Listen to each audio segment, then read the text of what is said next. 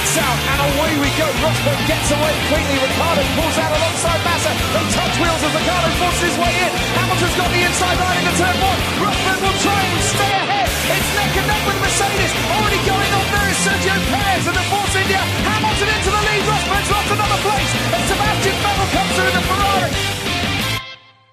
Bonsoir et bienvenue dans, la, dans le huitième épisode pardon, de la dixième saison du service après-vente de la F1 qui reviendra ce soir sur la course du Grand Prix d'Australie remportée par Sébastien Vettel sur Ferrari. En ce jour qui marque le retour sur Canal+, de Versailles, une série sur le règne de Louis XIV, on se demande si avec le retour de plus d'aéros, de pneus plus durables et de dépassements plus faciles au stand qu'en piste, la F1 n'a pas remis sur le trône le roi sommeil. Dans tous les cas, pour cette émission, où l'on ne s'endormira pas, j'en fais le serment, je serai heureusement pas seul. Et voici mes acolytes. Alors tout d'abord, il y a la, valeur sûre de la grille du, SAV de la F1. C'est l'homme sur qui on compte hein, pour apporter les gros points et celui euh, qui prend sous son aile les petits oisillons de la famille pour leur faire pénétrer les voies mystérieuses de la réalisation et d'autres et autres jingles. C'est un peu, disons-le, un peu notre Felipe Massa. C'est Bûcher. Bonsoir Bûcher. Bonsoir. Ça te plaît le comparatif? Oui. Ah, c'est un pilote très apprécié, surtout dans tout le paddock, et euh, c'est une valeur sûre. Contrairement à lui, par contre, j'ai jamais annoncé ma retraite. C'est vrai, c'est vrai. Je Il sais pas que la mais Suite, là, du coup. Ouais. Euh, et ensuite, il y a deux rookies. Alors, d'abord, il y a, disons, le rookie euh, qui a participé aux essais hivernaux du SAV, hein, mais qui dispute quand même son premier Grand Prix. Hein, donc, euh, c'est quelque chose. Premier Grand Prix avec l'espoir, et c'est peut-être là que l'analogie s'arrête, de ne pas trop entamer, euh, de ne pas trop entamer, pardon, la fortune personnelle de papa en multipliant les contacts avec le mur. C'est un peu notre notre Lance Troll, un peu, un peu. C'est Kevin. Bonsoir, Kevin. Bonsoir. Ça te plaît? J'ai eu très peur et c'était confirmé. Euh, moi, j'aurais, moi, j'aurais dit c'est notre moteur Honda, mais, moi, c'est la. Ah, euh, je trouve que Lance Troll c'est plus gentil que Moteur Honda quand même. mais c'est c'était fait exprès. J'ai un moteur Mercedes, ça me va. Je, je signe. Oui, c'est ça. Fa- fallait pas arriver en retard. Et en second lieu et enfin, il y a le, le vrai rookie, le rookie intégral, celui qui, qui dispute sa première émission comme ça, du service après-vente qu'il fait pour une course. Bref, c'est le grand bain, c'est le grand moment, c'est le saut dans l'inconnu sans parachute. C'est un peu notre Antonio Giovinazzi à nous. C'est Floyd. Bonsoir Floyd et bienvenue dans le SA. Sa- Salut. Ouais, ça va, Giovinazzi, il était pas mal en GP2. Ça va, ça va, ça va. Euh... Alors messieurs, comment ça va? Après ce premier Grand Prix Bah écoute, c'est la reprise, hein. Ça, c'est pas mal. Ça, je peux pas te contredire. C'était- le changement d'horaire, tout ça. euh, on commence doucement. Heureusement, puis ça nous. Ça, ça, ça, comment dire, ça nous aide un petit peu côté sommeil, tout ça. Euh, heureusement que l'Australie est le premier Grand Prix du calendrier. Et qu'il y a, au- il y a ça qui le sauve. C'est pas faux, ouais, l'excitation de la première course. euh, Ouais. Le même Grand Prix, il t'arrive euh, en cinquième ou sixième position. Je suis pas sûr qu'on soit ravi, mais bon, on va en parler. D'ailleurs, c'est un très bon lancement. Déjà, bravo. C'est un bon point. Première émission. Il y a déjà une belle transition. Parce que je vous propose, messieurs, euh, de passer directement aux notes du Grand Prix. Alors, euh, les notes du Grand Prix, vous le savez, je vais, je vais, je vais, je vais, je vais faire des rappels. Comme c'est la première émission, il y a sans doute des gens qui nous écoutent peut-être pour la première fois. Donc, c'est le moment de faire des rappels. La note du Grand Prix, comment ça fonctionne? Eh bien, les euh, membres de la famille du SAV, qui est très nombreuse euh, maintenant, euh, vo- votent chacun, m'envoie la note, envoie la note au- à l'animateur qui l'inscrit dans un petit fichier. Et à côté de ça, on ajoute à ces 14 notes votre note, la note du public, c'est-à-dire la note que vous avez accepté de mettre dans votre formulaire. Alors, on on va noter quand même que maintenant nous sommes 14 au sein de l'équipe Oui. du SAV. Et donc plus nous sommes, et finalement, moins la note, la moyenne voilà. des auditeurs compte. C'est un peu le... Voilà, euh, on voit bien que voilà, c'est- votre influence rétrécit. Euh, c'est une réalité dure sans doute à accepter, mais elle est, elle est, c'est comme ça. Et donc si vous voulez que votre voix ait plus de poids, intégrez l'équipe du SAV. Oui, Je suis venu que pour ça, moi. Ah bah, euh, avec un peu de chance, on va arriver à 20, vraiment notre, notre, notre petit championnat à nous directement. On Ah oui, oui. compétition avec le GP2, tout ça, ça va être bien. Pr- Prums pour pas faire Palmer. Euh, donc messieurs, les notes de les notes de la course. Alors il n'y a pas une, enfin s'il y a une belle amplitude quand même, mais disons que c'est quand même un peu dans la même zone, donc on sent qu'il y a, un consensus un peu mou sur la valeur à donner à cette course. Alors comme d'habitude, je fais un petit tour. Alors il y a eu beaucoup de commentaires de la part des, des, des, chroniqueurs qui sont absents. Alors je sais pas si je vais tout lire, hein, parce que sincèrement, c'est il y a parfois des romans. On en a beau préciser de faire des trucs assez courts, il y a des gens qui font des trucs assez longs. Pourquoi? Euh, Jackie a donné une note je Jackie a envoyé euh, plusieurs a envoyé des notes sur euh, Facebook, sur Twitter, euh, par mail, mais je n'ai pas accepté. Par colis recommandé, mais je n'ai pas accepté sa note. On le salue d'ailleurs. donc les notes dans l'ordre. Ben a mis 9. Si j'avais dû noter la course d'Alonso, ce serait un 21 sur 20 tellement c'était impressionnant. Mais voilà, il n'était pas seul. Du coup, la note redescend. Globalement, je me suis ennuyé, mais comme je ne veux pas croire que Melbourne est totalement représentatif, je vais mettre 9. J'aurais pu mettre moins. Parce que quand même, j'espère aussi qu'on ne va pas voir ça pendant 20 courses. Pilo lui a mis 8, c'est la note la plus basse. Course monotone de bout en bout, même si même le départ n'a rien donné, pardon. Seule l'incertitude Hamilton-Vettel pendant 20 tours était plaisante. Quasiment pas de bagarre, sans doute que ce sera mieux sur un autre circuit, mais globalement ce manque de spectacle est logique au vu des nouvelles règles. Bûcher, je ne donne pas ta note, tu t'en chargeras tout à l'heure. David a mis 13, résultat final super intéressant avec la victoire et le regain de performance de Ferrari, mais course chiante en petit train. Euh, j'ai mis 9, euh, Floyd, euh, je ne donne pas ta note pour l'instant. Kevin, je ne donne pas ta note pour l'instant. Jassem, a mis 11,21. Voilà, il a mis, il a mis plus de la moyenne, hein, c'est déjà ah, ah, c'est beau.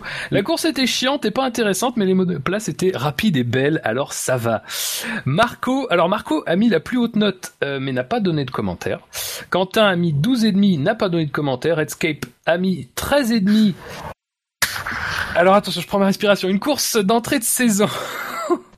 Bourré d'incertitudes, euh, le niveau réel de Ferrari est, euh, non, bourré d'incertitudes, pardon. Le niveau réel de Ferrari et de certitude, le chemin de croix de McLaren Honda. Une course plutôt passionnante dans la première moitié, moins dans la seconde. Bel undercut de Vettel, dommage que ça se soit joué à la stratégie. Euh, mention spéciale au trio Ocon, Hülkenberg, Alonso qui aura animé, animé l'espace de quelques instants la fin du Grand Prix. Et encore cette satanée histoire de dégradation lorsque les voitures se suivent, nous, dit-il en conclusion, Gany a mis 10. Alors je crois pas qu'on ait le détail de sa note en fait. Euh, d'habitude il nous fait tout le temps. Au-delà de la nouveauté des voitures, j'ai trouvé le, Grand Prix très plat. Euh, et si j'ai bien noté que la Ferrari était à 2 secondes après une quinzaine de tours, je ne pense pas qu'à la régulière Vettel aurait gagné sans cette erreur de Mercedes sur la stratégie. En gros, ça m'a fait mal de me lever à 6h45 pour regarder ça. Euh, le spectacle n'était pas à la hauteur de l'effort. Shinji a mis 13 avec là aussi un long commentaire malgré un déroulé de course finalement pas extraordinaire du tout. La course ne fut pas déplaisante du tout à regarder, sans doute une conjonction des effets début de saison, nouvelle voiture, l'Australie cool, Ferrari is back, abandon en masse. C'est en tout cas très prometteur pour le reste de la saison pourvu que ça dure. Par contre, faut vraiment qu'il bosse sur les informations à l'écran. Ça a été de la merde tout le week-end, du jamais vu à ce point. On y reviendra, je pense. Et enfin, Spider a mis 12. Pas de grand spectacle durant ce Grand Prix, seul fait marquant le duel à distance. Vettel Hamilton et le dépassement au Hülkenberg Alonso. Mais la victoire de Vettel plus la bataille Mercedes-Ferrari qui s'annonce, peut-être. Et le fait que ce soit le premier GP de la saison m'ont fait passer une bonne course. On va peut-être avoir des courses chiantes, mais une saison passionnante. Et enfin, la note que vous attendez tous, la note du public, 12,17. J'en profite pour dire que vous avez été 87 à voter. Je crois que vous avez été 78 à donner une note. Merci. Et donc ça nous fait une note totale pour le Grand Prix d'Australie 2017 de 11, 49, faut savoir que c'est euh, la deuxième moins bonne note depuis que nous faisons les notes, c'est-à-dire depuis 2014 pour un Grand Prix d'Australie. La pire était 2015, 10,95, la meilleure l'année dernière, 15,46. Alors, messieurs, vous, je n'ai pas cité vos notes, et je vais faire ça dans l'ordre. Bûcher, toi, tu as mis 12. Peux-tu nous expliquer ta note? Euh, J'ai mis 12, j'aurais pu mettre plus. J'ai vraiment hésité à mettre beaucoup moins, parce que j'estime que je sais que c'est ma rengaine, mais je, je suis ça m'énerve de devoir déjà en parler dès la première course où la réalisation était mais à chier, pardon, excusez-moi, pardonnez-moi l'expression. Et j'ai l'impression que du coup on a raté des choses en piste. J'ai vraiment ce sentiment qu'on nous montrait des voitures qui étaient seules, mais de chez seules, alors qu'on savait qu'à des moments on savait qu'il y avait des, des des batailles qui, qui, qui s'amorçaient. Donc euh, autant euh, nous montrer ça, ça fait monter le suspense et du coup ça augmente la tension quand on est dans la télé, c'est plus sympa. Euh, le 12, pourquoi? Bon, parce qu'il y a, je suis toujours un peu euh, généreux avec la première course. On se souviendra des, années précédentes, mais et là, franchement, il y avait, euh, il y avait, pour une fois, il y avait une certaine euh, tension qui s'est un peu construite quand même sur le, le duel pour la première place. Et ça fait longtemps qu'on n'avait pas eu ça, et surtout entre deux voitures de deux équipes différentes. Et euh, donc voilà, pour, pour, voilà pourquoi mon 12. Mais j'étais Très bien. à deux doigts de mettre 9. Ça aurait été beau. Euh, Floyd, tu as mis exactement la même note? Ouais, 12. Oui. Et je pense avoir été gentil, comme je disais euh, hors antenne. Pour moi, il y a trois faits marquants. Euh, les arrêts au stand, euh, Ocon qui dépasse euh, Alonso, et le moment où j'ai ouvert mon paquet de pain de mie. Euh, c'est vraiment les trois moments marquants pour moi, parce que le pain de mie, tu sais, le petit bruit du sachet, il m'a réveillé un peu. Euh, et du coup, non, franchement, je mets 12 parce que c'est une course de, de- d'entrée de saison. Et euh, c'est vrai que euh, le, le- le moment sympa, c'est que la tension était sur le devant de la course, alors que l'an dernier, on avait la tension plutôt dans le dans le ventre mou. Donc là, de ce côté-là, ça c'est cool. Mais c'est vrai qu'il s'est pas passé grand-chose et euh, c'est même pas au niveau stratégie, j'ai envie de dire. Il y a eu un petit moment de latence là avec euh, le- les arrêts au euh, Hamilton euh, et, et Vettel. Mais c'est vrai que même derrière, c'était quand même, c'est un Grand Prix mou en fait. Il, tout était mou. Euh, c'est un petit peu dommage. Alors il y a quand même quelques quelques réjouissances, on va en parler après euh, tout au long de l'émission, mais euh, il y a eu quelques jolies images, on va dire. Mais c'est vrai qu'il s'est pas passé grand chose. Et même la réalisation, comme tu disais, Buchor, on a eu l'impression que bah, même les les employés de la de la F1 étaient étaient étaient pas réveillés encore. C'est c'est ce que j'ai ressenti moi. Merci. Et donc, Kevin, toi, tu as mis 11. Alors euh, ouais, j'aurais pu mettre moins, euh, mais ce qui a sauvé ce Grand Prix en fait, c'est que j'ai regardé en, en replay et donc j'avais le bouton avance rapide pour passer les passages chiants. Euh, Oh, le cheater Ah j'avoue. et euh, non, enfin, le début de la course était, bon, il était sympa- sympathique quand même. Euh, on avait Hamilton devant qui essayait de faire le trou, qui arrivait pas spécialement, enfin peut-être pas aussi bien que les années précédentes. Euh, Il y a eu cet arrêt au stand assez tôt dans le dans, dans, le Grand Prix pour Hamilton que j'ai pas très très bien compris. Euh, surtout qu'on on sait qu'en Australie on dépasse pas et euh, du coup, à l'escalier euh, dans les échappements d'un d'un Verstappen, j'ai pas compris j'ai pas compris le projet euh, très concrètement. Mais bon, ça a eu le mérite de donner un petit peu de piment justement à se demander quand est-ce que quand est-ce que Vettel va s'arrêter, est-ce que l'overcut ça va marcher, est-ce que il y a eu ce petit moment là de, de pression, on voit Vettel qui passe qui, qui qui prend un petit peu le large, enfin à 5 secondes hein, mais il prend un petit peu le large. Et, et puis plus rien. Et pendant euh, pendant 30 tours, il s'est enfin pas 30 tours mais 20 tours il s'est pas passé grand chose et heureusement qu'on avait euh, Ocon et euh, Ocon et Alonso pour faire le spectacle sur la fin Euh, et euh, puis comme disait Bouchard enfin il y, a un- y, y a gros carton rouge à, à filer à la, ré- à la réalisation sur les 15 premiers tours où euh, les, enfin, les, les indications à l'écran étaient merdiques euh, concrètement enfin euh, on voyait Alonso en blanc alors qu'il était pas il est pas chez il est pas chez Williams enfin c'était et le, je pense que le, le top du top ça restait quand même le, le plan sur Maurizio arrive à Bene avec la petite étiquette Christian Horner euh, je, je sais pas si c'était fait exprès ou pas mais j'ai pas Non, compris je, je pense que c'est une erreur. Fait exprès. Messieurs, Euh, je vais vous demander. Juste, Euh, juste- excuse-moi, Fab, je, je t'interromps parce que quand même, Non, non, mais c'est c'est c'est grave. grave, Il faut c'est- c'est rappeler, une habitude. il faut quand même rappeler à nos deux, à nos deux euh, Padawan là que les faits marquants et les drive-through c'est plus tard dans C'est l'émission. ce que j'allais dire. Ils, ont, ils nous ont compressé l'émission en un quart d'heure, les Au salauds. départ Donc, eh ben, eh ben, je vous dis, donc, on va faire les rappels habituels maintenant. Et du coup, dans l'after, on fera l'émission, d'accord? Euh, Donc, alors, notre drive-through, moi. J'en ai pas. mais c'est bien, c'est bien. Non mais c'est bien d'évacuer ça, mais dans un sens, c'est pas si mal parce que c'est vrai que c'est quelque chose qui a déjà été évoqué dans l'émission de qualif, qui est après chaque séance de qualification et avant chaque course, on vous rappelle. Euh, et donc, ça sera sans doute quelque chose, on pourra le développer un peu plus en, en- dans la partie drive-through, mais voilà, ça fait le lien, donc euh, c'est pas non plus complètement euh, euh, complètement inutile. Euh, eh ben, je vous propose, messieurs, euh, qu'on attaque directement. Il n'y a pas d'actu particulière, donc on peut tout de suite s'attaquer au quintet plus ou moins.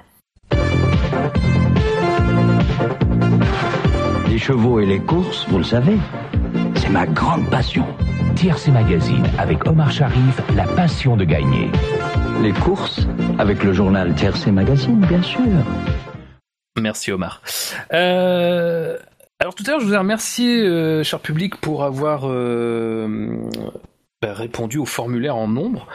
Mais je vous remercie aussi à ceux qui commentent euh, sous l'article de vote du Quintet plus ou moins, parce que c'est toujours intéressant d'avoir bah, vos retours, vos avis, qui sont différents, mais qui sont, que, enfin, en tout cas, on aime bien lire et qu'on lit. Donc vraiment, je vous incite à le faire. C'est toujours plaisant, puis ça crée un petit peu de débat, c'est toujours sympa après une course. Messieurs, alors rappel du principe du quintet plus ou moins, euh, le classement de la course, c'est bien, mais ça ne dit pas forcément tout de la course, et ça ne dit pas notamment qui a vraiment fait une belle performance et qui a un petit peu sous-performé. Donc on vous demande tout simplement de choisir un top 5 et de choisir un flop 5 à chaque fois dans l'ordre. Ça s'appelle le quintet plus ou moins. Le quintet plus c'est le top 5, le quintet moins c'est le flop 5. Sachant Et que ça on peut être mixe un 3, petit- 4 ou 5. Voilà, c'est ça. C'est que bon, c'est c'est toujours à géométrie variable dans le SAV. hein, ça, sinon c'est pas drôle. Euh, et donc on mixe un petit peu vos, vos formulaires, on, on regarde, on, on additionne tous les points pour tous les pilotes et ça nous donne un classement. Alors les chiffres vont vous sans doute vous impressionner. C'est aussi c'est aussi le but. Hein, c'est pour ça aussi. Ça doit être une institution qui impressionne le quintet plus ou moins. Et on va tout de suite euh, mettre les pieds dans le plat avec le pilote qui a eu le plus mauvais score C'est loin. Et à votre avis, messieurs, qui ça peut être? Marcus Oh, alors ça, ça, tout de suite, Marcus. Kevin? Pastor Maldonado. Et oui, c'est Pasteur. Non, c'est Kevin. Tout à fait. C'est Kevin Magnussen qui commence la saison avec un beau score de moins 463. Ah, Alors euh, bon, euh, autant dire qu'on ça, ça ne pompe pas d'argent sur son compte en banque c'est pas une amende, mais c'est beaucoup. c'est beaucoup quand même. Deux points positifs quand même. Quelqu'un lui a mis deux points positifs et 465 points négatifs forcément. Euh, pour une course qui a quand même pas été très longue non plus, messieurs. Enfin, en tout cas, disons, ouais, voilà, ça a été relativement court. Euh, Oui, son freinage a été court au pre- au premier virage. Pour moins que ça, il y en a qui ont pris des pénalités quand même. Ah bah tu fais, c'est très parfait. Non mais vraiment c'est très bien ce que tu fais. Parce que c'est un peu ça quand même l'intérêt de, de la course de Magnussen, c'est que euh, il a euh, percuté Marcus Ericsson, euh, qui lui faisait l'extérieur dans le virage 3, me semble-t-il. Euh, et alors, on ne l'a pas vu à l'écran. Alors est-ce qu'on ne l'a pas vu à l'écran parce qu'on n'a pas vu nous le montrer pour pas donner l'impression que déjà on faisait une enquête ou parce qu'on a eu des problèmes de réalisation? Du coup, ce week-end, la question se pose. Mais en tout cas, il y a bien eu une enquête des commissaires et les commissaires ont conclu que, eh ben, il n'était pas en faute. Je vais vous lire la justification. Les commissaires ont noté que Magnussen est allé à l'intérieur pour éviter Ericsson et qu'il a suivi une ligne très similaire à la voiture devant lui. Ericsson a laissé assez de place et Magnussen était complètement à l'intérieur et a pris une trajectoire raisonnable. Mais malheureusement, l'action du vibreur l'a forcé à aller au large et entraîner la collision. Les commissaires ont déterminé qu'il s'agissait d'un incident de course et qu'aucun pilote ne violait l'article 27.4, le- l'article 27.4 qui est le fameux article qui a été euh, mis en place euh, pour, euh, enfin cet hiver, pour cette saison, c'est-à-dire qu'il faut qu'un pilote soit de manière prédominante ou totalement, totalement responsable pour être sanctionné. Est-ce qu'à votre avis, avec l'incident en tête, c'est ça, comme dit Floyd, ça aurait mérité peut-être une pénalité? C'est bien qu'on aille dans cette, euh, dans cette voie de, euh, d'un peu moins de pénalité À ce niveau-là, ça me choque pas que euh, il n'ait pas de pénalité. Effectivement, c'est le départ, c'est euh, difficile, il évite euh, une voiture juste avant, le freinage est un, un peu tard, mais pas trop tard non plus. Effectivement, effectivement, il doit être euh, la voiture légèrement déséquilibrée sur le vibreur, donc euh, il sous-vire un petit peu. C'est pas euh, comme s'il sous-virait de, il élargissait la, trajectoire de, de 2 ou 3 mètres. Il touche à peine, et il le touche à peine à, Ericsson. Et donc, pour moi, c'est un incident de course, surtout par le fait que c'est au départ. Donc, c'est pas évident. ça, moi, ça me choque pas. Est-ce qu'il aurait pu, effectivement Effectivement, il est responsable. Mais euh, parce que c'est lui pas qui, coupable. qui- mais voilà, ouais, mais c'est ça. Oui, mais c'est ça parce que oui, bien, bien sûr, c'est lui qui pousse euh, Ericsson dehors, mais euh, il n'y a pas une, il y a pas une volonté de absolument doubler euh, euh, en disant ça passe ou ça casse. C'est pour moi, c'est les, les c'est un départ quoi. Ouais, euh, moi je, je, veux bien attendre les autres courses et voir ce qui est, euh, comment sont jugés les autres faits de course en fait. Euh, on, verra aux autres départs s'il y a des, euh, des accrochages tels que celui-là et comment va réagir la fédération, les commissaires. Moi je voudrais voir surtout s'ils n'ont pas été laxistes parce que c'est le premier départ. Euh, après, je pense que la note là de, de, de Magnussen, elle reflète aussi l'ensemble du week-end et, pas que le, le harponnage de la Sauber. Euh, J'ai pas réussi à revoir euh, vraiment les images de, de, de l'accrochage sur le direct et sur le replay euh, qui avait suivi là rapidement. Il m'a quand même semblé que c'était un, il est allé au large quoi. Enfin, il m'a pas semblé qu'il était, euh, c'est pas du grand pilotage et du coup. Euh, du, du coup, moi je le trouve un petit peu fautif. maintenant, si la fédération colle pas des, des, euh, des pénalités à tout va comme l'an dernier, bah je dis tant mieux. Hein. Mais euh, après on verra si c'est pas trop énervant au moment où un pilote comme ça va nous sortir euh, un, des cracks de, la grille qui serait éventuellement un peu, mal placé. là c'est une Sauber donc je pense que tout le monde s'en fiche un petit peu, on va être honnête. Le jour où ça sera une Red Bull ou un pilote français pour nous les Français, je pense que on, râlera un peu plus fort, je suppose. Ah, je, suis pas d'accord sur le, point. Si c'est une Red Bull, ça se fonctionne plus facilement que si c'est une Sauber. Enfin, tous les pilotes sont là pour la même chose. Il euh, n'y a pas de raison qu'on gâche la course, euh, qu'on se permette de gâcher la course de l'un parce qu'ils ont ouais, et qu'on l'accepte pour un autre. Ça, je suis pas d'accord du tout. Non, non, mais je dis pas que euh, j'accepterais. Je dis juste que le, le, le, côté populaire du truc, tu vois, de la sanction Enfin, je veux dire, là, c'est une Sauber. Euh, globalement, je pense que les téléspectateurs s'en fichent royalement euh, de, de, euh, de Ericsson, quoi. Mais ça sera un pilote plus populaire c'est fort probable que ça aurait râlé déjà un peu plus sur les réseaux sociaux, etc. Là, bon, c'est deux pilotes de fond de grille. Je suis pas sûr qu'ils aient énormément de supporters. je dis ça, je sais pas en fait. Hein, je suis vraiment. On dit ça pour Arianto, rappelle-toi. Enfin. Donc, Oui, c'est vrai.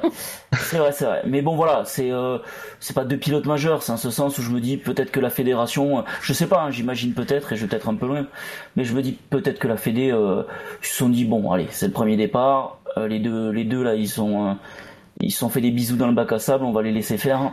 La prochaine fois, on verra. Moi, j'attends surtout les, les prochains départs et les prochains cas un peu similaires. Euh, on verra un peu la réaction de, de la fédération. Après, euh, je suis pas hyper choqué qu'ils prennent pas non plus une pénalité de fou. Euh, effectivement, c'est un départ, c'est euh, des nouvelles voitures, elles sont plus larges. Euh, voilà, bon, pourquoi pas quoi. Pardon pour le bruit, j'ai tapé mon micro sans faire gaffe en fait.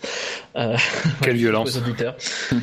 euh, oui, après, euh, sur le côté, c'est la première course, on, on, bench un peu, euh, voir comment ça se passe. Ça, pourquoi pas. Après, sur le sur le coup, il aurait pris une pénalité, j'aurais compris. voilà. Il y a, y a, des fois où je râle parce qu'il y a des pénalités qui sont données pour une petite touchette de rien du tout et et parfois c'est un peu scandaleux quoi. Et euh, dans d'autres cas où bon là c'était c'était vraiment litigieux. C'est c'est comme quand on siffle un penalty au foot sur un tacle qui est un poil dur mais qui en dehors de la surface serait peut-être passé.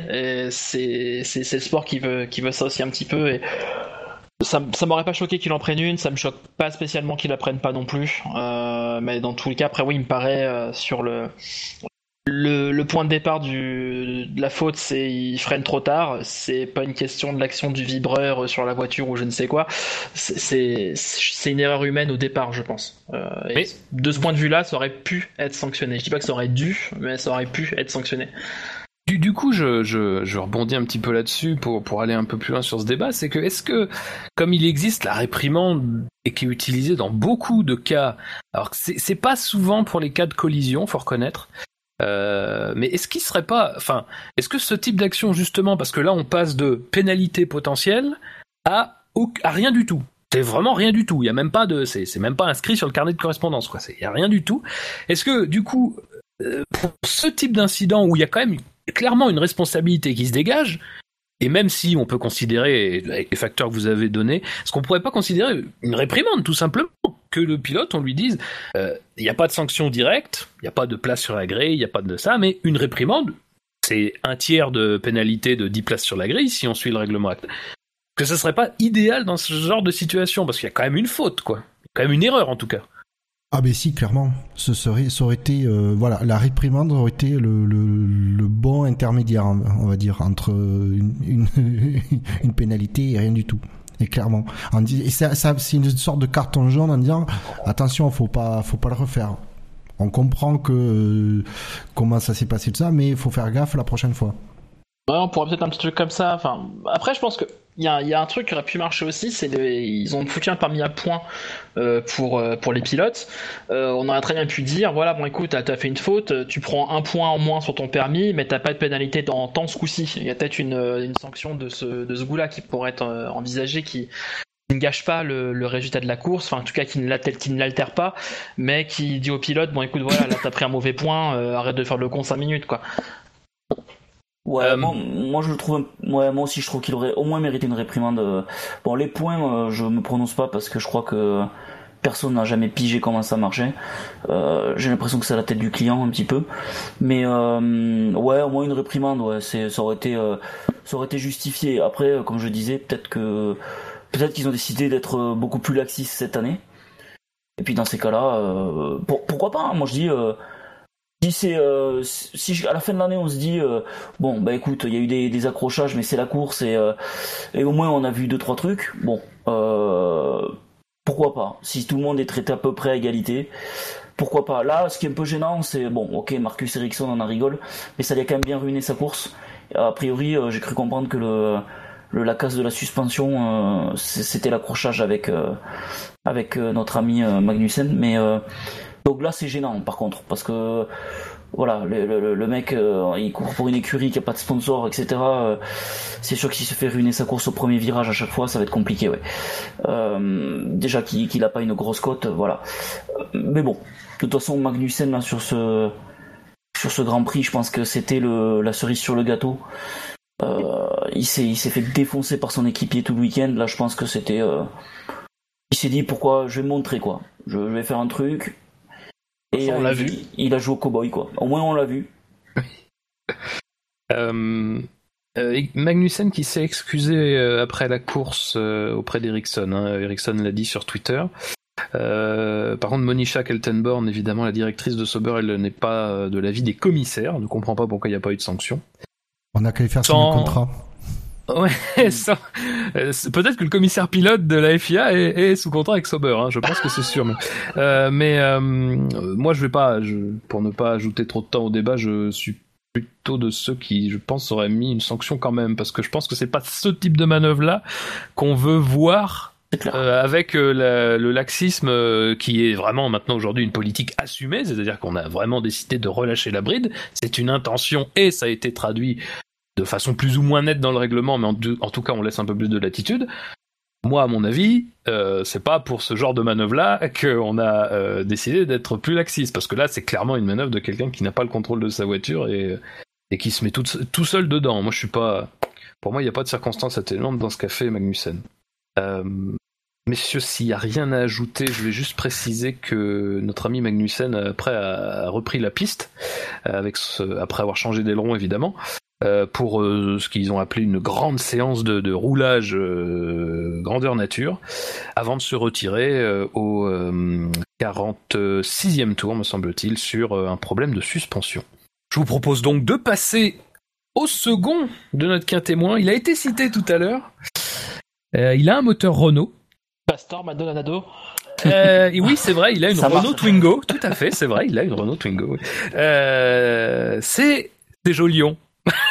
c'est ça fait plaisir de le citer tout de suite, Jolion. Euh, Jolion Palmer qui a moins 345 quand même. Hein, c'est bon, c'est quand même loin de Magnussen avec moins 463, mais c'est quand même notable. 6 points positifs, 351 points négatifs. Alors des problèmes de frein dès le 11e tour. Euh, D'ailleurs, ça a donné ça a donné lieu à une séquence un peu étonnante. Mais il a couru la course? Oh non, on l'a vu. vu, On l'a vu, on l'a vu quand même. on l'a vu. La voiture est jaune quand même. Les, les, la voiture est jolie surtout. Le- les communications radio étaient bizarres. euh, Enfin, c'était étonnant. On l'entendait un peu s'énerver. Est, le ton était bizarre, mais euh, puis c'est toujours au même virage a priori. Je sais pas trop ce qui s'est passé. Mais bon, ouais, il fait un peu partie de ces pilotes dont on rigole et euh, et dont on n'attend pas grand chose. Euh, bon, il a eu des problèmes de frein, c'est pas de sa faute. Mais bon, on a tous un peu envie que ce soit de sa faute quand même, quoi. Allez, Ouais, c'est je c'est le dis pour tout le monde, je suis sûr que tout le monde le pense. Mais bon, je, pareil, tu vois, je le mets un peu dans le même sac qu'un Ericsson. Je, il doit avoir des fans, ce garçon, mais bon, on sait pas trop ce qu'il fait là. Euh, euh, il conduit certainement bien mieux que nous tous, mais bon, il est, euh, Ouf, c'est pas un pilote passionnant, quoi. Voilà, il, lui manque, il manque pas mal de choses pour, euh, pour être au niveau. Donc bon, là, il a eu des problèmes de frein, c'est pas de sa faute. Voilà, bon, Palmer, quoi. Disons que ça lui donne une excuse, ces freins. C'est ça, bah, tant mieux pour lui. Euh, après, euh, ouais, j'aimerais quand même qu'il fasse mieux, quand même, Palmer. Il a une Renault. On a vu que Hülkenberg, euh, ce week-end, c'était pas mal. Donc, ouais, là, Palmer, ouais, c'est, il, il subit aussi un peu comme Magnussen le, le, le, le niveau de son équipier. Et puis, en plus, lui, il a pas, il a pas d'excuses, il connaît l'équipe, quoi. Donc, c'est étonnant. Moi, je pense que Palmer, euh, ça va être difficile pour qu'il fasse mieux, en fait. Ouais, ça- ça- ça- ça- Compris. Non, vas-y, vas-y. Non, Pa- Pa- Palmer, pour le coup, ça. Sa note, enfin son, son résultat par rapport au Grand Prix, je trouve ça assez dur parce que le, bon, Oui. le, le problème sur la bagnole, c'est pas de sa faute quoi. C'est Ouais, comme si on disait Alonso, bah désolé mec, attends, t'as pété ta, ta suspension au 55e tour. C'est peut-être lui qui a monté ses freins, on sait pas. on- voilà, on te met, on te Mhm. met moins sur le quintet plus. Euh, c'est, je compare ça un peu à ça. Après, par contre, sur sa performance en qualification, où il est euh, presque à 4 secondes de son coéquipier, euh, il y a un problème là. Il y a, y a Ah, très clair. clairement un problème là. c'est, en tant qu'on, euh, même un, même, euh, même, euh, pardon, Magnussen, euh, qui est derrière, euh, très largement derrière Grosjean, il est à 2 secondes quoi. Il est pas à 4 secondes. C'est, la perf d'un pilote payant et ça tombe bien, c'est ce qu'il est. C'est cohérent, mais bon, au bout d'un moment, euh, il a peut-être pas. Si si s'il tient ce résultat-là toute la saison, il a peut-être pas forcément sa place sur le plateau, quoi. Ah, pour moi, il peut pas tenir toute la saison avec 4 secondes d'écart avec son équipier. hein. Au bout de 3-4 Grands Prix, s'il est toujours là, euh, enfin, c'est improbable venant d'une écurie. Après, euh, euh, en, qualification, en qualification, Palmer a quand même pas été. Enfin, je pense sincèrement que Palmer, la Renault de Palmer était quand même pas au top de sa, Ouais, certainement. pas au top de sa forme. En course, ce que je rappelle, d'ailleurs, c'est peut-être un rappel utile que la note doit ne concerner que la course. Hein, attention, attention à ne pas. Je dis ça pour les auditeurs parce que on peut être tenté de rassembler les qualifications et peut-être que pour un, un autre pilote, on, on en parle, dont on parlera, ça sera peut-être euh, un facteur explicatif. Mais en tout cas, voilà, c'est vraiment essayer de noter au maximum la course, rien que la course. Les qualifications, ça fait partie évidemment de du ça ça ça inscrit la course dans quelque chose mais euh, bon on l'a traité avant et nous on revient que sur la course mais alors pour dire justement la course il l'a démarré sur une stratégie qui était un petit peu euh, étonnante par rapport euh, bah disons aux autres mais qui peut se comprendre dans sa situation c'est qu'il a démarré avec un train de pneus tendres lui et donc ce qui s'est passé, c'est qu'il s'est retrouvé euh, derrière euh, le derrière le duo euh, Hülkenberg-Ocon. Disons, il naviguait autour de, il perdait environ une seconde au tour, hein, ce qui est un peu un écart. euh, bon, qui est, qui est- pas, c'est un peu dans la fourchette de haute de ce qu'il devrait perdre vraiment, quoi.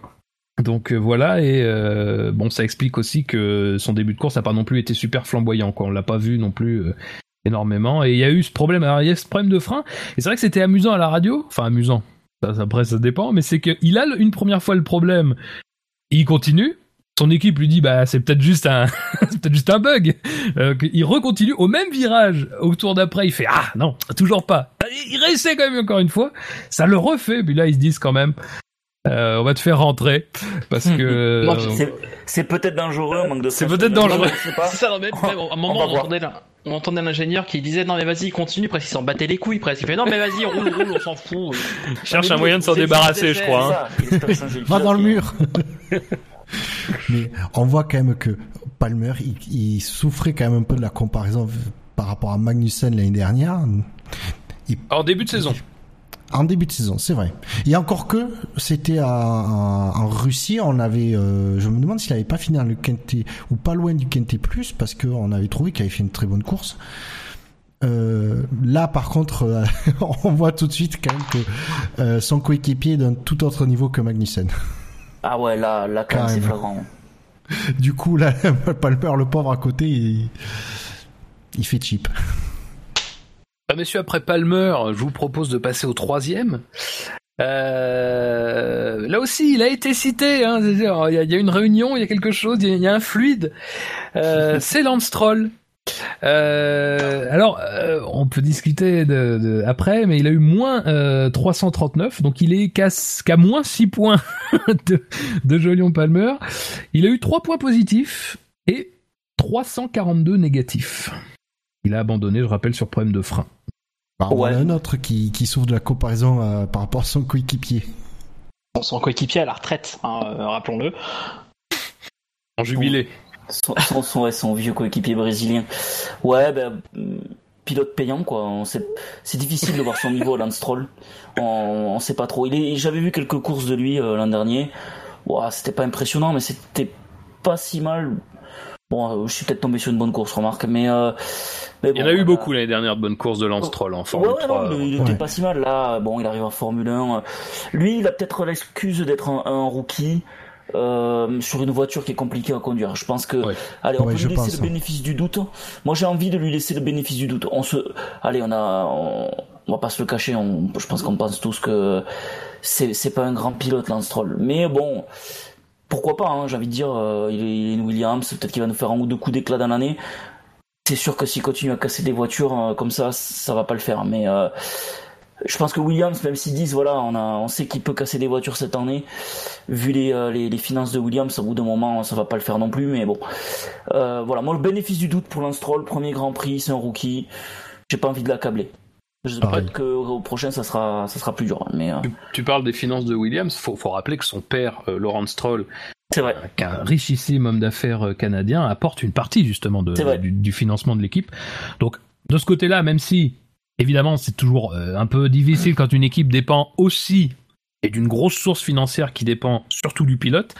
Mais voilà, il y a quand même de ce côté-là. Euh, disons que Williams doit être à l'aise quand même. Déjà, Oui, c'est pas une ouais. équipe qui est c'est pas une équipe qui est euh, mal, enfin qui est mal gérée euh, de base. Si en plus ils ont l'apport de- du, du. Stroll, c'est Après, pour le niveau de Stroll, on verra au bout de, allez, j'ai envie de dire, 5 courses. Euh, parce que bon, c'est un Massa vieillissant quand même. Euh, si dans 5 Grands Prix, il se rapproche pas quand même de Massa, bon, je pense qu'on aura, euh, on aura une visibilité sur son vrai level. On, on, on pourra se dire que c'est pas terrible. On va voir. Moi, je lui laisse ouais, au moins 5 Grands Prix quand même. Je suis, j'ai pas envie de l'accabler, franchement. voilà, je pense que ça aurait été un, Ocon ou un, euh, Van Dorn qui aurait fait ce genre de petits trucs. On aurait été peut-être un petit peu plus sympa. euh, voilà. On verra en Chine. Je suis, d'accord, on peut attendre un petit peu. Après, bon, du coup, ce qui est bien avec le cas de Lance Stroll, c'est que ça montre aux, écuries qu'il suffit pas d'avoir un champion d'Europe de Formule 3 pour faire des miracles comme Verstappen. Euh, c'est pas le seul critère à prendre en compte. Euh, amener des jeunes pilotes, c'est bien, mais le, le simple fait qu'ils aient gagné une Formule de promotion, ça en fait pas des, ça en fait pas des grands pilotes, quoi. Juste C'est pour vrai. revenir sur la, sur la course de, de, de Stroll, il fait un, un départ euh, agressif, Ouais, il gagne 4 places, je crois. euh, mais pas, pas non plus suicidaire. Mais malheureusement, lors de ce départ, il fait un gros plat. Il oblige à repasser euh, directement au stand au cinquième tour. Euh, et bon, euh, c'est pas. Après, le rythme est pas mauvais hein, en soi de, de Stroll, mais du coup, voilà, ça, ça forcément, ça perturbe beaucoup les plans de, de Williams. Euh, et puis, bah, après, donc, il a ce fameux problème de frein. Euh, Mais c'est vrai que je crois que c'est Quentin qui le soulignait sur, euh, sur le chat, il a été quand même un des rares à, à vraiment à dépasser quoi. Son, son, sa, sa, sa, sa fougue, euh, la fougue de sa jeunesse a été quand même, euh, en a fait un, un, un attaquant quoi. C'est quand même dommage pour qu'il ait pas fini euh, parce que lui, lui il, a, il, a, il a cassé un frein carrément. Mais euh, Ouais. Et puis la rupture du frein, ça fait mal, hein. Je... comme il a dit lui-même, euh, heureusement que c'était dans, un- dans un virage où il y avait une zone bitume, euh, de bitume en face. Ouais.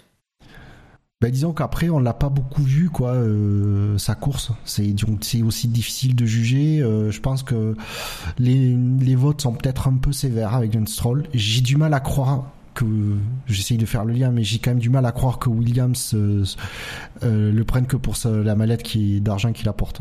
C'est qu'on parle quand même de Williams quoi on parle pas de Sauber Maldonado Donc, euh, chez Williams, quelqu'un Lui, non Euh, C'est c'est marrant, Ouais, moi, mais il a faut- bon, ouais. le titre joue, on mais a la mallette, dire elle joue énormément, je pense. ouais on a ouais mais tu il pensait gar- il- Tu crois pas qu'il pensait garder Bottas? Ouais mais Ça s'ils change peuvent la donne, garder hein. Bottas peuvent- Stroll, ça change la donne. S'ils peuvent garder Bot- Bottas, il aurait gardé le truc. Oui, bah après tu parles de Maldonado, Kevin, faut pas oublier quand même que Maldonado, il aura, il aura gagné un Grand Prix. T'as hold up Leur dernière. Ah non Ah non Ah, il Ah a non Ah non Ah non Ah non La, Non, la mais victoire de Maldonado, c'est tout sauf un hold-up. Pour Donc, mauvaise ah, il le gagne bien. Ouais, donc, Ah oui. alors, on va pas refaire la carrière de Maldonado, mais à un moment donné, c'est qu'on parle quand même de Williams, donc je veux bien qu'il soit content qu'il y ait une mallette. D'un autre côté, j'ai du, mal à croire que Williams soit désespéré à ce point-là. C'est quand même, on parle quand même de Williams, qui est comme l'a dit Fab, qui est une écurie bien gérée. Et donc, euh, voilà, il y a, il- je pense qu'ils ont vu un, ils ont vu un talent et c'est peut-être un diamant brut qu'il suffit de, de, de polir et de, de te retailler un peu, quoi. Donc, euh, attendons et euh, en attendant, on parle de la fougue et tout ça, mais généralement, cette fougue, elle se traduit au premier virage de leur premier Grand Prix d'un- en, euh, en pertes et fracas, et ça n'a pas été le cas. Donc, euh, moi, j'attends de voir. Et surtout, de voir à la télé une course, euh, ou au moins, en tout cas, une partie de course de, de, de Stroll, quoi. Ouais, laissons-lui 5 courses. Allez, 4. Allez, allez, on les, allez. Allez, 4. 4 un seul. Au milieu de la quatrième, on verra. Euh, si on décidera à ce moment-là. Ouais, Exactement. Euh, D'accord, messieurs. Rien à rajouter sur euh, la course, c'est pas non plus très difficile, à, Alors, très facile à analyser. hein. Ouais. Bah donc je vous propose peut-être une course un peu plus, un peu plus intéressante à analyser, bah, rien que par le fait qu'elle qu'elle a été jusqu'au bout. Et dans ce cas-là, je qui, qui ça peut être? À votre avis Qui C'est, c'est, on commence à rentrer dans, dans du, dans du gros dossier. Qui peut être le, le quatrième de notre quintémoin Allez, euh, Van Dorn. Il a Ah, j'aurais, été j'aurais- j'aurais dit Van Dorn aussi, ouais. Ah, c'est du plus lourd, c'est du plus lourd et c'est du, c'est. Ra- Raikkonen? Oui, oui. Ah, C'était, voilà, j'hésitais avec les deux. Ah, Kimi. Kimi, on le voit pas, quoi. Moins 210, 9 points positifs, 219 points négatifs. Euh, 9 points positifs, c'est 3 de plus que, que Palmer. Pour, euh, je ne veux pas enfoncer le clou, mais je le fais quand même. Euh, quatrième à la, quatrième euh, au départ, quatrième à l'arrivée.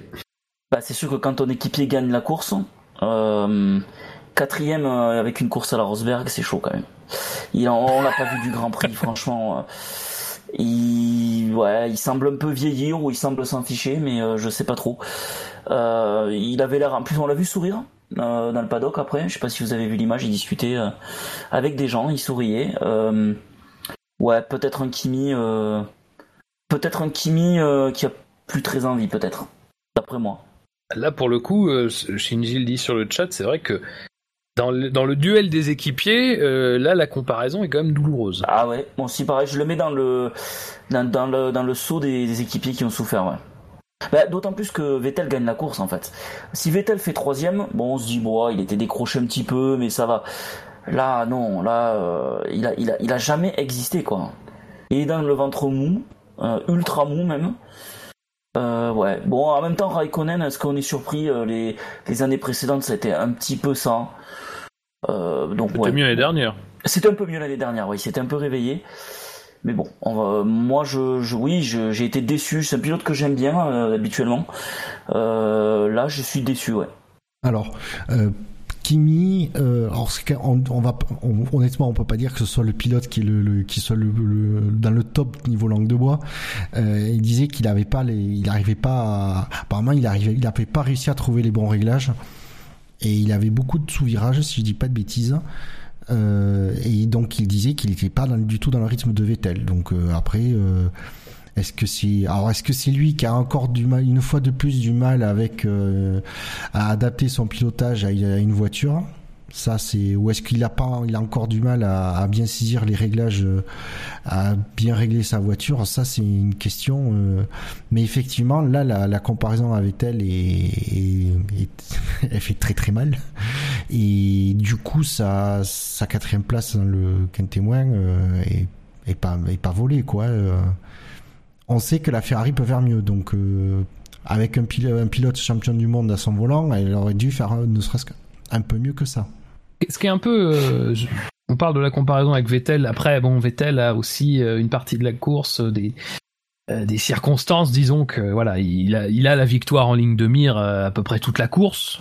Vettel, là où Raikkonen, bah, dans sa position, n'a pas la victoire, donc bah, ça peut changer quelque chose à un moment donné, mais je mets, je, disons, je mets Vettel de côté, mais est-ce que la comparaison est pas encore plus dure quand on compare, par exemple, le premier relais avec Bottas, tout simplement, parce que Bottas, on voit bien que Bottas n'est pas au niveau de son équipier, mais c'est pas vraiment une surprise parce qu'on sait déjà qu'au sortir de l'hiver, même Mercedes le disait, c'était pas encore tout à fait à ce niveau-là. Mais quand même, Bottas lui colle entre 8 secondes au maximum dans le premier relais et 5 en fin de relais pour un seul tour de plus. Quand on compare euh, ce qui se passe devant, euh, ou, quand... euh, bon, alors après on peut questionner ça, on en reparlera plus tard, mais quand Hamilton s'arrête, ils sont à une seconde ou moins, les deux. Est-ce que ça c'est pas quand même étonnant? Parce que on peut on peut se dire peut-être que d'ailleurs c'est ce qui se disait aussi les commentateurs se disaient ça est-ce que peut-être que Raikkonen gère tout simplement sa course ses pneus? Et puis finalement il fait un tour de plus que Bottas et il est quand même à 5 secondes au final quoi. Bah, il gérait rien du tout en fait. Il était, il était pas dans une voiture qui était, euh, qui était ni réglée ni pour lui, je pense. Euh, on, on verra d'ici pareil quelques courses si Ferrari euh, a pas basé sa voiture 2017 sur euh, sur Vettel quoi. C'est peut-être ça aussi. Hein. On sait qu'ils ont un style de pilotage qui est assez proche. Logiquement, ouais, ils se ressemblent un petit peu. Euh, bon. Après Raikkonen, ça fait ça fait quelques années qu'il est un peu en dedans quand même. On sait plus le Raikkonen euh, qu'on a connu. Euh, il était pas mal quand il est revenu chez Lotus. Et depuis, bon, euh, on, on- on ne sait pas trop. euh, moi perso, j'ai du mal à évaluer son vrai niveau à Raikkonen. C'est un champion du monde. On sait, moi, je sais pas trop où le situer aujourd'hui. Est-ce qu'il serait meilleur qu'un euh, qu'un Ricardo, qu'un Bottas? Franchement, je, je sais pas. Je, il y a des courses, j'ai envie de dire ouais, parce que c'est un champion du monde et puis euh, et puis là, on voit qu'il a un coup de volant et puis il y a d'autres grands prix, on se dit ben euh, il, ouais, il est pas il est pas présent quoi. Peut-être qu'il choisit ses courses comme un joueur de foot choisit son match. Je sais pas, l'Australie ça l'intéressait peut-être pas, hein, je sais pas. Après, faut quand même reconnaître qu'il fait, qu'il fait le taf pour l'équipe. Il ramène 12 points, c'est pas, c'est pas rien. Il tient à distance euh, la Red Bull, c'est pas rien non plus. Euh, c'est pas non plus une catastrophe complète sa course quoi. Euh, Ah bon, il aurait, il aurait fini derrière Verstappen. Là, oui, bon, je pense que j'aurais retourné une table, j'aurais envoyé des courriers d'insultes à qui j'aurais fait quelque course, chose. en fait. Mais euh, là, bon, c'est, c'est une course enfin, honnête moins quoi. C'est ça, c'est qu'il sauve sa course, c'est la quatrième place en fait. C'est le fait qu'il était, euh, il a eu la chance euh, euh, d'être un peu isolé, d'être complètement à l'abri de Verstappen, et puis il a roulé. Du coup, il est pas gêné, il est pas embêté par les autres, et du coup, il, il ramène quand même la quatrième place, et c'est pas rien. Et du coup, ça nous fait dire que c'est pas si catastrophique. Mais bon, après, si la voiture elle marche bien et que la victoire de Vettel c'est pas un hasard entre guillemets, je reste persuadé que c'est un pilote qui peut gagner des courses pour Ferrari cette année. Hein. Je suis pas en train de dire que, Raikkonen euh, c'est terminé, mais bon, il fait quand même partie de ces pilotes. C'est le plus âgé du plateau en plus. Euh, ouais, moi je peux l'imaginer très bien euh, à la retraite l'année prochaine, quoi. Ça c'est clair. Faut, faut juste je, je truc parce que c'est vrai qu'après on va. Déjà, euh, la F1 euh, 2017 c'est pas non plus une F1 tout attaque, donc c'est déjà une F1 où tu peux pas non plus faire n'importe quoi avec tes pneus et avec et surtout avec ton moteur. Donc peut-être que quand un pilote sent qu'il a pas les moyens de toute façon parce que sa voiture est pas super bien réglée, parce que son week-end est un peu en dedans, tout ça, tout ça, d'aller chercher quelqu'un. Euh, et surtout, comme vous le rappelez très justement, la position de Raikkonen qui était quand même assez préservée euh, de l'arrière, disons que il n'y a pas d'intérêt non plus à pousser la voiture au maximum, d'autant plus que, et je rajouterai quelque chose qui est quand même particulier au circuit de, l'Albert Park, c'est que c'est un circuit qui est un ric-rac en consommation d'essence aussi. Je crois qu'il en a parlé d'ailleurs dans ses, euh, après la course. Donc il y a quand même beaucoup de facteurs qui font que si Raikkonen se sentait pas d'aller chercher Bottas rapidement, il a peut-être tout simplement décidé de pas, pas prendre de risques non plus. Il y a que quatre moteurs cette saison, faut pas l'oublier. Je pense que ça expliquera beaucoup de cas dans lesquels un pilote va lâcher totalement, et on on y reviendra plus tard sans doute sur cette question-là. Mais voilà, il y a énormément de paramètres aussi qui font qu'on n'est pas dans une F1 qui va euh, non plus permettre de combler 8 secondes euh, en 10 tours quoi ça ça va pas être possible et euh, mais même en 20 tours enfin voilà c'est il y a aussi tout ça à prendre en compte. Moi, je suis ok. Pas mieux. Bon, ça, ça, voilà, vous me faites Le plaisir. compte est bon. Euh, mais c'est ce que qu'il y a quelque chose à rajouter euh, sur Raikkonen de votre part? Non, à part qu'on l'aime bien quand même, Raikkonen. On sent surtout qu'il a plus de fanbase. Sinon, il serait pas dans le témoin. C'est vrai que Raikkonen dans le quintet moins. Mais enfin, euh, il y en a quand même encore une petite qui arrive à placer Palmer et Stroll devant lui alors qu'ils ont eu des problèmes. Donc euh, bon, il y a, il y a quelque chose. Il y a encore un petit matelas. Non, non, c'est son Euh. titre de champion du monde qui fait qu'il est, euh, il, il est un peu, il, les gens sont un peu plus généreux avec lui. C'est que- c'est- mais c'est vrai, c'est quand même un champion du monde de Formule 1. C'est pas rien. Le dernier Comme champion du monde Ferrari. il peut se comparer à Rosberg. C'est vachement classe. Euh, ouais. Bon, allez, Ça fait, mal passons. pour- ça fait très mal pour Alonso ce que tu viens de me dire en fait. là. Euh, et le dernier de notre quintémoin. Euh... Alors c'est un peu dans la lignée de Palmer et Stroll. Alors à votre avis c'est qui? Un mec qui a pas fini du coup. Euh, et- Alors bien. Ericsson? Ericsson? Non. Est-ce qu'on l'a cité? Est-ce qu'on l'a cité Est-ce qu'on l'a cité? Alors peut-être, mais on n'en a pas parlé beaucoup, je pense. Euh, Van Doorn Non. Non, Ah il bah a non, fini Van Dorn. Van Loin, mais il a fini. Ah oui, c'est vrai. Il a un moteur Renault. Ricardo? Non. Oui. Ah, c'est- Alors, Ah, bah, oui, oui. C'est ah, c'est dur, et- quoi. Et vous voyez, on a changé, comme quoi, on a changé le système de votation. Mais il y a toujours des résultats qui nous étonnent. c'est beau, c'est ça le, le quintet plus ou moins. Oui, Ricciardo, qui, euh, alors c'est quand même, faut noter, euh, on est dans des, on est dans des scores qui sont un petit peu plus serrés, donc c'est pas, euh, voilà, c'est pas tout à fait pareil. C'est-à-dire qu'on est, on, est proche d'une zone dans laquelle, bah effectivement, là peut-être que des facteurs extérieurs à la course ont pu jouer, et notamment, eh ben, je, pe- je pense euh, pour Ricciardo qualification.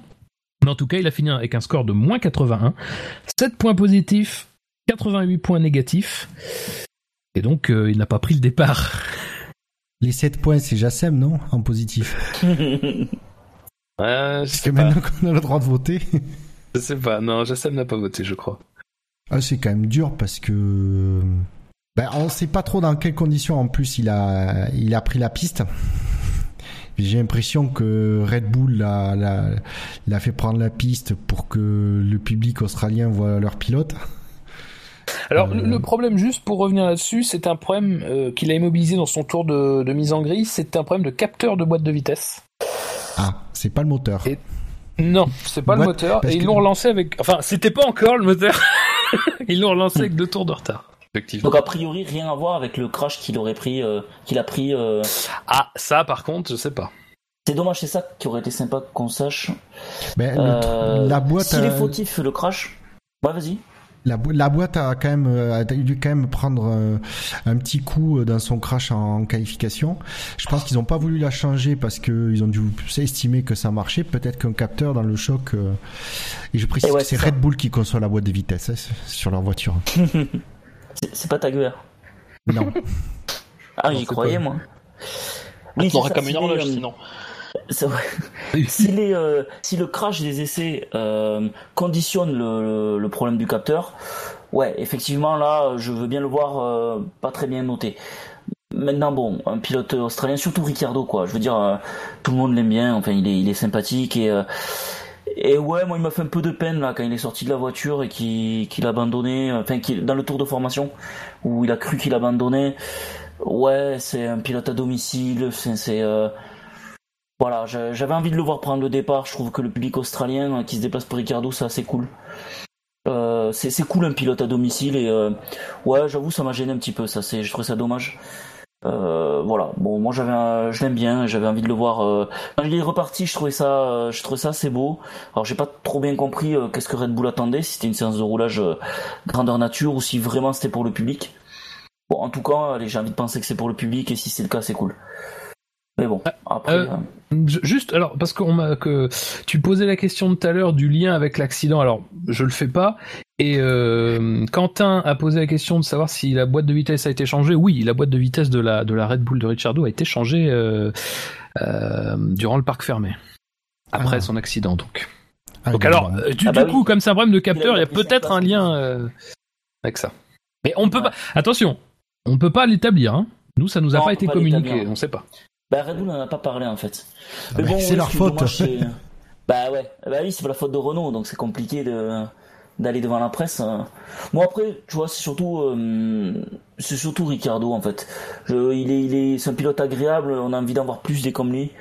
Et du coup là, son Grand Prix à domicile, c'était ça, c'était un peu tristoun qui qui qu'ils doivent abandonner euh, comme ça. En plus, on a on a senti qu'il avait été touché, tu vois. Et puis bon, c'est euh, c'est un pilote. Moi, j'ai envie de le voir toujours. euh, toujours un peu en haut de la, fiche des temps. euh, Ricardo, je trouve qu'il est, rafraîchissant et voilà. Donc, disons que pour moi, il manquait, il manquait Ricardo un peu dans la bagarre devant. J'ai, senti un petit manque. Ouais, après, effectivement, hors, problème avant la course et pendant, il a quand même fait une course plutôt anonyme quand il a roulé. Hein. Faut être honnête. Hein. Bah, deux tours du leader, tu l'as fait forcément anonyme. Enfin, les, les caméras Ouais, enfin, pas, quoi. Non, mais euh, je veux dire, avec Ricardo, avec une Red Bull, il aurait peut-être quand même pu euh, dépasser les derniers. euh, voilà, on Ah, aurait en pu a quand même avoir des quelques-uns, on l'a images vu, on l'a vu dépasser deux trois voitures. On l'a vu doubler au moins une voiture, je sais plus laquelle, euh, une voiture qui s'est écartée, euh, il y a un, un pilote Van qui Dorn, était- je crois. Peu- peu- ouais, alors oui, bon, ouais, Van Dorn, Dorn. ouais. Donc ouais, ça, ça. Oui, ça compte pas. peu, effectivement. Ouais, c'est euh, chicane, je ça, sais plus qui c'est qui l'a doublé, mais si c'est Van Dorn, effectivement, je n'en parlerai plus. Non, c'est- Euh, En général, c'est une chicane, c'est pas une voiture. Ah, vous êtes rude. On la voit bien. C'est peut-être ça le orange en fait. C'est pour euh, le truc de signalisation en fait. Euh, euh, oui, alors juste pour euh, le problème euh, qui l'a fait euh, s'arrêter, c'est un problème de euh, de pile à combustible apparemment. Donc là cette fois, euh, D'accord. ça sera plutôt tag Taguer euh, cette fois. Bah, tu vois, je le savais.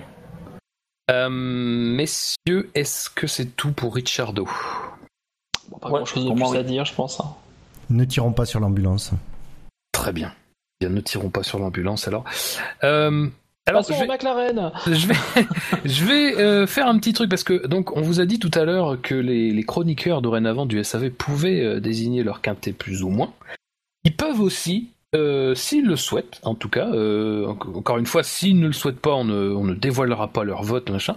Mais s'ils le souhaitent, ils peuvent aussi euh, bah, les rendre publics en les communiquant à l'animateur avant l'émission.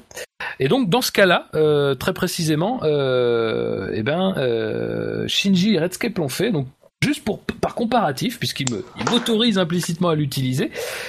Sachez que Shinji dans son quintémoin avait mis Magnussen, Palmer et Stroll, correspond exactement à l'ordre des trois premiers. Il n'avait pas mis plus de trois pilotes.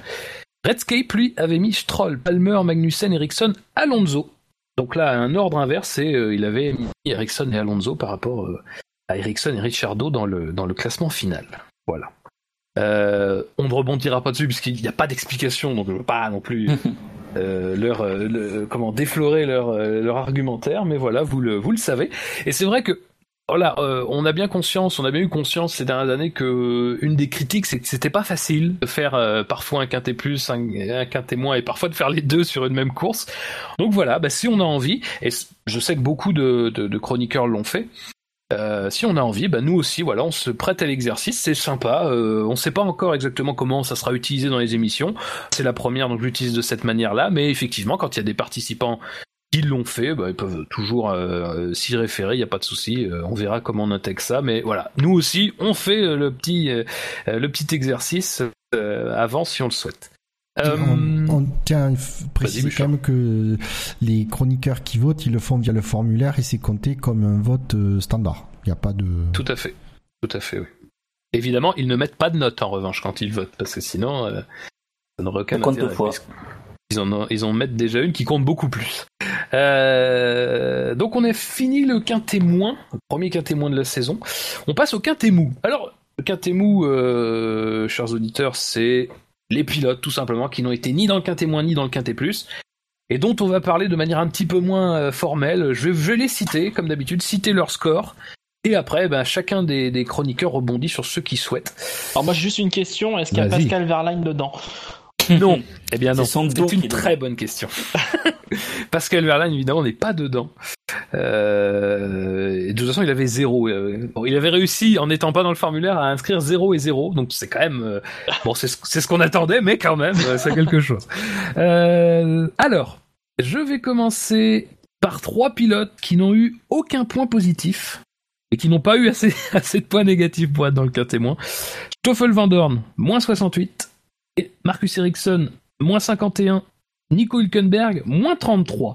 Ensuite, Daling Viat qui a eu 5, c'est le premier en positif. Un score de 5 avec 19 points positifs, 14 points négatifs. Verstappen a eu un score de 15, 44 points positifs, 29 points négatifs. Hamilton a eu 31, 146 points positifs, 115 points négatifs.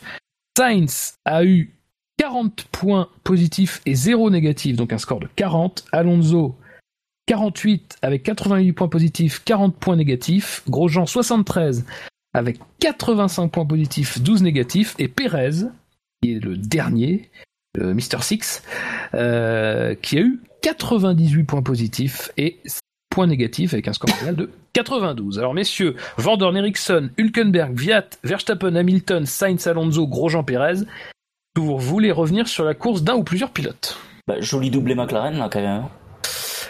C'est vrai. dedans. Mais c'est déjà pas, finalement c'est pas si mal quand même. Bah, je veux dire, le seul truc bien chez McLaren, c'est la voiture, elle est jolie, quoi. Après, euh, c'est dur. On a, les, les, les déclarations d'après course, c'est euh, ah, c'est une catastrophe, quoi. Je j'arrive même pas à comprendre comment c'est déjà pas la guerre en interne entre Honda et, euh, et les Anglais. Je, je les trouve extrêmement calmes. Euh, on s'approche quand même de quelque chose qui ressemble à. Ça une- commence à sentir mauvais, Ouais, ouais, mais oui, euh, ça. Trois, Disons trois ans, ouais, c'est chaud quoi. Même Renault, euh, qui sont arrivés avec un moteur euh, hybride euh, raté, enfin, c'est mieux quoi. Donc c'est euh, là, là, là, on, parle de Honda quand même. On n'est pas en train de parler de Ilmore ou de ou d'un moteur Mechachrome quoi. On parle de, de Honda. Donc ouais, moi je, je, je comprends pas Honda là. Alors peut-être que le châssis McLaren il est un peu pourri aussi. Hein. Je je sais pas, mais euh, Là, en plus, euh, je pense qu'on est tous à peu près d'accord pour dire qu'Alonso Van Dorn, c'est deux bons pilotes, a priori. Euh, même Van Dorn, qu'on connaît moins, je pense qu'on le met tous à peu près dans, dans le haut du panier. Là, euh, c'est l'écurie la plus lente du plateau, quoi. Je sais pas ce que vous en pensez de, de, de Ouais, McLaren. la, note d'Alonso, je le vois, je la- je l'attendais en fait beaucoup plus haut dans le quintet, euh, pour la simple et bonne raison. Enfin, si on prend sa citation, enfin son- sa déclaration à l'issue de la course, où il expliquait que en conditions normales, nous sommes derniers et avant-derniers. Euh, c'est- c'est quand même plutôt dur. Hein, je... Ah, c'est dur, on a, hein, les, les on a déclarations habitué de lui. Euh, le mec, il tient pendant, euh, il, il tient, euh, il arrive à se qualifier en, euh, en bonne position avec sa, sa monoplace qui n'est plus ou moins qu'un fer à repasser qu'un moteur. Euh, et euh, il, surtout, il, m'a- il a maintient en dixième place jusqu'à un moment où il a un bris mécanique. quoi. C'est c'est un, c'est un bris mécanique Eh oui, mais- qui lui fait rendre sa place sur le moment. quoi. C'est quand même un prix mécanique, encore une fois, une voiture qui, qui a pas de fiabilité. Alors pour une fois, Oui, mais on parle le du pilote là. C'est vrai. La note, c'est pour le pilote, on note pas la voiture. Ouais, un mec, il fait dixième, pareil, il serait dans une Minardi euh, à l'époque, il aurait fait dixième, on serait tous en train de lui sucer la bite. Enfin, je m'excuse d'être vulgaire, mais. Euh... Oh Ouais. bah.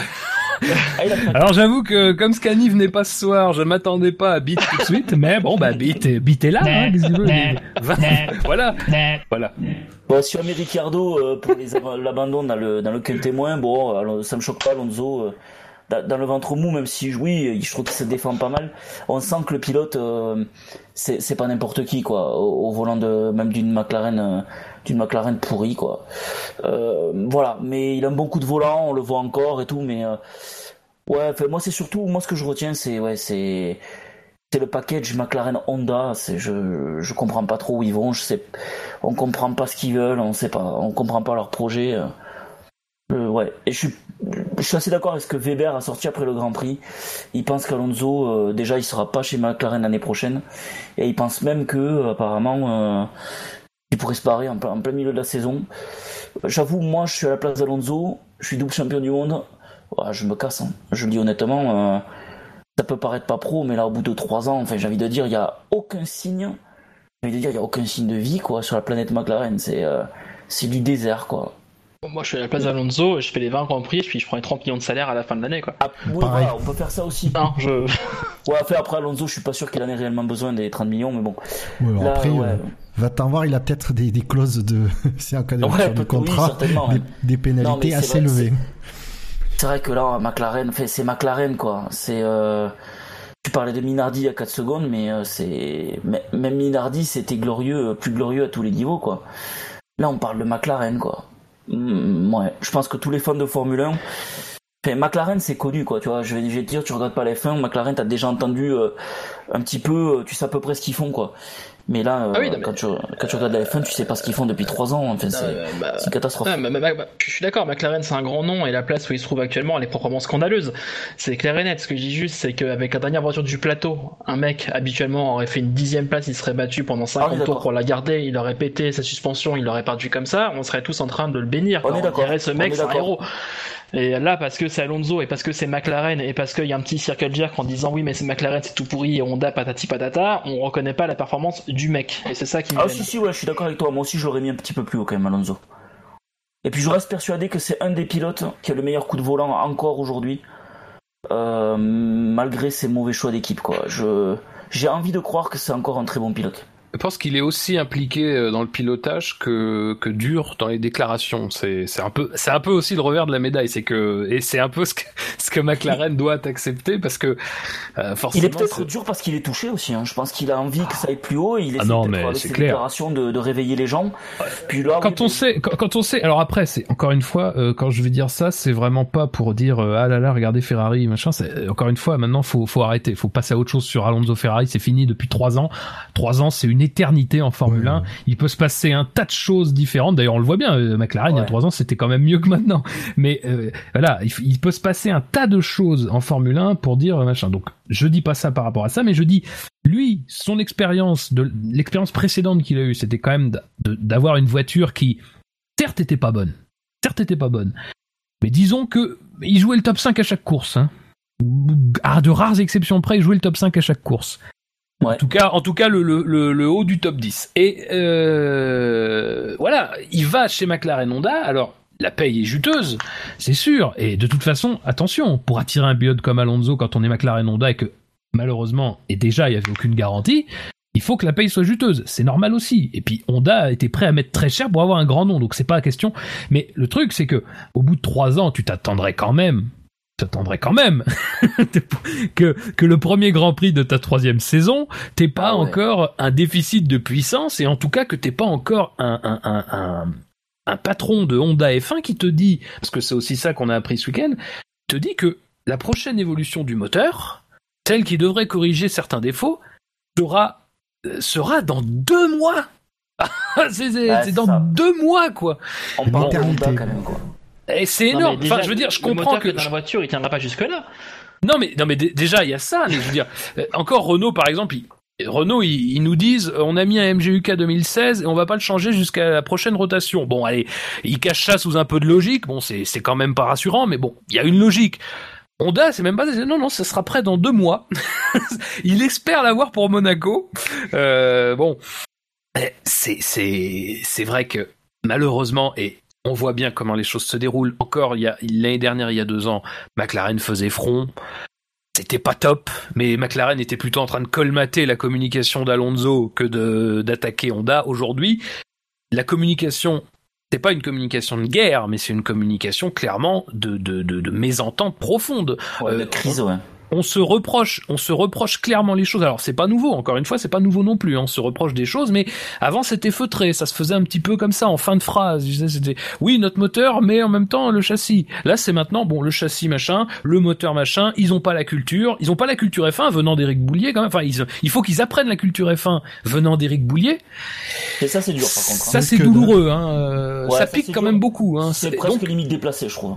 Euh, oui, mais ça prouve à quel point, ça prouve à quel point on en est arrivé. Et, et en plus, si on ajoute à ça les fameuses rumeurs qui, bon, euh, je veux dire, euh, c'est c'est des bruits très très très pressants, quoi. Mais ça ne reste que des bruits. Mais en tout cas que McLaren aurait déjà prospecté un tout petit peu du côté de Mercedes euh, pour, enfin, ou du côté d'autres motoristes pour voir. Ça prouve quand même que dans, maintenant dans le champ des possibles est rentrée euh, la notion de séparation pure et simple. Ce qui est, mais de toute façon, ce qui est, ce Mais qui est c'est logique en fait. Bah oui. de toute façon, on peut pas quand même considérer que tout ce qui se passe est bien. Après, là, on digresse un petit peu parce qu'on parle de la situation globale, machin, mais sur la course en elle-même, on va Vendor ne peut pas faire grand chose. Et de toute façon, ne, enfin, ne fait pas grand chose. Malheureusement, il a pas vraiment les, les cartes en main. Alonso un peu plus. Ouais, c'est Euh, le talent qui d'Alonso et le, je pense la, la connaissance de l'équipe Et la configuration et la- du circuit. Ouais, exactement. Euh, parce Et que, bon, voilà. l'expérience qui parle là. Et euh, alors, si vous avez rien à rajouter sur euh, Alonso Van Dorn, est-ce que vous avez autre chose, un autre d'autres pilotes? Oui. C'est un beau, c'est un beau quintémo quand même. Hülkenberg, moi j'ai bien aimé Hülkenberg sur la course. J'ai bon, il a été, il a il finit pas dans les points, mais euh, bon voilà, je l'ai trouvé un peu agressif. Enfin j'ai, je sais pas, je l'ai trouvé, euh, j'ai trouvé qu'il a mené un petit truc à Renault. C'est prometteur. Moi j'ai, alors il est très bien à sa place là, hein, dans le ventre mou. Euh, c'est prometteur pour moi. Et le deuxième que j'ai bien aimé là dans ce ventre mou, c'est Giovinazzi qui, ok, il finit à deux tours, etc. Mais quand même, c'est son premier Grand Prix. Il a déclaré qu'il avait, il avait du mal à finir. Il avait souffert. Mais euh, voilà, ça confirme un peu que c'est un pilote. Bon, voilà, c'est moyen, mais euh, c'est pas pourri et puis moi ça me fait plaisir de voir en italien euh, en Formule 1 ça fait un moment qu'on en a pas vu Euh, Brésil 2011, tout à fait. Yuzzi voilà. et Trulli à l'époque. exactement voilà Trulli voilà ça, ça date quand même donc oui voilà moi j'ai bien aimé Giovinazzi je ok c'est Sauber c'est un pilote qui avait été pas mal en GP2 et du coup bon, hein. le ventre mou est largement mérité hein, il a pas fait un truc énorme mais mais au moins il termine voilà moi ça j'aime bien le, le un peu en Mais alors, tu vois, ce qui est intéressant, ce qui est intéressant, c'est que je n'ai pas cité Giovinazzi. ah, tu l'as pas cité tu, vois, tu vois, je, je... Ah, il me semblait qu'il y était non, non, non, non, non. Il Ah est bah, pas dans le ventre mou. Ça Donc, euh, bien fait de l'apprécier. c'est vrai. Moi, non, je vais citer Romain Grosjean. Euh, qui, que j'ai adoré la, la, la, la remarque de Kiat après les qualifs, il a- qui dit J'espère que Grosjean a sorti le tour de sa vie. Parce qu'il s'inquiète déjà de la, de la forme des As. Apparemment, euh, il, a- il a scotché beaucoup de monde, hein, ce, ce temps de qualif en Q3. hein. Euh, et Visuellement aussi, il était beau, hein, le tour. le, le tour Visuellement, était on beau. a senti l'agressivité. euh. Et, euh, et, là, niveau course, alors ouais, il se fait doubler par Massa dans le premier tour. Bon, les, on sait que les départs c'est compliqué. Il a pas non plus complètement raté son départ. Il a fait un départ moyen, j'ai l'impression. Mais derrière, surtout, il était pas si ridicule au niveau temps de course. Euh, alors il Ah se faisait un peu distancer par la, par le, bien sûr par les tout premiers. Euh, pas tant que ça par la Williams, un peu mais pas énormément, et euh, il avait un, un bon rythme par rapport au Toro Rosso qui était juste derrière. Donc euh, moi, ce qui ce qui m'encourage, c'est que j'ai vraiment l'impression que là, c'est bien né. Et euh, alors, Bah, ça si dépend en laquelle, en plus- fait. si Pas en celle de plus- Magnussen. alors si en plus euh, il a qu'à toujours ces petits problèmes d'inconstance des freins mais qu'il arrive à faire ce qu'il a fait, s'il règle leurs problèmes, euh, je comprends qu'il soit enthousiaste, Grosjean. Donc moi j'ai envie de dire, c'est dur de pas parler de la qualif quand on parle de Grosjean, mais euh, sa place sur la grille de départ, elle est, elle est due à la qualif. Mais c'est surtout que voilà en course, euh, bon, il a fait que 15 tours, mais il était, le rythme était bon. Il était, il était bien, ouais. C'est 15 bons tours même. C'est... Ouais, 15 bons tours, ouais, je suis d'accord. J'étais déçu, moi, de l'abandon. J'avais envie de voir euh, s'il était capable de la tenir, sa place. Euh, je crois qu'il était sixième, c'est ça? Qu'il a abandonné Septième. Il avait été Septième. doublé par euh, Massa au départ. Voilà, je, je pense qu'il aurait pu euh, faire des points. Euh, maintenant, moi, ce que j'ai envie de voir avec As, c'est s'ils règlent leurs problèmes de frein. Sinon, là, c'est pareil, ça va tourner au ridicule, là, au bout de, de plus d'un- d'une année. Euh, toujours les mêmes problèmes de frein. Il y a un moment où tu te dis, c'est pas possible, ils ont quand même des ingénieurs, ces gens-là. Et, enfin, c'est une équipe de Formule 1. Euh, voilà, moi, si je vois encore des, des, des, des problèmes de frein chez Grosjean, euh, ça va un peu m'énerver. Euh, si, par contre, s'il arrive à faire ce genre de, à tenir ce genre de rythme, déjà la même qualif, le, le même type de qualif et puis ce rythme-là, ouais, on peut espérer euh, une, encore une bonne saison de Grosjean. Et visiblement, euh, une saison qui ressemblera à celle de l'an dernier. Je vois pas Magnussen combler l'écart, quoi. Pas, pas face à un Grosjean comme ça, en tout cas. Ce qui est encourageant dans la course de, de Grosjean, là, c'est qu'il était septième à la régulière complètement. C'est ça. L'année dernière, il avait marqué des points en Australie, mais bon, et euh, à la course suivante aussi, mais à chaque fois, c'était sur des, euh, des, des faits de course qui se sont bien goupillés avec sa, avec sa stratégie. Euh, alors que là, vraiment, avec euh, à la régulière, son coup de volant, son moteur et, euh, et la bagnole, il a fait le nécessaire pour se maintenir à cette place-là. Et de ce point de vue-là, c'est quand même super encourageant. Puis bon, ils sont tour de qualif, euh, voilà, on l'a dit, on, on l'a dit, c'est- c'était c'était du grand Grosjean euh, sur ce sur ce coup-là. Bon après, l'avantage de le voir sortir sur un bon dans, sur un abondant comme ça, c'est que ça fait rentrer un autre Français dans les points. Et C'est vrai. Euh, j'en dis pas plus. Vous Oui, non, pas on en parlera plus tard. Euh, D'accord, alors messieurs, donc vous n'avez pas... Alors, je vais prendre un petit peu... Vous n'avez pas parlé de... de Verstappen, d'Hamilton, de trop. Perez, de Sainz, d'Ericsson? Pas vous demander de disserter sur Ericsson. Peut-être euh, peut-être euh, vous intéresser à, à ceux qui sont dans le, qui ont fini dans le top 10 de ce de cette course? Tu veux dire Sainz, le- c'était pas mal quand même. Sainz, c'est les deux régulier, Toro hein. Rosso. Bah, les deux Toro Rosso Oui. dans le top 10 et euh, Gviat j'ai des doutes sur toute la saison mais Sainz euh, là là ça commence à être euh, c'est ultra régulier Sainz c'est euh, ben, moi je le je le verrais bien dans une autre écurie euh, rapidement. Alors je sais pas laquelle hein, mais euh, là j'ai envie de j'ai envie qu'un top team le prenne quoi. Sainz c'est euh, c'est propre c'est ça a l'air costaud. Mais après sur sa course, plus précisément. Alors, les, la course de Toro Rosso, c'était un peu anonyme, c'était pas non plus euh, fantastique, mais euh, mais il reste dans les points quoi. Et euh, voilà, il ramène quand même des points à la maison. Et euh, ouais, bah, c'est pas mal, hein, moi je trouve. Hein, pour c'est Toro Rosso quoi, c'est pas l'écurie, c'est pas l'écurie principale de Red Bull, donc donc moi je, je trouve que c'est des gros points, c'est des points qui seront plus à prendre dans la saison. Mais ça, Toro Rosso, je pense que je pense qu'ils en sont contents, je suppose aujourd'hui là. Il y, a, il y a- y a deux points que je note sur euh, Sainz et Kiat. Euh, c'est d'une, déjà, les deux, ils ont couru en, en bonne intelligence l'un et l'autre. Euh, quand il a fallu en laisser passer un pour, parce qu'il y avait des pneus plus frais, etc., il n'y a pas eu d'esclandre, il n'y a pas eu de problème. C'est voilà, je me décale, je laisse passer, chez Georges je passerai plus tard, il n'y a, pas de- pas de problème. Dans d'autres écuries, on entend souvent des pilotes qui font non, mais s'il est plus rapide que moi, il a qu'à passer. Euh, là, c'était pas le cas. pas. Euh, Oui, mais c'est. C'était hein. fait en bonne intelligence. Et puis euh, Kiat, euh, qui est quand même capable de rester 34 tours sur des pneus ultra Oui. Euh, bon, chapeau quoi. Euh, c'est c'est- c'est- c'est- c'est une belle performance. Il est capable de conserver ses pneus comme ça en ayant un rythme de course correct, enfin qu'il fait en tout cas finir dans les points. Et c'est la place qu'on attend du Toro Rosso, c'est qu'elle arrive dans les points. Ça me semble très positif quand même de, de ce point de vue-là quoi. Bon après, il y a eu un souci apparemment sur les sur le deuxième relais et il a dû faire un arrêt au son en plus. Oui, il Euh, manquait. En fait, ils lui ont remis deux fois de l'air euh, dans la voiture. Une première fois au premier arrêt au stand et une deuxième fois euh, quand il a dû s'arrêter en plein milieu de, de second relais. D'accord, Et donc du- ça explique le. Et du Le coup, souci. une stratégie bien rattrapée quand même. Ça aussi, on peut le noter. Du coup, euh, il finit quand même, il finit quand même dans les points, donc c'est pas mal, hein, franchement. Une belle marge, oui, sur le. sur Non, c'est pas mal. Ils sont à un tour tous les deux. Ils sont. euh, Ouais. Il y a beaucoup de gens à un tour ça genre, sur cette course, effectivement. Non, non, pas tant que oui, ça. hein. Parce qu'après, ils sont à deux tours où ils ont abandonné. Donc, euh, Oui. bah ils sont forcément à un tour. Du coup, au moins. non, ils sont à plus d'un tour. Ils sont pas à un Déjà tour. Ricardo dès le départ. euh, euh, Ouais, Et moi, donc, je- alors moi, ouais, Vas-y, juste pour Bouchard, finir pardon. sur les pilotes Rosso, moi je, les, je trouve qu'ils sont qu'ils ont fait une aussi bonne course l'un que l'autre.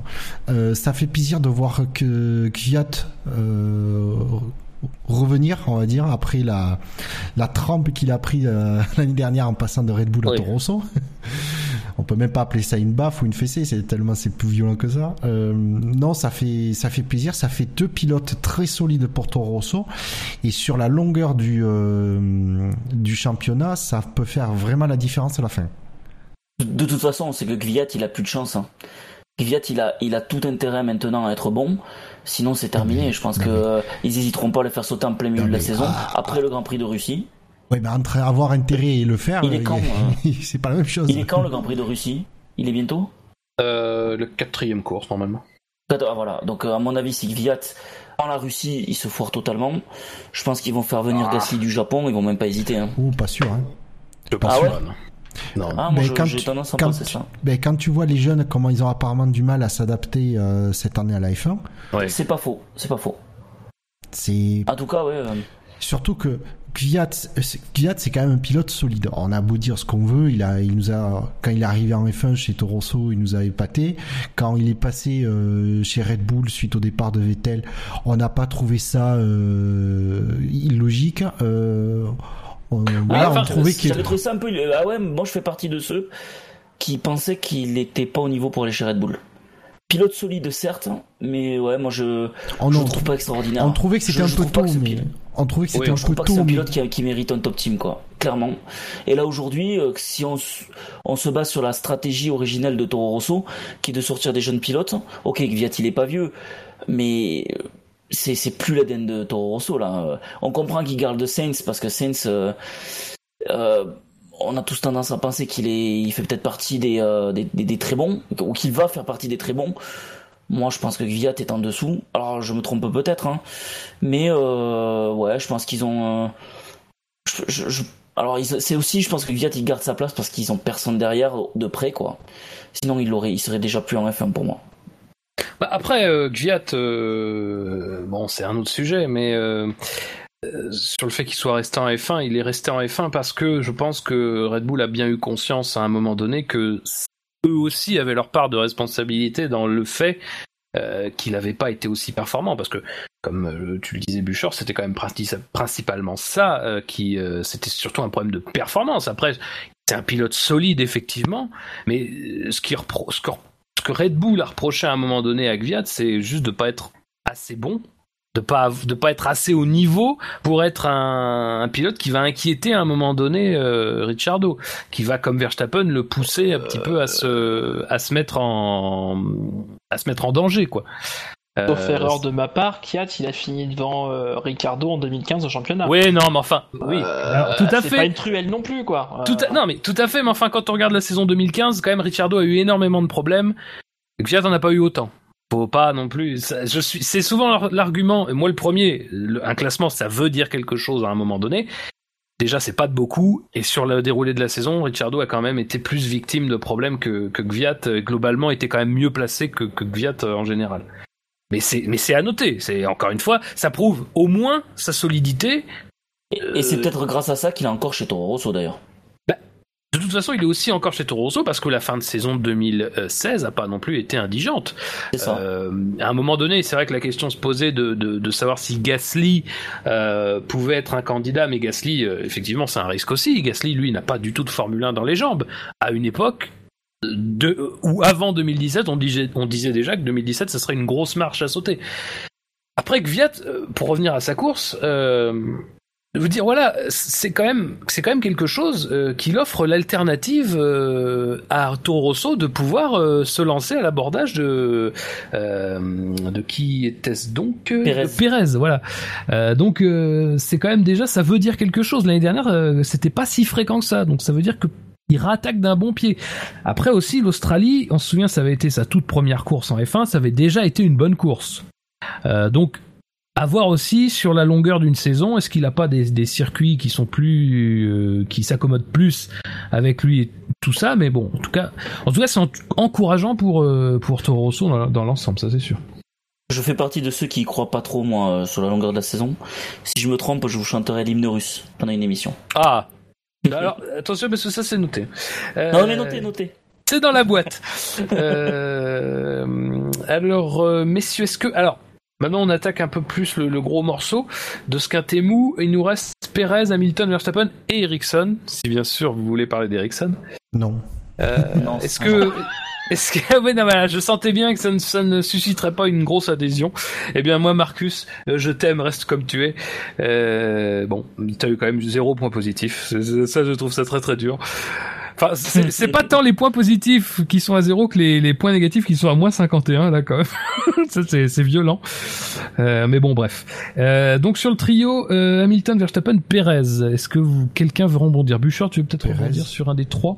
Pérez, fait une belle course quand même. Ah ouais, Pérez fait une belle course. Euh, un peu anonyme, mais euh, voilà quoi. Et il finit euh, septième. Deux beaux dépassements. Alors je me souviens plus. Il, alors il dépasse Gviat dans le premier tour avec une manœuvre euh, vraiment couillue parce qu'il reste. En fait, il plonge à l'intérieur. Quel virage c'est euh, 3, 4, 6 ou 7. 6 ou 7.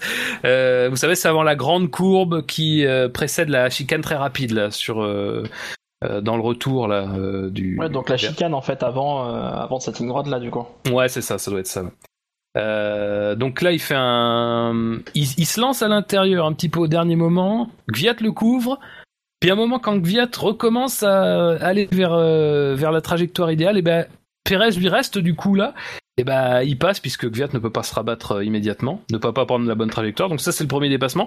Et il y a le deuxième dépassement sur Sainz après les euh, après l'arrêt au stand de Sainz où il le rattrape dans la euh, dans la courbe euh, qui précède le virage 3, il le double là, euh, là aussi avec une manœuvre, un décalage agressif, mais qui fonctionne très bien. Et donc c'est quand même un des seuls qui a doublé au moins plusieurs fois sans DRS dans cette course, quoi. Ouais, et puis il fait une course anonyme peut-être parce que le réalisateur l'oublie un peu, parce qu'il se retrouve un peu isolé.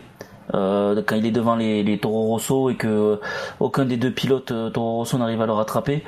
Et du coup, on le voit pas. Mais c'est vrai qu'il fait quand même septième. Euh. Je sais pas s'il était très loin de, de, Massa, je me souviens plus.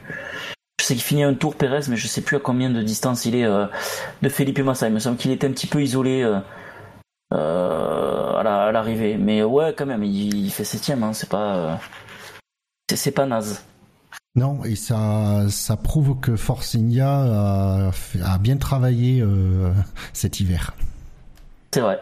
C'est ça aussi moi qui me fait plaisir, c'est que euh, parce que la qualification, le temps sur un tour c'est une chose, mais le, le, le rythme en course en est euh, une autre, souvent aussi qui peut être très différente. Et donc, euh, ben voilà, on retrouve. J'ai envie de dire, on retrouve Force India et Perez euh, là où, ben, qui ce qui paraît presque naturel, mais là où on les attend quoi. Et c'est pas forcément évident euh, avec euh, un changement de réglementation comme ça. Donc euh, voilà. On... Et puis il est toujours bon de rappeler que Perez, mine de rien, de là où il revient, euh, de chez de l'époque McLaren, là, où, enfin, sa- sacré mental au final quand même, hein, parce qu'il est toujours là. Et je pense qu'il y en a beaucoup à sa place qui auraient déjà, euh, qui seraient déjà euh, en GT ou, euh, ou Ouais, en non, tu autre peux pas- catégorie. Ah ben non, tu, un pilote qui a Pas mal fait, euh, qui a fait- ouais mais oui, mais euh, il- il a, il est conscient, je pense qu'il c'est lui qui a merdé, qu'il s'est grillé, qu'il était chez McLaren. Ouais, c'est ça, a- c'est ça, le- bien sûr. Ouais, mais depuis, il a pas fait que des dixièmes places. Il a, il a réussi à faire Non. des podiums, ce qui est quand même Oui, encourageant. c'est et c'est ce que je dis, oui. Je dis que c'est c'est balèze en fait d'être et- revenu euh, d'aussi bas. Euh, moi, je trouve ça, je, je suis pas fan de lui, mais ça, je suis assez admiratif quand même. Autre chose à ajouter sur la course de Pérez, messieurs? Pense que je, je rejoins mes petits camarades, quoi. Il est euh, là où on l'attendait. Avec le changement de réglementation, c'était pas spécialement évident. Il est là, c'est bien. Et euh, pour, pour lui et puis pour Force India, pourvu que ça dure, quoi. Histoire qu'il puisse se battre un petit peu pour la quatrième place. euh, elle, est, euh, elle est chère, cette quatrième place, quand même. Oui, cette année, ça risque d'être une lutte. Enfin, peut-être peut-être pas tellement pour la quatrième, peut-être pour la Et peut-être cinquième pas, ouais. finalement. Peut-être, allez. Mais euh, bon, après, on sait que Force India a une tendance à être euh, à se Oui. bonifier avec le temps. Et en plus, cette année, ils ont encore plus de moyens. Alors, euh, euh, peut-être encore plus de moyens, ça veut pas forcément dire être plus efficace. Hein. Ça veut peut-être des fois justement dire qu'on en fait peut-être euh, qu'on fait des choses qu'on n'aurait pas fait et que justement on les fait mal.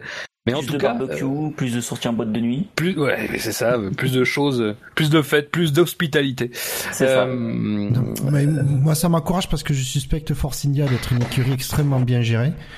Euh, et Oui. dont ils savent la valeur euh, du, du surplus de budget qu'ils vont avoir. Et je pense qu'ils vont pas se disperser.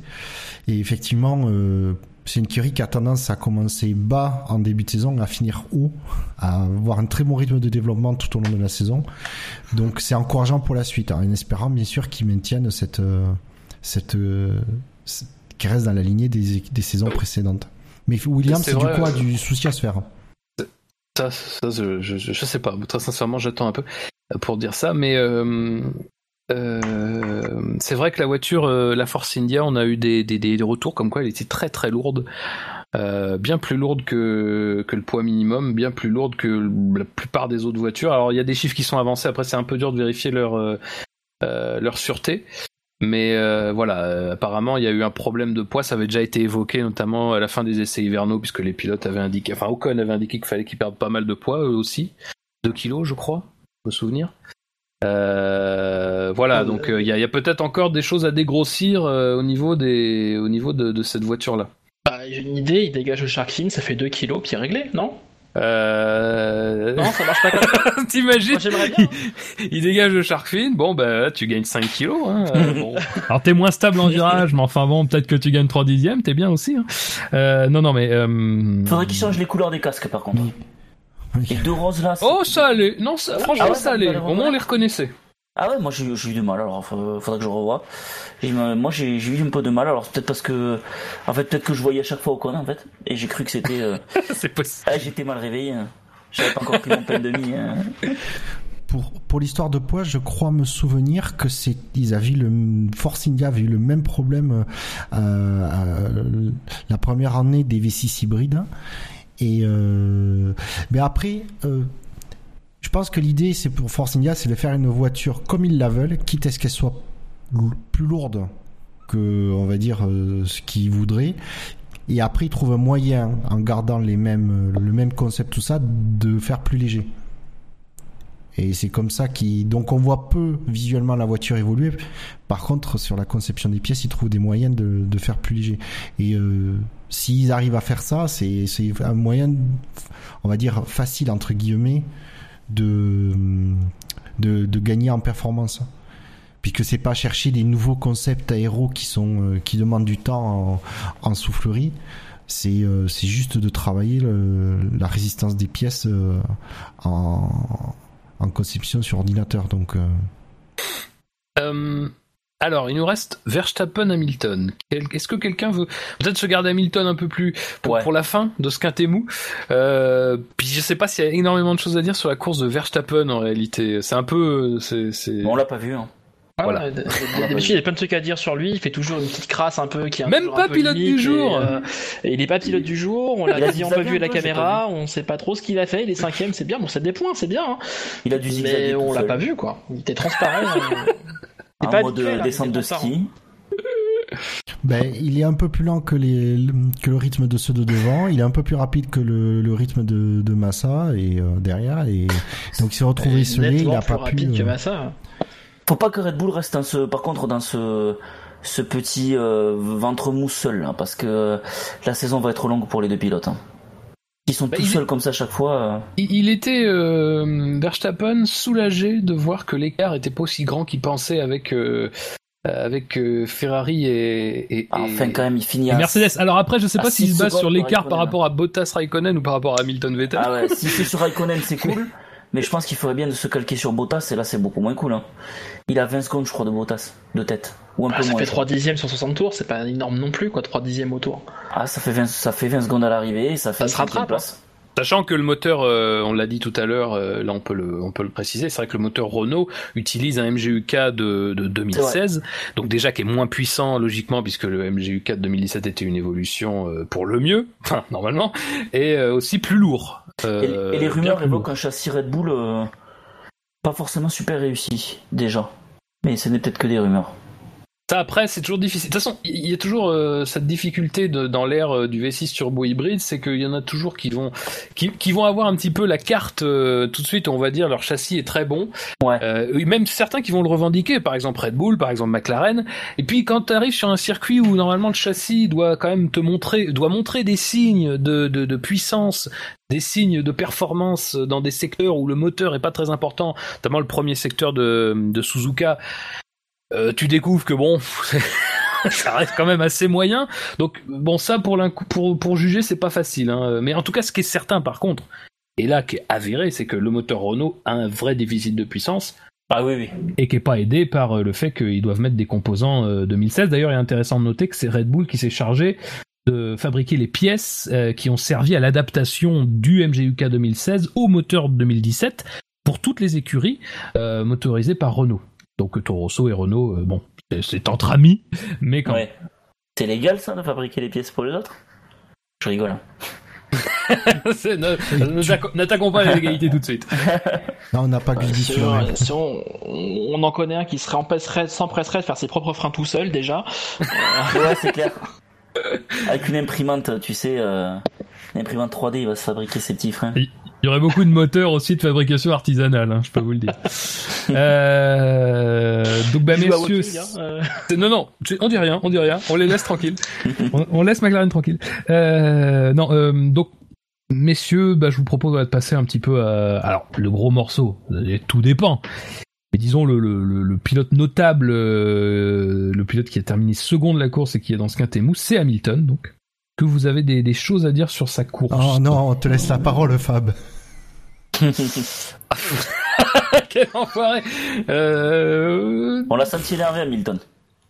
Non, mais laisse Fab parler, laisse Fab parler. moyen, laisse- Non, mais laisse Fab, laisse Fab parler. Non, mais enfin, euh, comment dire Défends-le. Je... Non, Ah, non, Allonge-toi, mais je sens qu'il faut qu'on en parle. Il y a pas de défense, il y a pas de défense. Moi, ce que je sais pas, c'est euh, donc Hamilton euh, qui commence la course en, prenant un bon départ, euh, pe- peut-être un des meilleurs départs d'ailleurs de la grille. Donc quand même, déjà moi, c'est une satisfaction, vous savez. Et je dis ça sérieusement parce que je veux dire, certes, il a pas gagné, mais voilà, il est deuxième, sans sans non plus avoir trop eu à tirer sur sa mécanique. Donc bon, mais disons que si on prend la course d'Hamilton sur son premier relais, Bon, il est en tête, il n'a pas une marge énorme non plus. euh, Vettel est jamais à beaucoup plus de deux, enfin, est jamais à plus de deux secondes d'ailleurs, si je, si je, si je ne m'abuse. Euh, après, moi, sur le premier relais d'Hamilton, ce qui m'interroge, c'est que quand on regarde ses derniers tours, il tourne en gros à peu près. Alors, je crois qu'il y a une exception. Il y a un tour où il perd, euh, il perd beaucoup. Il est à 1,29, je crois. Alors, je veux pas dire de bêtises. Je vais me remettre le, euh, les temps au tour devant. Euh, mais je crois qu'il y a un tour, il est à 1,29. Mais sinon, il est dans des temps qui sont tout à fait acceptables. Quoi, il est en, en une, en 1,28,4, 1,28. 4, 5, 3, enfin dans ces eaux-là. Et je veux dire, il est, il est dans cette fenêtre-là, vraiment, jusqu'à ce qu'il ravitaille. Quoi, je veux dire, il n'y a pas eu. Voilà, ces derniers tours, pour vous dire, c'est une 28-4, une 28-4, une 28-1, une 29-0, une 28-4, une 28-4. Donc, euh, C'est régulier, moi. c'est c'est très régulier, il n'y a pas de perte de performance, mais ça, c'est logique. Enfin, enfin c'est logique, en tout cas, c'est logique qu'il n'y ait pas des- de perte énorme de performance sur un délai de, de 16 tours, et quand tu arrives au bout du 16e tour.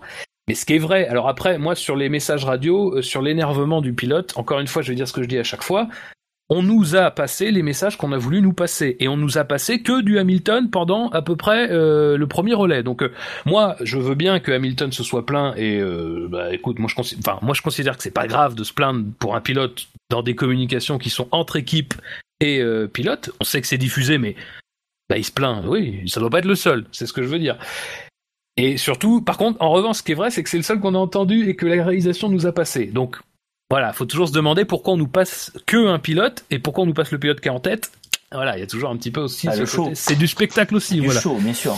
Euh, mais encore une fois, en ayant dit tout cela, moi ce qui m'interroge, c'est est-ce que à un moment donné, dans ce premier relais, on a vraiment senti une une perte de performance ou en tout cas qu'on se rapprochait d'une énorme perte de performance Il l'a fait s'arrêter très tôt, fin du 16e tour. Euh, alors, quand on regarde toutes les stratégies, c'est pas une stratégie non plus totalement incongrue. Il n'y a pas que lui, et puis aussi il n'y a pas que lui sur des sur des pneus usés, et puis il n'y a pas que lui non plus qui s'est arrêté, mais il y en a qui se sont arrêtés avec des ultra temps de neuf dans les dans, dans les mêmes eaux euh, que lui.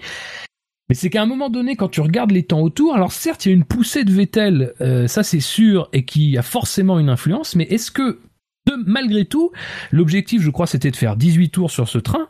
Alors, euh, est-ce que ça aurait suffi? Sans doute pas, mais enfin, en tout cas, est-ce que c'est intéressant de voir que même sur un objectif qui était déjà assez court, eh ben, il coupe encore deux tours? Moi, ce qui m'interroge, c'est que à ce moment-là, est-ce que justement l'état d'esprit de, de, de Hamilton qui sentait pas beaucoup d'adhérence, qui était pas tout à fait satisfait de son rythme et tout, a pesé sur la décision de McLaren, prise en commun encore une fois, hein, c'est comme à Monaco. Merci. c'est- Ah, non, il a changé. Euh, oui, oui, pardon. Mercedes. Mercedes, oui, tout à fait. Euh, prise en commun, euh, voilà. Encore une fois, c'est toujours pas, c'est toujours la même chose. Euh, Mon- Monaco 2015, c'était pareil. Euh, est-ce que, voilà, est-ce que ça, ça a pas pesé et à tort sur la décision? Parce que je vais justement prendre les tours derrière de Vettel. Vettel, son tour. Euh, le tour de le, le dernier tour des deux chronométrés avant que Hamilton rentre au stand. Donc j'ai dit une 28.4 pour Hamilton, c'était une 28.2 pour Vettel. Après Vettel, il fait euh, il fait une 28.3, une 28.4, une 28.1, une 28.2, euh, une 28.5, une 28.5 et il s'arrête. Donc euh, je veux dire, moi ce que je regarde des temps de Vettel, c'est qu'il y a une constance dans la et quasiment alors il est plus rapide, c'est vrai, un peu plus.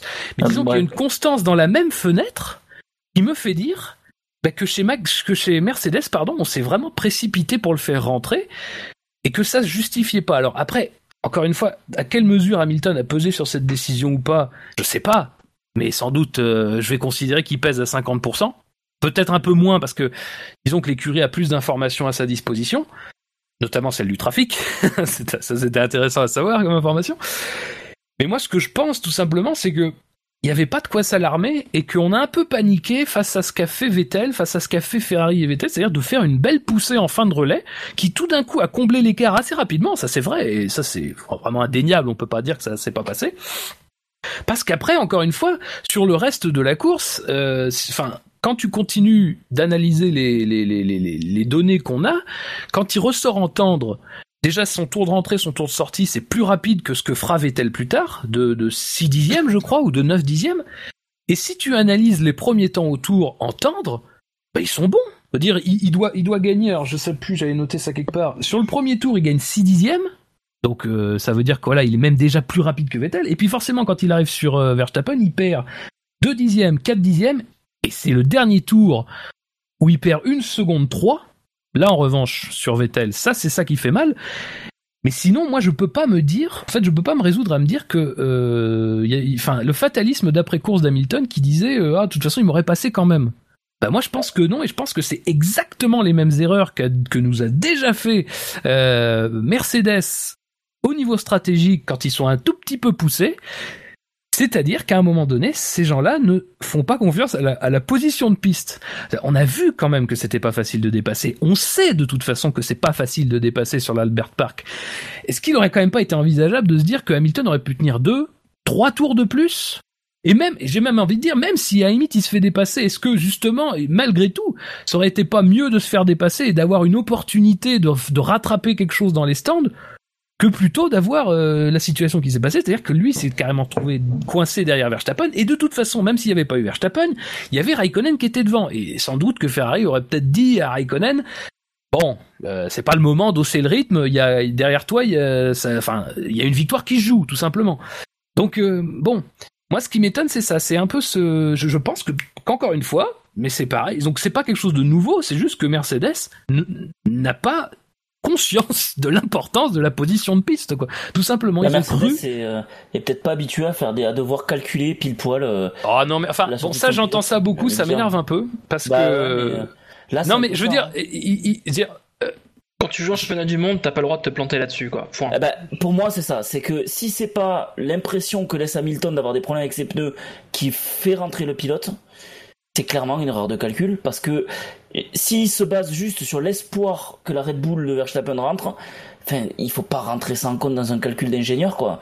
C'est une euh, dans l'équation, tu peux pas euh, mettre un espoir, quoi. Enfin, euh, il faut calculer la présence euh, re- potentielle en piste de la de la Red Bull. Si tu la prends pas en compte dans ton équation, tu t'es foiré. Et je pense que euh, ils sont foirés sur deux points. La présence de la Red Bull, ils l'avaient pas. euh, ils- je, je suis quasi sûr qu'ils ont eu l'espoir qu'il rentre. Et Oui, ils l'ont je suis dit, ouais. sûr aussi qu'ils ont eu l'espoir que la Ferrari rentre. Et ils se sont dit, dans le pire des cas, on, on reste dans la même position. Et manque de bol pour eux, Vettel continue à enchaîner des tours plus que corrects. Et en plus, il y a l'équation, dans l'équation, on y ajoute le, le, le petit de Verstappen qui reste là, on sait pas trop ce qui se passe et il est bloqué. Et comme il peut pas doubler, ben, je sais, moi je suis pas persuadé non plus que euh, sans Verstappen, je, enfin je veux dire sans Verstappen, je suis quasi sûr que Hamilton est devant quoi. Euh, pour moi, c'est plus une erreur de calcul de Mercedes qui est peut-être conditionnée par euh, les, les dires d'Hamilton à un moment au volant. Et je pense que ça, ils vont devoir en discuter parce que euh, si les tours sont bons et que le pilote dit j'ai un problème de pneu, ben mon pote, les tours sont bons, tu continues. Sinon l'ingénieur, il sert à rien quoi. Après, après c'est vrai que sur le chat, on, on en parle, effectivement, et c'est un petit peu le sens de ce que je disais quand je, quand je parlais de la poussée de Vettel. Vettel revient très vite à un moment donné, et ça laisse croire, et je pense à beaucoup de monde, que qu'effectivement euh, Ferrari va tenter l'undercut, va tenter de se rapprocher le plus possible, et Ah, euh, voyant, et, et, et, et à ce moment-là rentrer au stand. Il y a une poussée très nette, il y a un écart qui se réduit très nettement. Après, euh, le truc c'est que, enfin. C'est toujours pareil. C'est- bien joli de de de de- d'essayer de, contrer euh, un potentiel undercut, mais malheureusement, euh, enfin, je sais pas. Moi, ça me, Bah, j'ai plus l'impression que c'est quand même une peur, panique d'avoir quelque Ah, je suis chose qui se qui se qui se présente mal au niveau de la gestion pneumatique, alors que bon, alors c'est vrai que nous aussi, on a du recul, on voit ça, on analyse les chiffres avec du recul. Euh, et voilà, euh, ce qui est sûr, c'est qu'apparemment Hamilton, lui, euh, a en tout cas répété, même si les temps étaient pas mauvais, il répétait que lui ne pouvait pas faire beaucoup plus. Ouais, c'est peut-être ça aussi ouais. qui, qui a joué aussi là-dessus, et euh, notamment de voir, euh, de voir Vettel fondre, donc ce qui veut dire potentiellement lui avait la place de faire plus. Mais quand même, quand tu es en tête avec une Mercedes, avec Hamilton, enfin, tu peux pas te dire je vais tenter de calquer. euh, Enfin, tu joues ton coup à toi, quoi. Ne, te, ne calque pas. euh, euh, ils se sont fait piéger, je pense. Et d'où l'énervement de Toto Wolf. Je, je pense que là, il comprend que c'est eux qui ont fait l'erreur, en fait. Alors, en plus, euh, il le voit que la Ferrari est rapide. Il voit que que qu'il revient, et je suis quasi sûr qu'ils ont mis ça sur le compte d'une attaque euh, avant de rentrer au stand. Et manque de bol, ben, c'est pas une attaque quoi. Avant de rentrer au stand, c'est euh, c'est qu'il accélère le rythme parce que euh, ils veulent les piéger et ils se sont fait prendre au piège. Et hum, dommage pour Mercedes. Euh, J'espère qu'ils vont remettre ça euh, au point parce que ouais, pour moi sur les chiffres, je reste persuadé que s'ils rentrent pas, euh, ils gagnent la course. Bah, après, j'ai pas mal d'intervenir juste sur un point, c'est que Hamilton, à post-course, a expliqué que le, le call qui a été fait de, de rentrer au stand euh, plus tôt, c'est le sien et pas celui de l'équipe. Ah ben ah, d'accord. Donc, euh, Donc là, après, là, après l'équipe euh, aurait dû être en capacité de lui dire, écoute, Ah ouais. oui, mais tu Oui. vas sortir derrière Verstappen, ça Ah, clair. va être compliqué, bonhomme, quoi. Surtout qu'ils ont des ingés qui sont payés que pour ça quoi. Pour faire les calculs de sortie de de, de voiture quoi. Donc c'est euh, ou quasiment que pour ça. Donc c'est c'est complètement dingue de laisser le pilote choisir alors. Et c'est honnête de la part d'Hamilton de le, de le reconnaître parce qu'en gros il assume complètement la, de, la perte de la première place. Hein. Et c'est bien, ouais, c'est bien qu'il le reconnaisse. Ouais. Après, c'est aussi le discours en mode oui, enfin bon, si on s'est arrêté plus tard, ça aurait été le même résultat. C'est un peu pour minimiser sa faute aussi. Ouais, mais enfin, après, le truc c'est que euh, après, encore une fois, moi, moi pour moi, le fait qu'Hamilton demande à rentrer et que Mercedes accepte, je pense, c'est comme tu disais, comme tu disais, c'est pour moi, ça reste quand même une décision partagée. Hamilton, lui, ne peut pas avoir l'information euh, en temps réel de ce qui se passe au niveau du trafic. Alors, et, le truc, c'est là, je suis assez d'accord avec ce que tu disais, Floyd, c'est que euh, Mercedes le dit clairement après la course. Il dit, nous, on pensait que, que Verstappen s'arrêterait plus tôt. Mais ça, justement, ça c'est typiquement le genre de truc T'as raison de dire ça, c'est que tu peux pas faire rentrer ah bah ça dans une décision. Et même, et même encore une fois, si ton pilote le demande, dire, dire bon, ils ont le temps, ils voient bien que les pneus se dégradent pas non plus de manière totalement folle. Ils se dégradent même pas du tout. Enfin, en tout cas, le rythme lui se dégrade pas. Les pneus se dégradent, ça c'est sûr, mais le rythme se dégrade pas. Est-ce que à ce moment-là, tu peux pas te dire, allez, il y a bien deux il y a bien deux tours à tirer on dit et c'est pas là ça serait pas la première fois que l'équipe dit à Hamilton de ne pas rentrer ou de rentrer. Enfin voilà je, suis quasi sûr que sur le calcul faudrait le, le, voir. Je me demande si même un seul tour ça suffit pas quoi. Pour, pour, bah, de toute façon quand on voit l'écart au bout du compte bah après je sais pas parce que de toute façon avec un tour ça m'étonnerait qu'ils repartent euh, tout avec un tour il y a toujours Verstappen à un moment donné. le temps mais euh, mais, ce qui est sûr c'est que au final quand on voit le temps qu'il a été bloqué le temps qu'il a perdu derrière Verstappen ah il aurait été devant c'est c'est quand même au chausse-pied que ça se finit l'histoire hein. donc euh, Ferrari Ferrari a très bien joué le coup après Ferrari a pas non plus été enfin à mon sens c'est un peu là où je veux en venir quand je dis tout ça c'est que pour moi Ferrari a pas non plus été au-dessus en énormément en termes de rythme. Ça se joue pas sur le rythme, parce que sur le rythme, à moins qu'on me prouve moi que Vettel pouvait passer Hamilton quand il fait sa petite euh, sa petite poussée, ce qui est pas impossible encore une fois parce qu'il est proche à un moment donné. Mais tant qu'on me prouve pas ça, moi je peux pas me dire ah euh, le, rythme de Ferrari, non, le rythme de Ferrari. Euh, et puis quand même, hein, il faut quand même, faut, faut revenir, puis il faut doubler. Et Hamilton, c'est pas n'importe qui non plus, donc bon, pourquoi pas. Ouais, moi je, je, je, je reste quasi sûr qu'il l'aurait pas doublé. C'était les rythmes étaient super proches. Les voitures sont ce qu'elles sont cette année. Euh, plusieurs pilotes se sont plaints justement de, la difficulté à doubler. Ouais, puis à un moment Vettel il aurait quand même euh, baissé de rythme aussi, tu vois. Dans le dans le dans la traînée de la Mercedes, ça aurait pas été la même limonade à un moment. Euh, c'est pour ça, moi je pense quand même que les ingés de Mercedes là, ils ont ils ont raté un truc. Vous avez plus envie de parler là. Vous m'avez séché. Voilà. Bouchard, Kevin, quelque chose à ajouter euh, Là, je pense qu'on a bien bien fait le tour de la question Hamilton quand même, je, je trouve. Euh, après, oui, la question de savoir est-ce que Vettel aurait pu passer à la régulière? Bon, comme tu dis Fab, on, on sait pas, surtout que euh, rien qu'à deux secondes déjà d'écart, enfin deux secondes d'ailleurs une monoplace, on commence déjà à voir l'air sale qui euh, qui fait qu'on force sur les pneus. c'est une inconnue pour l'instant quoi. Et en sachant en plus que l'Albert Park c'est pas non plus le circuit le plus simple pour dépasser. Voilà quoi, je pense qu'on aura peut-être une image un peu plus claire en Chine euh, dans 15 jours. Moi, si je, note un truc, ce que je note, c'est euh, qui peut quand même être encourageant pour la suite, c'est que euh, quand on a Hamilton avec Vettel derrière lui au début de course, honnêtement, quand j'ai vu ça, donc euh, je me suis dit, euh, allez, c'est bon, Hamilton va creuser un peu l'écart, comme l'année dernière. Eh et, euh, et, ça n'a pas été le cas. Et ça n'a pas du tout été le cas avec un Vettel qui restait, qui restait assez longtemps. Et à, une ça, seconde, à une seconde, voire moins, notamment les deux premiers tours, il était à moins d'une seconde alors que le DRS n'était pas encore utilisable. Et, et c'est qu'au bout de quelques tours hein, qu'il s'est mis à deux secondes, deux secondes cinq pour euh, avoir de l'air propre. Et après, il est revenu de nouveau dessus. Donc, et ce qui est encourageant, c'est de dire que pour moi, le pari de Pirelli et le contrat de Pirelli est rempli de ce côté-là, c'est que les pneus, ils tiennent la durée dans l'attaque en suivant, quand, euh, un pilote en suit un autre. Et donc, euh, c'est bon signe en tout cas. Ah, ça après, voilà, c'était le, le, deal et pour le coup qui fonctionne bien. 20, bah arrêts hein, pendant cette course, hein, dont certains qui doute qui sont pas euh, pour des changements de pneus. Enfin, c'est pas le but premier de certains arrêts. Hein. Donc 20 euh, arrêts, oui, on, est passé dans une autre dimension malgré tout. Euh, ben messieurs, alors, du coup, fin du quintet mou, mais Pas tout à fait. Puisque vous le savez, euh, quand un pilote n'est pas dans le quintet plus, on peut, à l'unanimité des chroniqueurs présents, lui donner un point ou lui mettre un moins un.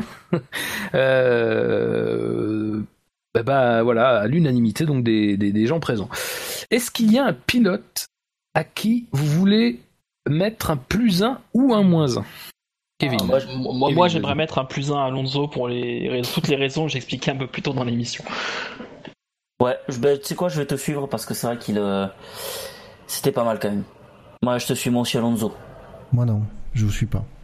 Moi non plus. Ah, Pérez, moi, moi. Plus un, ce serait eh, pour j'hésitais- Pérez. J'hésitais avec Pérez aussi, je t'avoue. Et oui, moi, il moi pourrait te, aussi, oui. je vais te dire parce que il faut, je sais qu'il faut se limiter à la course, mais Alonso, je serai à deux, je suis à deux doigts de, lui, de vouloir lui mettre un moins un pour sa déclaration d'après-course où il nous dit que c'est sa meilleure course de, de sa vie. Il me saoule. Il peut pas dire ça au volant d'une McLaren Honda cette année. C'est pas possible. Et je te, heureusement qu'on prend, qu'on ne prend en compte que la course. Sinon, je, Et je pense qu'il va, il va pousser ses ingés à bout, j'en suis persuadé. Ça va être drôle cette année, Alonso. Ah, Je suis sûr ah ouais. qu'il le pense pas, ce qu'il dit. ouais, Le pire, le pire, c'est que, comme on le disait, c'est que je comprends l'envie de lui mettre un plus un parce que faire ce qu'il a fait avec la voiture Ouais, qu'il a, c'est du grand pilotage. Et du coup, quand le pilote il fait ça derrière, qu'il balance les déclarations, tu peux Mhm. pas trop lui taper sur les doigts, quoi. Surtout que McLaren n'est pas trop euh, et, et, et pas et pas pas trop envie de le retenir. Mais oui, moi je serais comme Fab, je serais plus pour le mettre un plus un à Perez. Ouais, ok. Il n'y a pas de consensus, j'ai l'impression. Oui, Du coup, on- disons on que changer, deux euh, camps non, s'affrontent. Ouais, deux camps s'affrontent. Moi, je pourrais changer de camp facilement parce que c'est vrai que Pérez qui fait septième, c'est c'est bien en fait. Au moins, il marque des points. Bon, bah Mais bon, messieurs, pas de consensus, mais tant pis. Florent, tu ne changeras pas de vote? Ah, Euh, non. Kevin, tu ne changeras pas de vote. Mais il a pas envie. Non, j'ai non, j'ai pas dit que j'ai pas envie. J'ai dit oui, le le Pérez, ça s'explique. Le choix de Pérez s'explique. Euh, c'est pas c'est pas comme si on avait dit Giovinazzi quoi. Euh, je ah, bah, non, j'ai dit une bêtise là. Euh, c'est pas c'est pas lui, c'est pas celui-là que je voulais dire. C'était l'autre Sauber, Ericsson. Je me suis trompé de Sauber. C'est pas comme ça on avait dit Ericsson. Non, mais c'est pas grave. Euh, Ouais, bon, je, je peux changer mon vote pour Pérez. Ouais, je, il mériterait d'avoir un plus un aussi. Oh là, donc euh, revirement, on met un plus un à Pérez, donc vous êtes d'accord? Ah oui. Ah, je sais pas. Eh bah, Maintenant, il va falloir de l'argent maintenant. si. Ouais, c'est ça. Je veux la valise de Lance. Bon, alors on va, oui, on va pas mettre, on va rien mettre. Non, si. Moi, franchement, Ah non mais attends, Pérez, euh, juste la valise. Ah, si j'ai Oui. juste la valise, les billets dedans. euh. Un sac à dos. Le, le contenant, pas le première. hein. Je vais d'abord demander la valise, après. euh, Mais moi je suis, Un moi sac je suis, je- non non, moi je suis sûr d'avoir vu euh, Stroll arriver chez Williams avec une pochette Leclerc. Le sac Leclerc. Oui, c'est vrai, mais c'est vrai, je l'ai vu aussi, oui, oui. Un chèque en fait Euh, bon bah messieurs, d'accord. Eh bien, unanimité, nous mettons un plus un à Sergio Pérez qui euh, avait terminé euh, bah, sixième en tout de notre classement et donc qui avait de peu euh, manqué le, le quintet plus. Donc euh, voilà. Sergio Pérez complète parfaitement euh, le début de classement qui se dessine. Euh, et ben donc on va passer justement à ce fameux quintet plus, Euh, messieurs. Et alors, euh, bon, si vous êtes, si vous êtes attentifs, vous savez qu'on a déjà cité quelqu'un. Ouais, Tout à l'heure.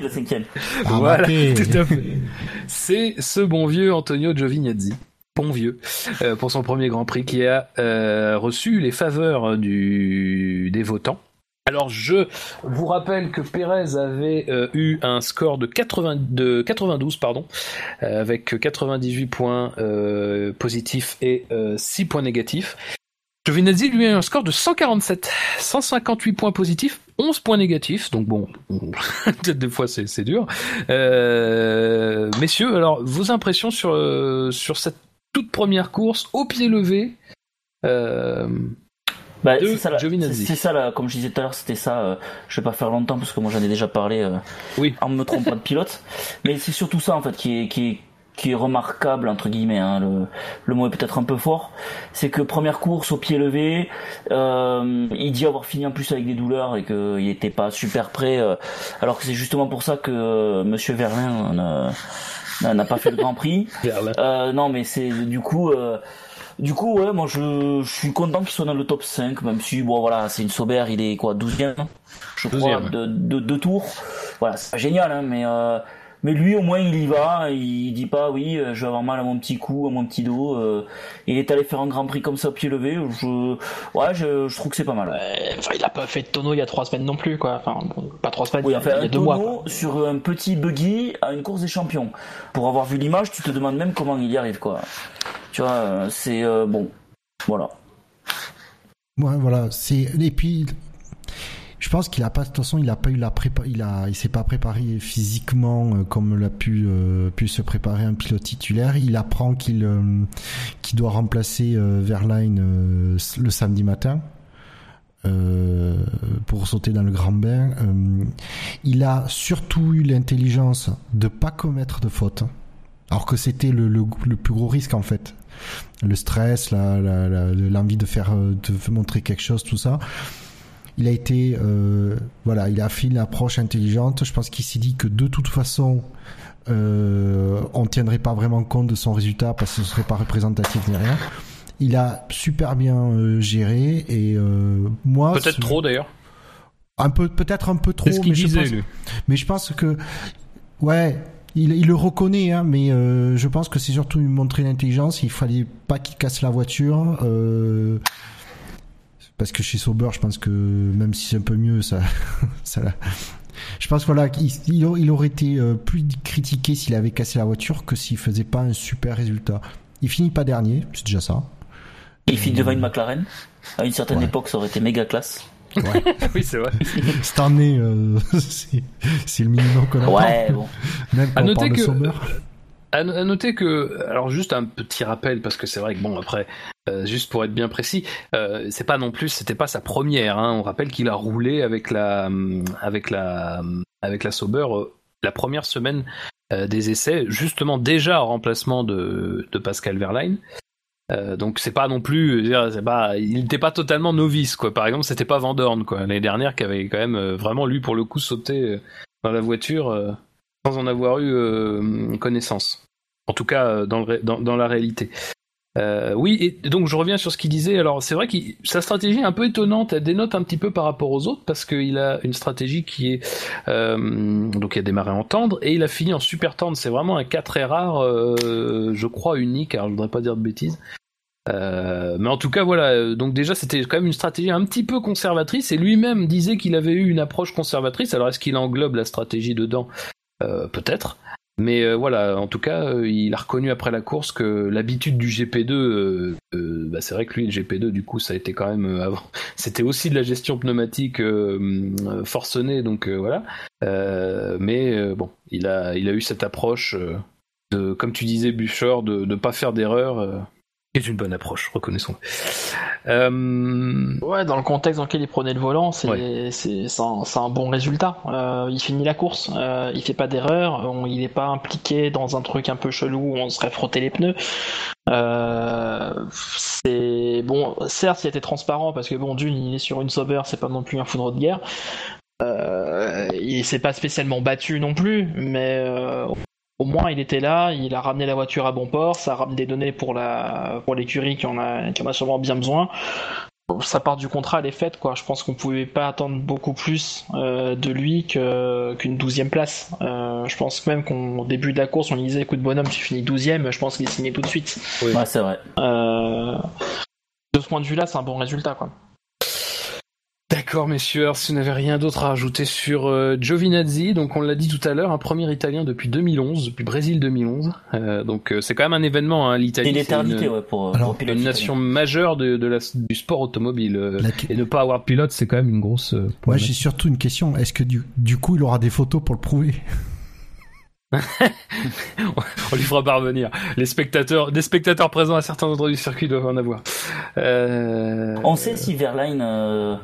l'état de forme de. ah oui, c'est pas, c'est pas, oui, c'est pas mal. Peut-être euh, passer sur Verline, oui. On, on, connaît si, on sait s'il va être présent en Chine ou pas du tout. Verline, c'est quand même une inconnue. Euh... Déjà, enfin.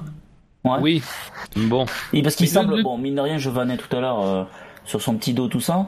Mais il semble bien touché quand même pour pas participer à un Grand Prix de F1. Ouais, euh, ouais j'ai pas trop compris ce qu'il avait exactement. Mais euh, là, quand même, c'est euh, c'est étonnant. En fait, d'après ce que j'ai compris, c'est que son, son accident euh, a considérablement réduit en fait le, son temps de préparation physique. D'accord. Et donc, euh, il disait pour les essais ça et tout ça, mais il, avait, il craignait vraiment que pour sur la durée d'une course, euh, ce soit trop. Donc, euh, Ouais. Ouais, donc d'ici la Chine, ça risque de faire un peu, un peu court quand même. Quoique dans deux semaines, ouais, si. Bah, déjà, enfin, euh, après, euh, le truc, c'est que de ce qu'on sait, c'est que avant, déjà, bon, les essais hivernaux, faut se remettre un peu en contexte. Donc, il est pas, il est pas jugé apte pour la première semaine, donc du 27 février au 2 mars, mais il peut, il peut rouler euh, du 7 mars au 10 mars. Bon, déjà ça c'est une inconnue. Euh, on sait que Sauber a quand même grandement remanié le, programme euh, qui était initialement prévu pour la deuxième semaine, notamment euh, le programme de Verline. Alors c'est normal qu'il l'aménage, mais c'était encore une fois quelque chose qui a été fait au dernier moment. On a ce cas-là où effectivement, alors ça paraît être une décision qui vient de lui. Alors après, euh, encore une fois, c'est pas la question de dire ah un pilote ça doit toujours. euh, non, a- heureusement il y a des gens qui sont lucides sur leurs conditions physiques, donc peut-être que c'est tout simplement ça. On se souvient notamment que Pérez, après son accident à Monaco en 2011, son gros accident euh, à, la, à la chicane, avait aussi euh, débuté le, le Grand Prix du Canada 2011, qui était le Grand Prix suivant euh, deux semaines après, mais qui s'était retiré euh, ce, parce qu'il avait encore des, des, des, des, des maux de tête et que c'est Pedro de la Rosa donc euh, qui l'avait remplacé au pied levé. Donc voilà, c'est pas non plus quelque chose qui est, totalement incongru. Euh, C'était déjà chez, chez Sauber d'ailleurs, Euh, mais voilà, il y a quand même un petit doute sur l'état physique. la préparation physique, c'est une chose, mais malgré tout, il y a quand même un doute sur l'état physique et la, gravité des blessures. Bon, encore une fois, s'il a roulé, c'est qu'il a eu l'autorisation des médecins de rouler. Hein. On roule pas euh, sans autorisation des médecins. Après, est-ce que c'est quelque chose qui pourra perdurer? Là, il y a encore un doute. Et effectivement, il a dit qu'il serait en Chine. Comme disait Quentin sur le chat tout à l'heure, il a dit aussi qu'il était à Melbourne. Donc, euh, qu'il serait à Melbourne. Donc voilà. Où il vient de piger qu'il était que chez Sauber. Et il est pas très bien, le pauvre. Il a eu peur de la il vient voiture. piger, il est arrivé en Australie, il avait une voiture bleue. Pourtant, elle va moins vite. Les contraintes devraient être moins importantes. Il a dû croire Ah qu'il était chez Toro Rosso, quelque chose comme ça, puis euh, hop, PLS. Euh, bah donc là, la réponse, elle nous, euh, nous viendra euh, pour Verline, eh ben à Shanghai, quand on y sera. Quatrième du Quintet Plus. c'est- alors c'est un c'est un peu le retraité de Schrödinger. Qu'il était retraité. On savait pas. Ah, Est-ce qu'il était retraité Est-ce qu'il l'était pas? En tout cas, il se considère comme un rookie. Il l'a dit en conférence de presse. Euh, ce, qui est, ce qui est bien joué, ce qui est bien joué, euh, c'est ce bon vieux Felipe Massa que visiblement, bah, on est quand même content de revoir. Il fait partie des meubles, Felipe. On Bah, a mis eh oui, mais c'est vrai. On a mis les stands, on a mis euh, le paddock. Et alors, et alors, faut le noter, faut le noter parce que c'est pas, c'est vraiment rare. Je crois qu'il y a que Sainz avant lui. Il a eu 159 et ce ne sont que des points positifs. Aucun point négatif pour Massa. Et c'est rare, je vous dis, parce que les trois suivants, les trois premiers du Quintet Plus, euh, en ont eu euh, des points négatifs. euh, du Ouais, coup, c'est- course anonyme un peu quand même, on l'a pas trop vu à la télévision en tout cas. C'est pour ça. Non mais non mais parle pas de ce qu'on a vu à la télévision. De toute façon, le directeur, c'est un, un manche. Bon, allez, allez, tout de suite. Calme-toi, Bichot. C'est une brêle, j'y peux rien. Massa qui passe Grosjean au début, euh, au départ, et ensuite qui, qui se trouve dans une zone de où, Ah, où on connaît la Williams, euh, où il y a personne entre Ah la ouais, Red ça. Bull de Verstappen et euh, les Toro Rosso Force India. Et il finit dans le même tour que le leader. hein. Quand même, Oui. c'est pas mal. Bon, loin, hein, mais même tour. Dernier à le faire. Il y a Ils sont- quoi. Ils sont pas nombreux à pouvoir dire qu'ils ont fini dans le tour du leader. Bah, ils sont 6, je crois. Ouais, 6, je crois. 5. C'est le dernier. Parce que le leader, il finit forcément ah oui, dans bah le même oui, tour que lui. forcément. Ah ouais, bien joué. Ah ouais, mais enfin, attention. du calme. Euh, Non, mais euh... par contre, ce qui est vrai, c'est que c'est le, c'est le premier pilote à qui on a donné un SAV d'ordre d'honneur pour sa retraite, à, à, à l'avoir toujours, puisqu'il ne nous l'a pas renvoyé. Euh, il ne veut pas. Il veut le conserver. Il veut tout Il veut conserver tous ses cadeaux de retraite. Euh, Ouais, et donc, puis voilà. c'est bien qu'il soit là. Il faut un pilote brésilien, je trouve. Ah, c'est vrai que c'est vrai que c'était une inquiétude. Euh... Alors, c'est une inquiétude pour Bernie. Bon, Bernie n'est plus là. Ouais. Mais- Oh, ça aurait été bizarre, c'est un pilote. Mais c'est vrai que C'est très Bah, rare. on a, on a fait 5 ans sans pilote italien, ça va aller quoi. Non mais c'est vrai. C'est c'est vrai, c'est un peu le même acabit. euh, bon. Puis en même temps, ils ont qui derrière les, les Brésiliens? Ils ont personne en fait. Et le signe. Piquet, ça compte? Euh, Non? Non, ça compte pas. Ah là là. terrible, terrible l'attaque. Droit dans le mur. Ouais, droit dans le mur. Ouais. Ouais, bon, pas grand chose à dire pour moi de mon côté euh, pour Felipe, malheureusement, parce que parce qu'une sixième place, euh, bah, c'était pas mal avec la Williams. Mais bon, vu que j'ai pas vu grand chose de, de lui, donc euh, je sais pas trop.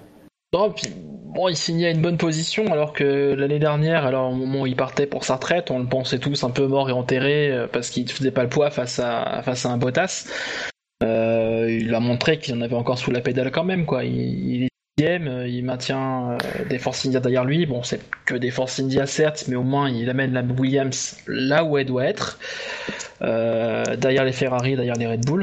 Euh, il remplit son contrat de ce point de vue-là, quoi. C'est pas non plus une course exceptionnelle, euh, mais en tout cas, il a fait, il, a fait son taf. Euh, il l'a bien fait. Il justifie surtout le fait que Williams l'ait l'ait sorti de sa retraite.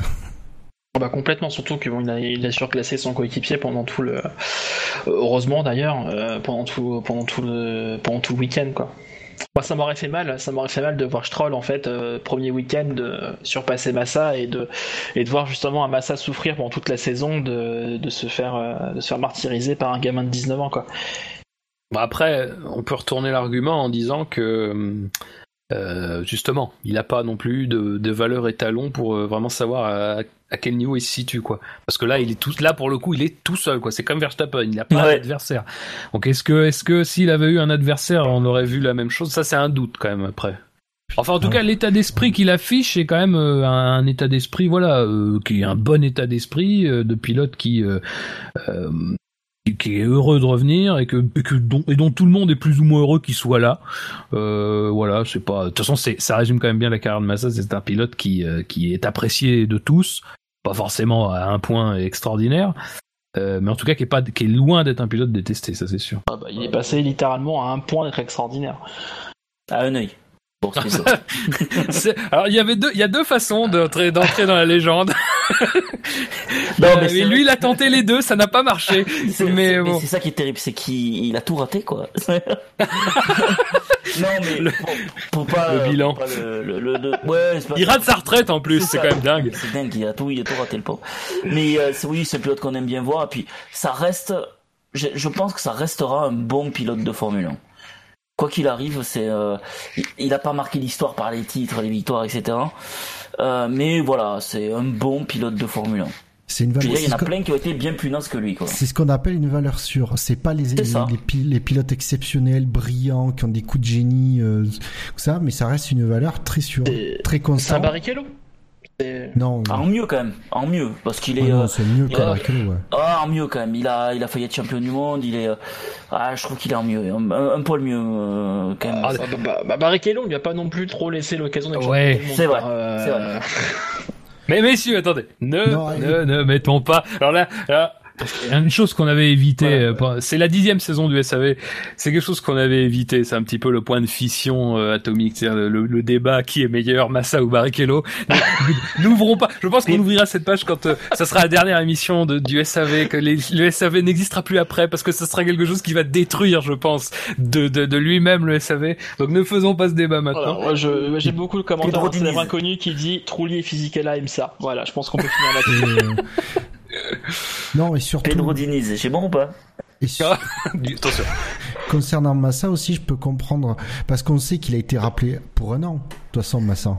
On, je A priori. pense que pe- personne ne se fait d'illusion de se dire qu'à la fin de l'année, euh, voilà, ça laisse un an à, à Williams pour trouver un pilote, pour le remplacer. Lui, il Ça retourne laisse à un sa an à Williams retraite. pour prendre Van Dorn. En attendant, je pense que c'est Massa, c'est peut-être actuellement sur le en F1, c'est peut-être le meilleur pilote, le mieux placé pour former vraiment, mais vraiment former euh, Lance Stroll. Je pense que c'est l'un des pilotes les plus euh, Ah ouais, ça je suis, team je suis- ça, je player suis d'accord. ouais. euh, qui sera, qui pourra euh, vraiment aller, en plus, je pense que c'est vraiment dans sa personnalité, d'aider son coéquipier si clairement on lui dit, bah, on te fait revenir pour un an le temps qu'on trouve un autre pilote et, cette année-là, tu, tu, tu, tu vas nous aider à former euh, Roll et c'est un pilote qui va dire oui parce que c'est vraiment un team player. Et je pense que pour moi, le, voilà, le choix de, de, de Massa euh, pour, de la part de Williams, c'était évident. C'est pas, j'imagine mal Massa tirer dans les pattes de Lance juste pour euh, pour figurer devant. Il a pas, il a rien à perdre. Donc oui. Euh, après, après euh, bon, c'est un peu une digression là aussi, mais euh, on parle d'un contrat d'un an. A priori, c'est ça. Moi, sincèrement, faut voir ce que ça donne, parce que l'année dernière, on a vu que Massa, même en fin de saison, ça commençait à tirer assez fortement et les performances étaient vraiment, vraiment pas bonnes. Enfin, en tout cas, étaient quand même très moyennes. Euh, faudra voir euh, si à la fin de la saison on se posera pas encore une fois la question de savoir si ça sera pas mieux de conserver Massa qui encore une fois sera toujours une valeur sûre a priori euh, avec Stroll parce que de toute façon la question se reposera quand même Stroll il, il, a 18 ans cette année c'est pas en 20 courses que enfin Bon, il y en a, il y en a en 20 courses, ils apprennent les rudiments et ils sont très performants. Mais a priori, Stroll quand même a une belle marge de progression, une belle marge de progression sur le plan de la régularité, une belle marge de progression sur ce plan-là. Euh, il n'est pas exclu. Euh, moi, moi, sincèrement, je vois pas là tout de suite un pilote. Alors, peut-être un. Bon, j'écarte Alonso. Je pense qu'Alonso voudra pas, mais euh, je vois pas un pilote là tout de suite qui corresponde au profil de Massa. Déjà Alonso, déjà je pense pas correspondre au profil de Massa et qui soit euh, disponible en fin de saison euh, pour être un, guide euh, enfin quand tu auras un pilote l'année prochaine de 19 ans non après je pense que pour, l'année prochaine c'est pas un guide c'est un pilote plus jeune performant après attention il, commence à vieillir Massa hein. ah, peut-être que l'année prochaine il lui faudra un labrador tu vois pour pour avancer aussi pense à Raikkonen pense à Alonso ils ont oui c'est vrai, non, vrai. Ben, ah, mais ce qui est sûr, c'est que Raikkonen, il va pas. Il, il est pas là pour partager. T'imagines un jeune formé par Raikkonen bah, c'est facile, tu regardes la caméra, tu fais et voilà. Il forme déjà un peu Vettel d'ailleurs, qui fait du, du moi, c'est le moi. euh, messieurs, c'est tout sur Massa, je pense. Oui, on a bien fait le tour. Ouais, de constructif, oui. Je... Donc quand même, euh, voilà, il est dans le premier KT+. Euh, pour un pour un pour un pour un rookie, c'est bien. Euh, et troisième position. En troisième position, c'est un pilote qui a un moteur Mercedes. ah ben il y en a plus que deux, hein. Il y en a plus que deux, oui. Esteban? Les autres? Non, Valtteri? Ah, je dis pas, je ah, dis. Tu nous fais tout là. Ah, parce qu'on est, je pense que par chauvinisme, on a foutu Ocon avant, avant Bottas, donc je dirais Bottas troisième. Ah ouais, tu gardes le silence, Bouchard. Je suis muet, je suis comme une tombe. Eh bien, c'est pas la fibre patriotique qui a joué, puisque c'est Esteban Ocon qui est troisième de ce quintet plus. Euh, avec un score de 197, donc il y a un, petit, un petit gap de, de 40 points quasiment sur Massa. 205 points positifs, 8 points négatifs, 13e au départ, 10e à l'arrivée. Buchor sur euh, Ocon. Alors, ah, au risque de me, faire tirer dessus à boulet rouge, j'avoue que je suis euh, quand même un peu déçu. J'aurais aimé qu'il soit plus proche de, de Perez que ça. Parce qu'il faut pas oublier quand même que lui, il, a un peu d'expérience quand même en F1. Il a fait euh, 9 grands prix. C'est pas à ce niveau-là, c'est quand pas négligeable.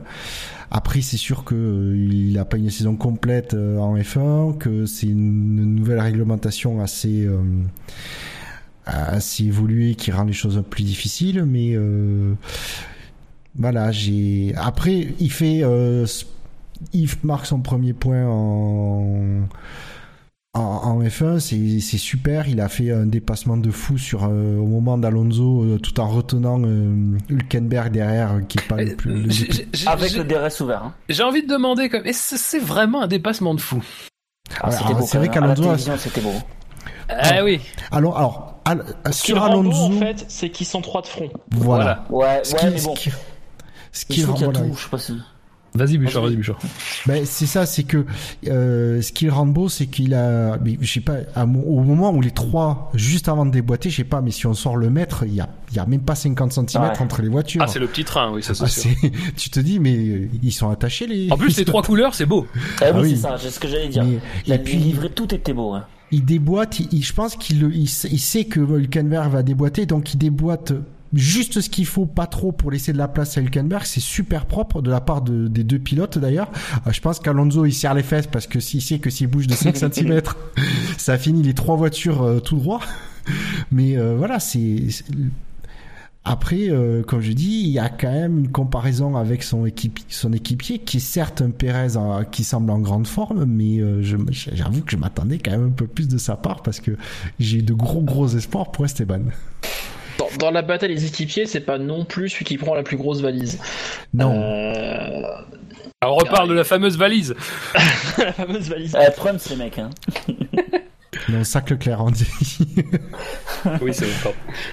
Il n'était pas non plus complètement ridicule par rapport à, par rapport à Perez. Bon, j'ai pas le détail des temps autour euh, des uns et des autres, mais euh, qui était quand même relativement dans, dans, le rythme quoi. Puis bon, il était aussi, euh, il a passé 20 tours derrière Alonso à essayer de trouver une solution. Ça, ça aide pas non plus euh, côté euh, côté temps quoi. Ah, je suis d'accord avec toi. Quand ça fait perdre, ça fait perdre 5 secondes à, de, le fait d'être derrière Verstappen, ça fait perdre 5 secondes à Hamilton. 20 tours derrière Alonso, derrière la plus mauvaise monoplace du plateau paraît-il.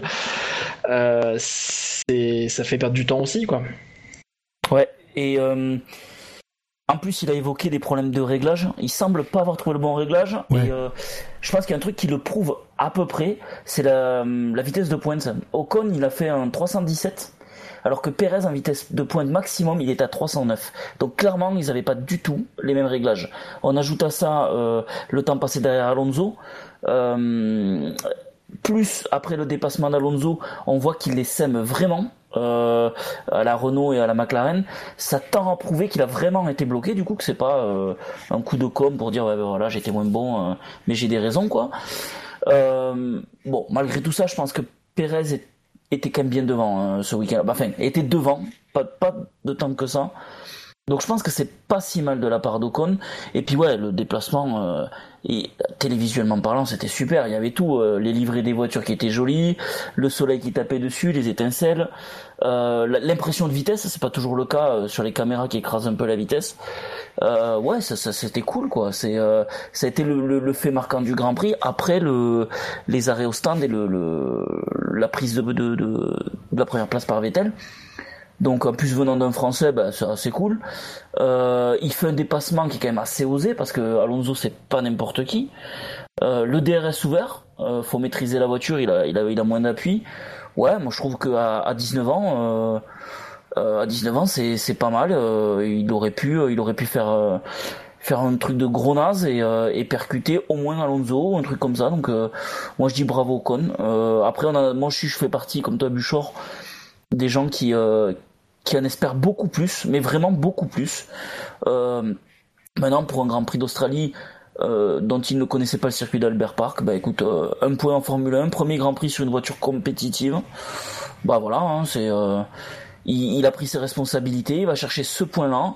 Et bien voilà, c'est cool. Et puis ça rattrape un peu le point perdu là sur Manor qui moi j'ai toujours un doute je me dis qu'il s'est peut-être un peu raté mais euh, mais voilà. Bon là je trouve calé c'est une bonne entrée en matière. Maintenant euh, on va attendre de voir plus et on va espérer qu'il arrive à mettre au point cette cette Force India euh, pour pas être à une demi seconde de Perez à chaque fois quoi.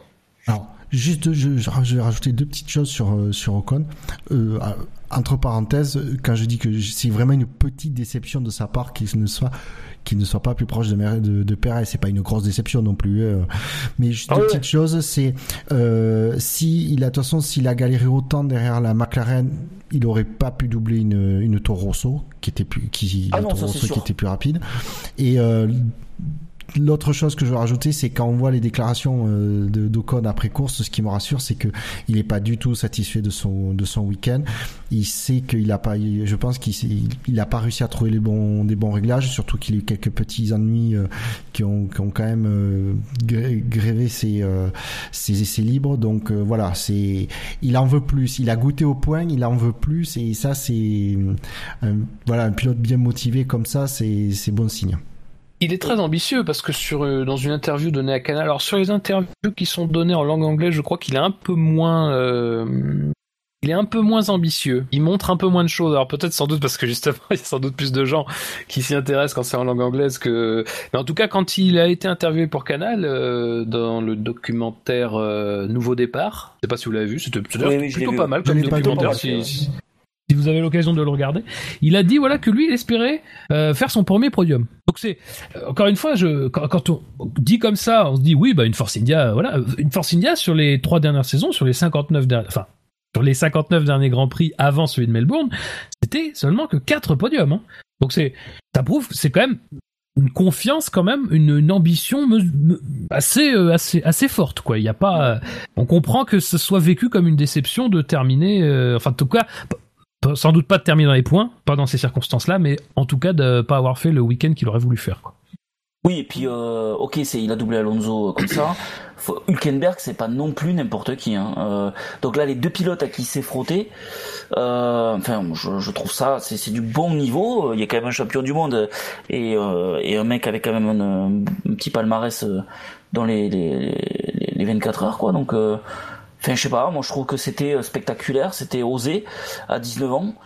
Euh, ouais, moi je suis, je suis, je suis pas admiratif quand même. Euh, le, mouvement m'a semblé propre. Alors après, euh, j'ai, faut que je le revoie parce que c'est vrai qu'a priori, euh, il donne l'impression de passer euh, à, à, quelques millimètres de la de la McLaren. Mais c'est une constante, hein, hein. C'est une constante, hein, parce que quand on voit, tout à l'heure on parlait des dépassements de Pérez, Pérez c'est à peu près la même manœuvre aussi. Hein. C'est vraiment un décalage très très tardif. Je pense que, alors Qu'est-ce que ça veut dire Je sais pas, mais en tout cas, ça veut dire que les pilotes euh, veulent conserver le plus possible d'aspiration avant de se lancer dans une manœuvre. C'est de la méthode avec cette voiture 2017. Euh, moi, ce qui me fait juste peur, c'est le, nombre de tours euh, derrière Alonso. Euh, le nombre de tours dont il a été où, il a été bloqué euh, Ocon. Euh, on voit que après le, le, dépassement, il est euh, il est vraiment plus rapide. En tout cas, il y a un, petit un petit écart qui se fait assez vite. Je me dis que si c'est ça toute la saison avec toutes les voitures, ça va être quand même assez chaud de, de doubler. Bon, on va voir. Après, c'est peut-être l'Albert Park qui ouais qui veut ça, je sais pas. Mais, euh, alors, enfin, l'Albert Park a cette réputation. Maintenant, les voitures, c'est vrai qu'elles sont quand même bien plus larges et et bon, on verra bien. Mais euh, bon, bon après, j'espère quand même qu'Ocon, euh, si la motivation qu'il a, euh, ben, j'espère que ça va se traduire vraiment en, podium. Et puis surtout, un truc qui est sympa avec ce pilote, c'est que il n'hésite pas à se remettre lui en cause quoi. Il dit clairement bah j'ai pas trouvé les bons réglages, j'ai pas fait ci, euh, je suis déçu parce que j'ai pas été très bon. Bah ça change d'un mec qui va te chercher toujours euh, le, le, moustique dans l'aileron ou tu vois ou la guêpe dans la visière quoi. C'est euh, moi j'aime bien. Bon à 19 ans, il semble avoir un bon état d'esprit pourvu que ça dure quoi. Bouchard, tu voulais ajouter quelque chose pour conclure? Oui, je veux dire juste que Melbourne n'est pas le circuit avec les plus longues lignes droites et c'est pas le circuit le plus réputé pour le passer. Hein. Faut pas, c'est ça, ce je pense que peut-être qu'on y reviendra plus tard, mais c'est toujours bien de le dire. Melbourne, on se souvient qu'en 2011, Melbourne, quand ça avait été la première course avec le DRS, tout le monde avait eu une grosse suée parce que le DRS c'était à peu près comme pisser dans un violon. Hein, donc, euh, on a quand même vu que le DRS, qu'on l'aime ou qu'on l'aime pas, euh, est quand même très efficace. Donc euh, voilà, euh, Melbourne c'est vraiment pas représentatif de tout ce qui peut se passer euh, à ce niveau-là en tout cas. Si par contre en Chine c'est la même histoire où il y a des, des lignes droites, c'est vraiment tellement c'est long. Mais d'ailleurs c'est une bonne chose d'en parler parce que Charlie Whiting, alors c'est une information qui était sortie un peu avant par F1 Fanatique je crois. Euh, et euh, oui, c'est ça. Et euh, Charlie Whiting l'a confirmé en conférence de presse jeudi qu'il y aurait bien un, enfin une consultation, c'est-à-dire qu'on va vraiment se pencher sur ce qu'on a vu en Australie et en Chine pour voir, pour décider si on allonge les zones DRS du coup, en partant du principe. Et alors, Là, c'est un peu étonnant parce qu'il y a vraiment deux sons de cloche. Hein. Il y a ceux qui, on, en avait parlé dans la dernière émission d'ailleurs euh, d'Actu, euh, il, y a ceux qui, comme Aldo Costa, c'était lui qui avait euh, dit ça, que, qui était disait très clairement que avec ces voitures-là, il faudrait allonger les zones DRS parce que justement pour essayer un petit peu de combler l'écart qu'on perd dans un virage, pour, donc pour rapprocher une voiture après un virage, puisque quand on essaie de suivre c'est beaucoup plus difficile. Et puis il y avait l'école contraire qui disait qu'il faudrait peut-être raccourcir justement les zones DRS parce que le DRS en lui-même, dans son utilisation, serait plus efficace. Alors à Melbourne, c'est pas possible de rallonger les zones DRS, elles sont déjà au maximum de leur capacité. Il y a un seul point de détection, d'ailleurs, justement parce que le DRS n'est pas efficace à Melbourne. Donc il y a un point de détection qui est dans les derniers virages, alors je crois avant le 15, je sais plus. En tout cas, qui est, dans les derniers virages euh, et qui commande la zone DRS de la ligne droite et la zone DRS entre les virages 2 et 3. Et, donc ça, c'est ce même point-là qui, commande parce que justement il n'y a pas d'efficacité du DRS. En Chine, déjà, la zone DRS, elle est par contre, elle n'est pas à son maximum du tout. Elle commence très loin dans la ligne droite de retour, notamment. Euh, bon, euh, voilà, c'est, intéressant de voir que de ces deux écoles-là, c'est sans doute pour la FIA l'école de ceux qui veulent rallonger les zones, qui va, en tout cas, être euh, celle qui va prévaloir quand il va falloir se poser des questions, quoi. je m'égare et je vais passer aux deux derniers du Quintet Plus. Alors, je vais pas vous faire l'affront de vous demander qui ça peut être le deuxième. Euh, c'est bien sûr Valtteri Bottas. 213 euh, euh, points marqués, c'est 16 de plus qu'Ocon. Il a eu 228 points positifs, mais 15 points négatifs. c'est celui qui a eu le plus de points négatifs dans le Quintet Plus. voilà, troisième au départ, troisième à l'arrivée. Vous comprenez sa place dans le Quintet Plus. Ah, euh, ouais, quand même, parce qu'il fait une course propre. Pour une première chez Mercedes dans l'écurie champion du monde, faut pas te rater. Euh, je pense qu'il le savait. Euh, il termine pas très loin de Hamilton. Alors je sais pas si Hamilton a lâché, mais d'après mes notes, il avait, il, a, il finit à 2 ou 3 secondes, je crois, de mémoire. un peu plus. Un peu plus d'Hamilton? Il me semblait qu'il finissait à une ou deux secondes. Attends, attends je te dis ça tout de suite. Non, tu as raison, tu as raison, tout à fait. après, peut-être qu'Hamilton a lâché, je sais pas, mais euh, il fait une course propre, il se met pas en danger, il fait son truc. Euh, pour être honnête, à sa place, je suis pas persuadé que Rosberg aurait fait beaucoup mieux. Euh, bon, ah, ça c'est une bonne question. On bah, pourra se la poser tout à l'heure. Ouais, bon après on, on pourra jamais savoir, mais euh, bon, il fait, c'est son premier Grand Prix dans une écurie championne du monde. Si le mec qui part à l'aventure euh, avec sa bite et son couteau, euh, je pense que Mercedes va pas être content et. Euh, Deux fois Mobit aujourd'hui. Ouais, j'essaie de relever le niveau. et du coup, euh, bon, voilà, il... oui, ça peut paraître un peu transparent, mais euh, moi, je, je veux pas, j'ai pas envie d'oublier que c'est sa première course chez Mercedes et que le mec peut pas aller faire n'importe quoi, il peut pas. Enfin, je pense qu'il a senti qu'il pouvait pas faire un exploit. Raikkonen est méga loin derrière. Hamilton, ça reste Hamilton et voilà. Je pense qu'il pouvait pas l'attaquer. Donc il a sa place. Et c'est, je, je, à, mon avis, c'est juste ce qu'il devait faire. C'est pas génial, mais c'est loin d'être naze. Kevin oh, Tu cherches un yaourt. ouais, Il avait Eh bien, pas Kevin. Tour, Attendez, non, en fait, je, je, en fait, je parle depuis tout à l'heure et je me rends compte que j'ai coupé le micro parce que madame était venue faire un bisou parce qu'elle était partie se coucher. Ça, t'as tort quand même. Et, et voilà. Et j'ai oublié de le remettre. Euh... À quel moment t'as coupé? Parce que t'as dû te sentir coupé, non? Euh, bah, en fait, non, j'étais pas intervenu jusque-là, mais euh, ah, bon. on a dit Kevin, j'ai fait ouais, donc j'ai commencé à dérouler mon truc et bref, ça intéresse personne. Euh, ouais, en fait, en voyant les, les qualifs, en, le voyant à 3 4 dixièmes de d'Hamilton, j'avais vraiment peur qu'il prenne une grosse fessée pendant pendant la course. Finalement, il pendant toute la deuxième deuxième relais, il reste à 2-3 secondes de son leader et euh, il maintient le cap. Il maintient le gap. Euh, pendant un moment, j'ai un peu senti qu'il a essayé un peu de, le chasser. Enfin, je me rappelle notamment pendant un, tour dans le dernier euh, dans dernier virage euh, avant la, ligne droite de, des stands euh, où il réaccélère et on, voit la voiture qui chasse un peu à l'arrière et on sentait un peu qu'il attaquait quand même le bonhomme. Mais bon, apparemment ça n'a pas suffi non. Enfin, je sais pas. Enfin, ça n'a pas suffi dans le sens soit il était pas assez rapide, soit peut-être Mercedes a dit à la radio bon écoute bonhomme reste à deux secondes, troisième c'est bien, euh, assure le truc. Euh, on sait pas trop ce qu'il a pu se dire à la, à la radio de à, ce moment-là.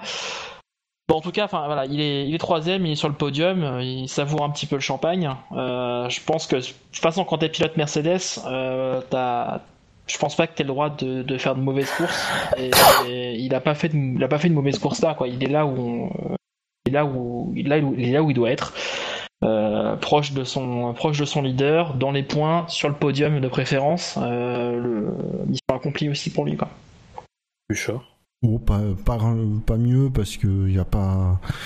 Il a fait le job, euh, il a pas été ridicule non plus. Euh, après, on sait qu'il se frotte à un Hamilton qui a l'air euh, motivé comme jamais et c'est quand même, on parle quand même d'Hamilton quoi. Donc, il arrive dans une nouvelle écurie, c'est pas, voilà, c'est ça me surprend pas qu'il soit dans le Quintet Plus là où il est. Après, je trouve, il aurait été troisième du Quintet Plus, j'aurais, j'aurais pas, j'aurais pas chouiné non plus. voilà. Après, sur la course de Bottas, alors je veux pas non plus. je pense que le deuxième relais, comme globalement la course d'Hamilton, à mon avis, c'est pas quelque chose à prendre en compte parce que je pense que pour le coup, Bottas est sur un rythme qui est assez, euh, alors, je lent entre guillemets. Il est sur un rythme, disons, plus lent qu'Hamilton euh, sur la première partie de course. Il a beaucoup de mal avec les ultra tendres, c'est ce qu'il dit. Bon, euh, ça a l'air d'être une constante, mais en tout cas, lui, ça se voit beaucoup dans les chronos.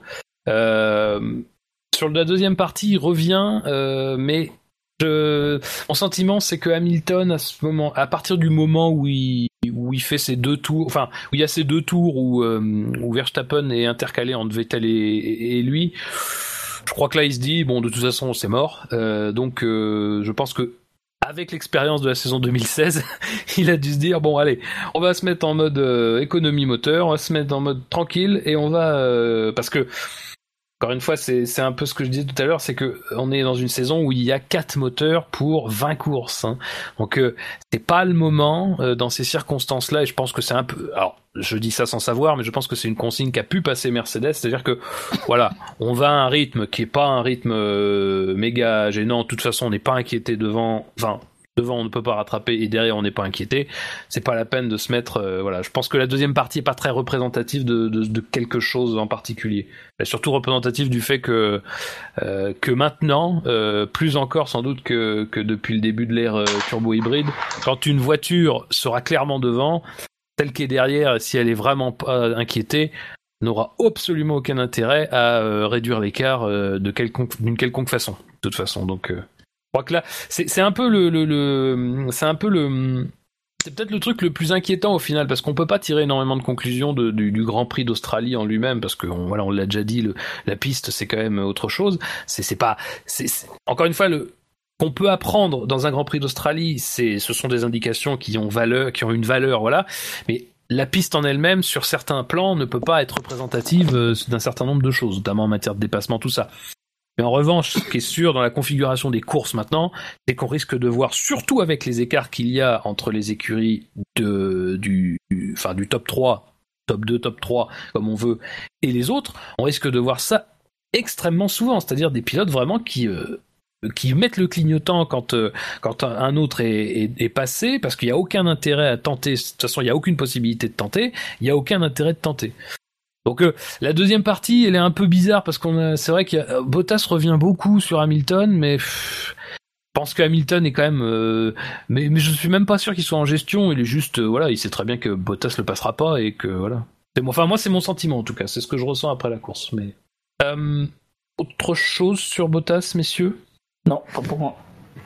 Eh bah. bien, je vous propose. À part le manque de charisme peut-être. Mais on verra. Je suis curieux de savoir ce qu'il pensait de, de Rosberg, qu'il était un champion euh, non charismatique.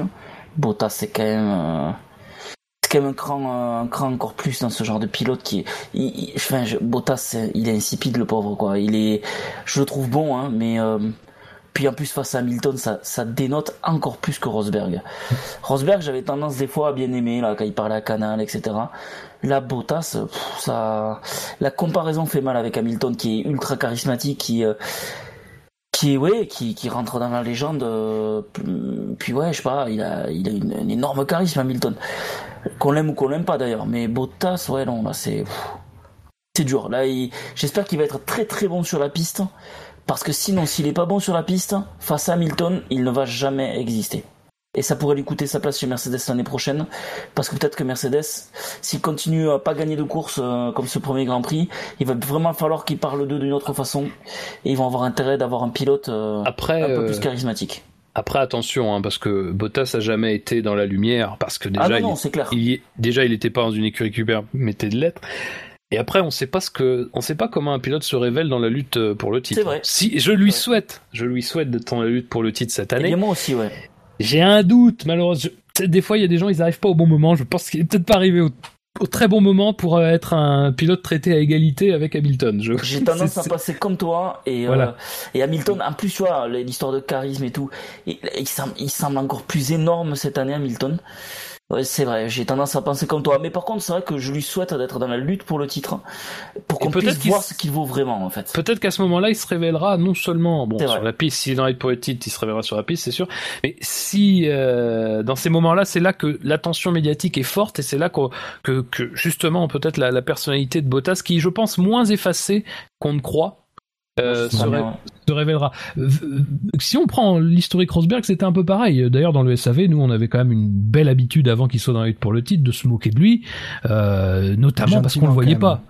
Oui, oui, gentiment, mais, c'était quand même révélateur d'un certain état d'esprit. C'est-à-dire que on, se moquait de lui, enfin gentiment. Encore une fois, euh, c'était plus une boutade, mais en disant qu'on disait voilà une course à Rosberg, c'était une course où on ne voyait pas le pilote, mais qui faisait un bon résultat.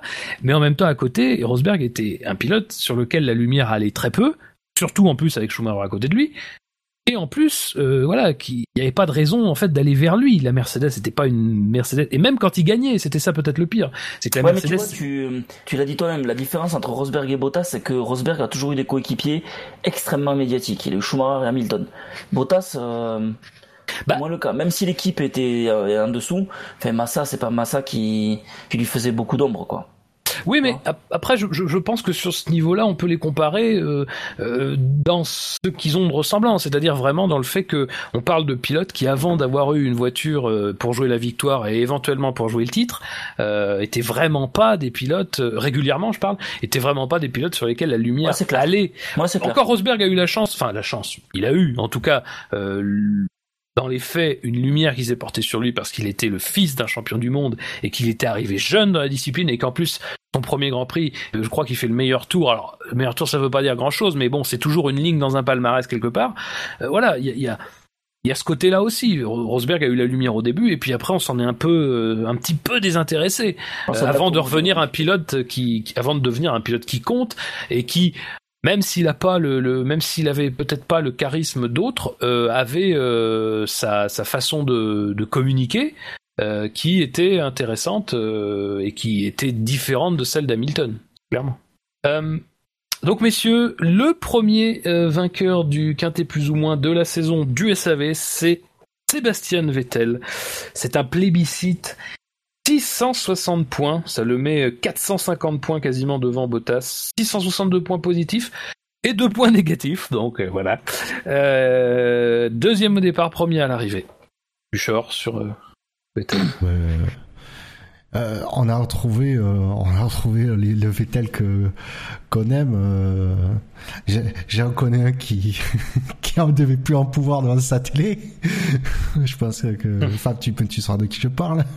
Euh, ben c'est c'est ben à un moment donné en plus Villeneuve l'a dit c'est bon Vettel il est devant il est en tête euh, on va retrouver il sait il sait comment gérer quoi mais ça voilà, je, je comprends l'enthousiasme du, dans les votes du Quintet Plus parce que euh, déjà c'est pas une Mercedes, ça fait bien. Et eh ouais, ça, joue beaucoup ça. Et en plus c'est une euh, Ferrari. C'est en eh plus c'est une Ferrari. On les, je veux dire, il y a même s'ils ont beaucoup euh, Ferrari, ils ont beaucoup calmé les esprits pendant cet hiver que du coup on se rappelle des saisons précédentes où on, retenait notre souffle parce qu'on voulait pas trop espérer mais on espérait quand même que Ferrari viendrait euh, batailler avec Mercedes. Ça voilà ça il y a, eu aucun raté euh, d'ailleurs c'est Kimi qui l'a qui l'a dit euh, il y a eu pas d'abandon chez Ferrari cette année à Melbourne euh, c'est voilà, ça, on sent qu'il y a une bonne base. Euh, Vettel qui du coup arrive arrive motivé à bloc, ça ça va le motiver pour la suite de la saison. Euh, c'est c'est tout bon quoi. Et Ferrari s'est pas foiré sur la stratégie parce qu'on a vu que l'année dernière ils étaient ils, pêchaient quand même pas mal de ce côté-là. Bah, ça leur coûte la victoire l'an dernier en fait. Hein. Ben on pense, ouais, après, on, a priori, a priori, ouais, a priori euh, effectivement, il, la stratégie leur a fait perdre la victoire, mais euh, bon, l'année dernière, il y avait une safety car aussi, ce qui, ce qui facilite, mm. ce qui facilite pas. Mais voilà, c'est ça, ça fait, c'est une belle victoire parce que on, on, se dit que Mercedes est quand même au rendez-vous, qu'ils se, voilà, ils se font battre. La, on a vu que la Ferrari est arrivée à bien suivre la, voire même pousser un peu la, la Mercedes dans ses retranchements en course. C'est, voilà, ça, ça fait plaisir. C'est, euh, on c'est pas pour voit, on voit pas non plus une domination se profiler. C'est c'est surtout le changement qui fait que euh, il y a de l'engouement pour cette euh, pour cette victoire. je, je suis d'accord, j'étais moi aussi content de. Alors je pense que euh, Fab lui, il était pas aussi content que certains dans la télé, mais. bah, c'est le jeu. bah oui, c'est le jeu. Et voilà, c'est à la régulière, ça fait c'est c'est une, victoire méritée parce qu'ils ont vraiment tout bien assemblé comme il faut de bout en bout de de la course et ben, en fait, euh, comme tu dis, euh, la victoire déjà paraît méritée parce qu'il il, gagne a priori à la régulière, même s'il y a le, petit côté Hamilton retenu par Verstappen.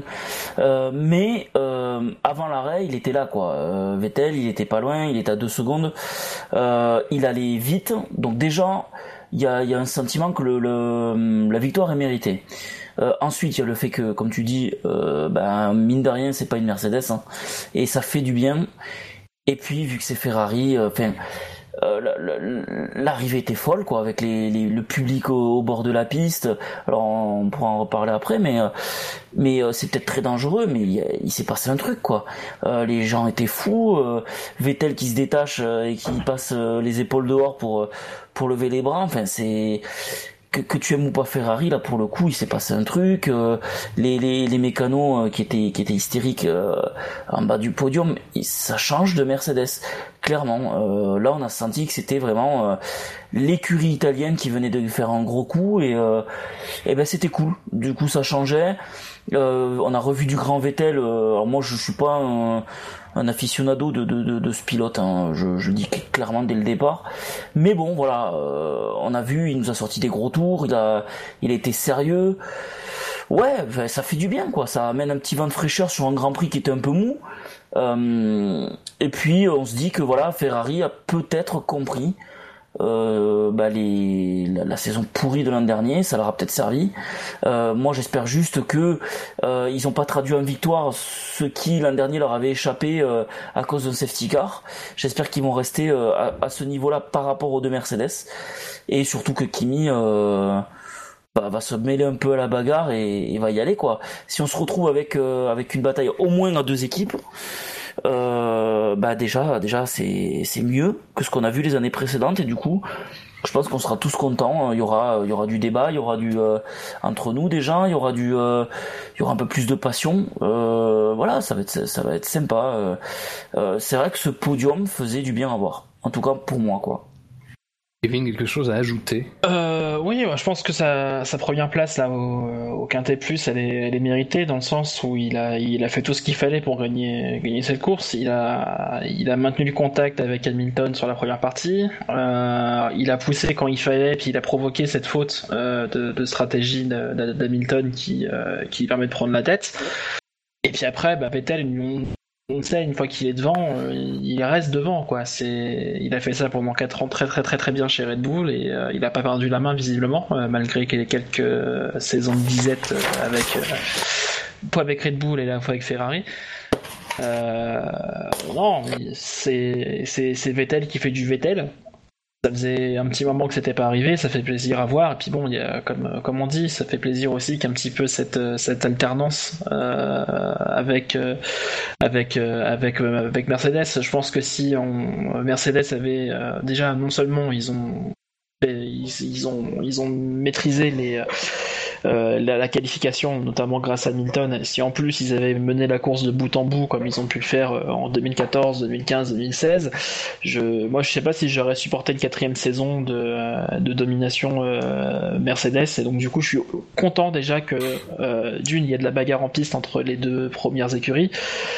Et euh, accessoirement, ça me fait, il y a un petit point bonus parce que bon, c'est c'est pas Mercedes qui a gagné le premier, euh, qui, a, qui, a, qui, a, gagné le premier Grand Prix, donc du coup ça ça met un petit peu de sel sur euh, sur ce début de saison qui qui me plaît bien. Et puis, euh, comme dit sur le chat, Vettel a la victoire communicative quand même. Il c'est un mec quand, tu le vois sur le podium hier, il faisait plaisir à voir quoi. Ouais, quand il parle en italien aussi, à son équipe et tout, c'est on, on, a envie de, de penser qu'il est hyper à sa place dans cette équipe Ferrari et euh, ça a l'air de bien marcher. Bon, euh, dis ça aussi peut-être parce qu'il gagne là et on verra. C'est dingue comme une course change beaucoup de choses. Ah oui, c'est sûr. C'est parce que parce qu'on avait tendance à penser l'inverse. Moi, le seul bémol que j'ai, c'est voilà, c'est de je me demande si Ferrari euh, va rester à ce niveau-là parce qu'on a vu l'an dernier qu'ils avaient bien commencé et à mi-saison c'était c'était dur. Et puis surtout euh, le fait que Ferrari ait recruté quasiment que des ingés italiens euh, qui sont allés chercher du jeune italien, etc. De la promotion interne principalement. Et de la promo interne. Euh, Ferrari avec beaucoup d'Italiens. Je, je me souviens pas que ça ait bien marché euh, dans le passé. Euh, ça avait été un bordel à l'époque d'Alésie et tout ça. Donc euh, voilà, j'attends de voir sincèrement. Par contre, c'est vrai que leur joie était ultra communicative et ouais, moi je trouvais ça assez cool. Et bien, je, pense, je pense que c'est aussi un dernier truc, je pense que c'est aussi important qu'il y ait une lutte entre deux gros constructeurs euh, à la tête de la pour la pour le championnat du pour le championnat du monde. Euh, je pense que d'une ça ravi ça doit ravir Liberty qui qui est content de pouvoir compter un petit peu sur cette rivalité qui est en train de se, se, se monter entre entre Mercedes et, et Ferrari. Et c'est quand même beaucoup plus glamour en fait un, un combat Mercedes Ferrari qu'un combat Mercedes contre un vendeur de canettes. Ah mais quand tu vends des voitures, quand, et que tu arrives et que tu peux dire derrière, euh, ouais, euh, ben, euh, on a bien lutté, mais au finalement on a, on est sorti vainqueur face à Ferrari. Ouais, ah, ça a quand même plus de classe, quoi. Oui, voilà, ouais. Je, je, je nigre pas l'équipe Red Bull dans le sens où ils ont quand même une très bonne équipe. Ils ont été quatre fois champions du monde, c'est pas rien.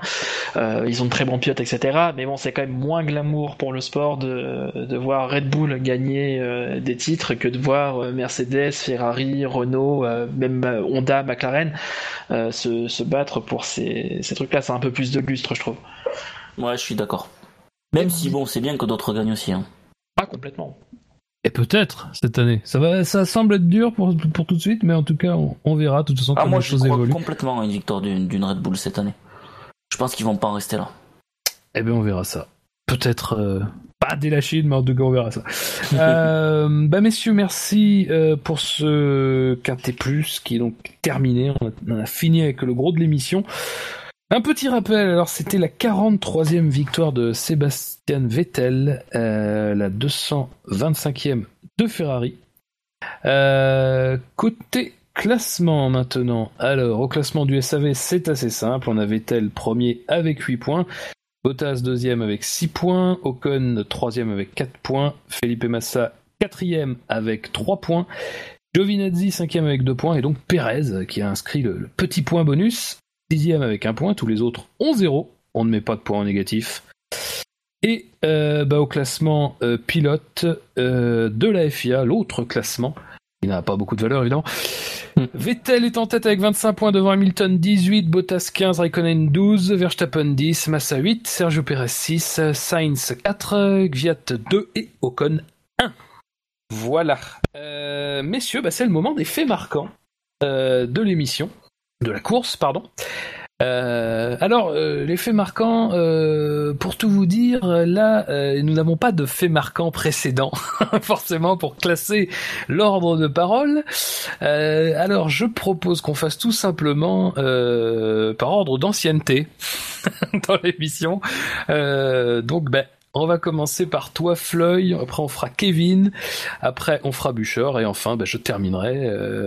tu te sacrifies. Pour, c'est, t'as vu, c'est beau. Non, c'est, sincèrement très beau. Alors juste laissez-moi le temps d'arriver sur la page des sondages, car évidemment je ne l'avais pas préparé, ça aurait été trop, ça aurait été trop facile. Mais donc ça vous laisse un peu de temps quand même pour trouver. Alors pour rappel, pour les pour les auditeurs qui nous écouteraient pour la première fois, le fait marquant c'est très simple. Euh, chacun des, des, des, chroniqueurs décide un fait marquant qui concernait un événement. Alors après, euh, le jeu aussi c'est d'arriver à peut-être euh, un petit peu outrepasser l'événement qu'on veut euh, dont on veut parler. Et voilà, ce, normalement ça doit être un euh, fait marquant différent par chroniqueur. Ça donne un petit sondage et euh, il y a une compétition interne, donc c'est très important évidemment que vous votiez euh, pour votre préféré. Attention, pas pour le chroniqueur préféré, pour le fait marquant préféré. Euh, et à la fin de la saison, bah, ça donne lieu à un, à, à, une, à un, classement qui avait été remporté l'année dernière par, par l'ami Jassem. Je sais même pas s'il est au courant qu'il l'a remporté, à vrai dire. Euh, mais bon, c'est, euh... pour traduire, en fait, c'est notre concours, c'est notre concours de quéquette interne au SAV. Voilà, c'est ça. Euh, voilà. C'est bien, t'as pas dit bit. Ah, Euh, trois fois, ça y est. Ça- Euh, alors, messieurs, donc la réponse, la question est simple. Quel est selon vous le fait marquant du Grand Prix d'Australie 2017 Et donc, Floyd, à toi. Ah, je, je vais, euh, je, je vais prendre le gros morceau, j'ai envie de dire. Ah. Je vais pas parler d'Hamilton. Euh, je vais dire euh, Ferrari qui gagne euh, le, le retour du, de- du, du cheval cabré euh, ah, et de la passion italienne euh, en tête. Attends, tu- alors, tu le retour du cheval. Le retour du cheval cabré et de la passion italienne en tête? Ouais, enfin le, ouais, le retour de, de la passion euh, euh, de, et de la, de la victoire d'une Ferrari. euh, enfin, Ah, bon, pour moi, le point fort, c'est Ah, mais c'est pas trois pages. Ferrari. Attention, il faut que ce soit, il faut que ce soit précis. hein. La Que formulation précis. compte. Non, Allez, le, euh, allez, le, le cheval cabré de retour euh, aux avant-postes. D'accord, et je note ça. Un truc simple. Kevin. Euh, moi, je dirais euh, la mort clinique du réalisateur au 13 e tour. La mort clinique du réalisateur au 13 e tour. Tu sais que ça, Ah ça bah, pour pas le 13 gagner. premier tour, en fait, il était, il, il était, il était, il était à la- aux fraises complètement le réalisateur avec les, en tout cas au niveau des infographies et ça, ça s'est remis un petit peu en route euh, après, après une quinzaine de tours. Euh, donc du coup près 13 parce que ça sonne bien, 13 j'aime bien. Donc la mort clinique du réalisateur lors de des quinze la mort clinique ou du réalisateur tout court, je pense. euh, on peut... La mort clinique du réalisateur, très bien. Ah oui, là c'est c'est y a même pas de c'est un peu quoi. school. Mais il n'y a même pas de peu- compétition à ce niveau-là. Attention, attention. Du, ca- du calme, du calme. Bûcheur, on sait déjà qui va voter pour ça. Mais tu dois donner le tien maintenant, Bûcheur. Je peux pas donner euh, ma voix avec une formulation si si, si, si, si- si plate. Oh, Euh, quelle violence. Il faut que, il faut le faire sur. euh, alors, soit il faut le faire sur euh, une McLaren Honda parce que euh, tirer sur l'ambulance dans ce cas-là, ça rapporte. Là, c'est vrai. C'était ma deuxième idée. J'ai eu envie de taper sur aussi. Euh, et, et j'ai envie de, de, de, ah c'est là où c'est c'est c'est- c'est- ça peut être très vicieux, c'est que je peux mé- mélanger ça en même temps à la, à la- au dépassement d'Ocon sur Alonso. C'est mais il faut Eh oui. trouver la formulation parce que c'est Eh ça qui oui, fait tout. On a déjà vu des, des faits anecdotiques d'une course gagnée à ce, Tout à fait. à ce, ce petit sondage par la formulation. Eh oui. Euh, euh, comment Ou sinon, tu leur tires un boulet rouge dessus, mais méchamment. Un bon gros troll bien gras, tu vois. Mais oui, tu vois, du genre euh, McLaren, Attends, faut ne pas, un pas, prêtre tout de suite, tu vois. euh, Il y a peu de respect pour le temps de réflexion du fait marquant, c'est terrible. Alors, alors la formulation, ça va être euh, euh, Esteban et Nico, deux points. Oui. Euh, Deux points. Deux points, deux points, boum. Déposé. un Mercedes et un Renault euh, abrègent les souffrances du Honda. Oh Ah, C'est long, mais c'est pas ça. mal. Ah oui, j'ai pas demandé, est-ce que vous voulez un point à la fin Vous, euh, Kevin, euh, Floyd Un point, c'est-à-dire? Euh, Quel point d'exclamation Quel point quelle, quelle ponctuation vous voulez à la fin de votre phrase? Oh, De Votre fait marquant. 3 points de suspension, moi.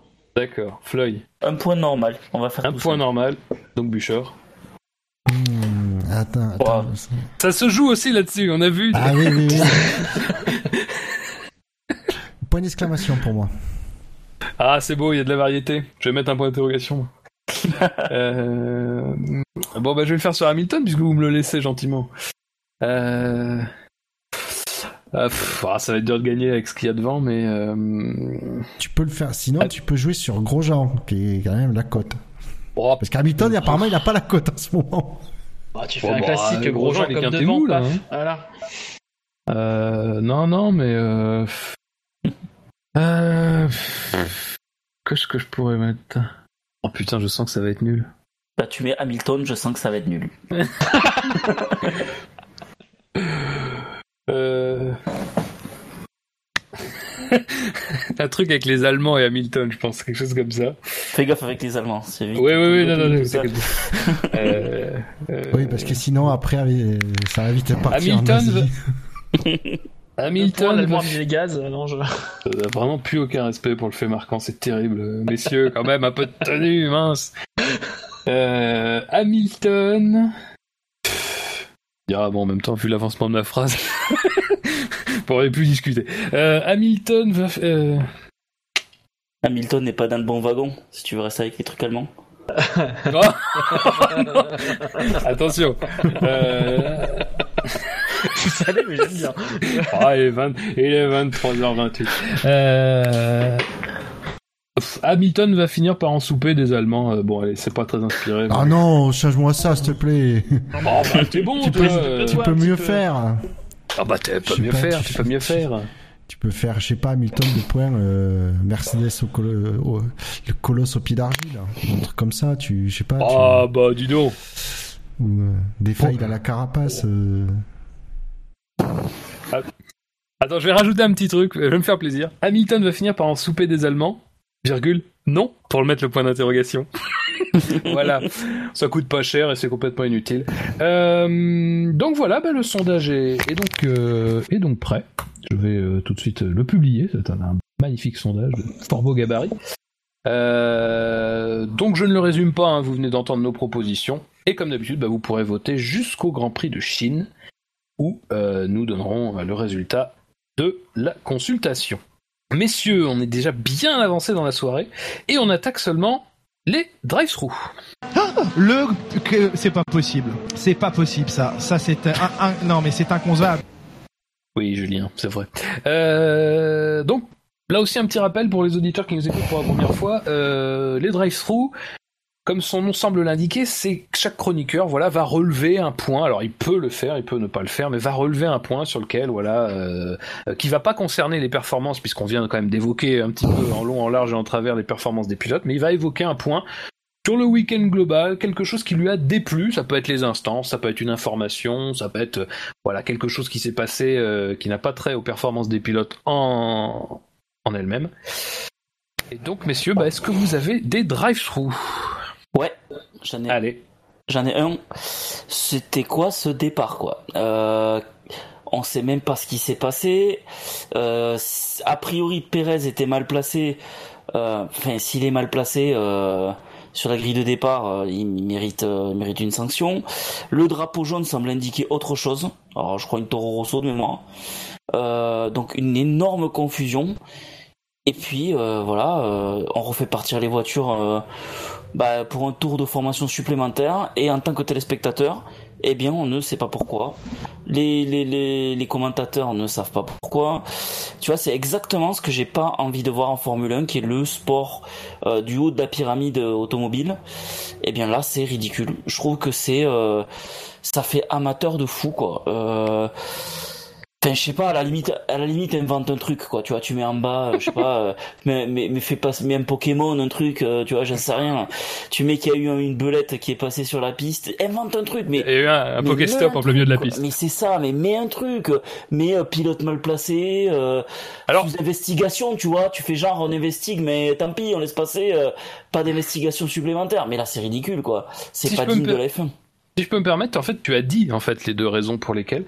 C'est qu'effectivement, Pérez, il, a eu, une hésitation sur son placement. Il s'est d'abord mal placé, mais a réagi très vite et s'est placé sur son bon emplacement. Donc ça a un petit peu retardé le placement des pilotes derrière lui, forcément. Et il y a eu effectivement un cas avec une Toro Rosso, puisqu'un des, un des commissaires qui, qui était chargé de surveiller la Toro Rosso et donc qui a, qui a un panel de boutons devant lui pour justement déclencher quand il y a un doute et que par exemple un pilote lève le bras ou ne peut pas partir et tout. Il appuie sur un bouton et c'est un bouton jaune voilà qui, qui donc indique à la dire enfin au directeur de course Charlie Whiting qui est dans sa petite cabine pour donner le départ il y a un problème. Donc il y a eu ces deux cas là le truc c'est qu'il y a eu une hésitation parce que euh, comme Perez s'est bien placé et comme on n'avait pas vu du tout de problème du côté de Gviat c'est-à-dire de, on voyait vraiment pas pas, l'avoir, en euh, fait. voilà.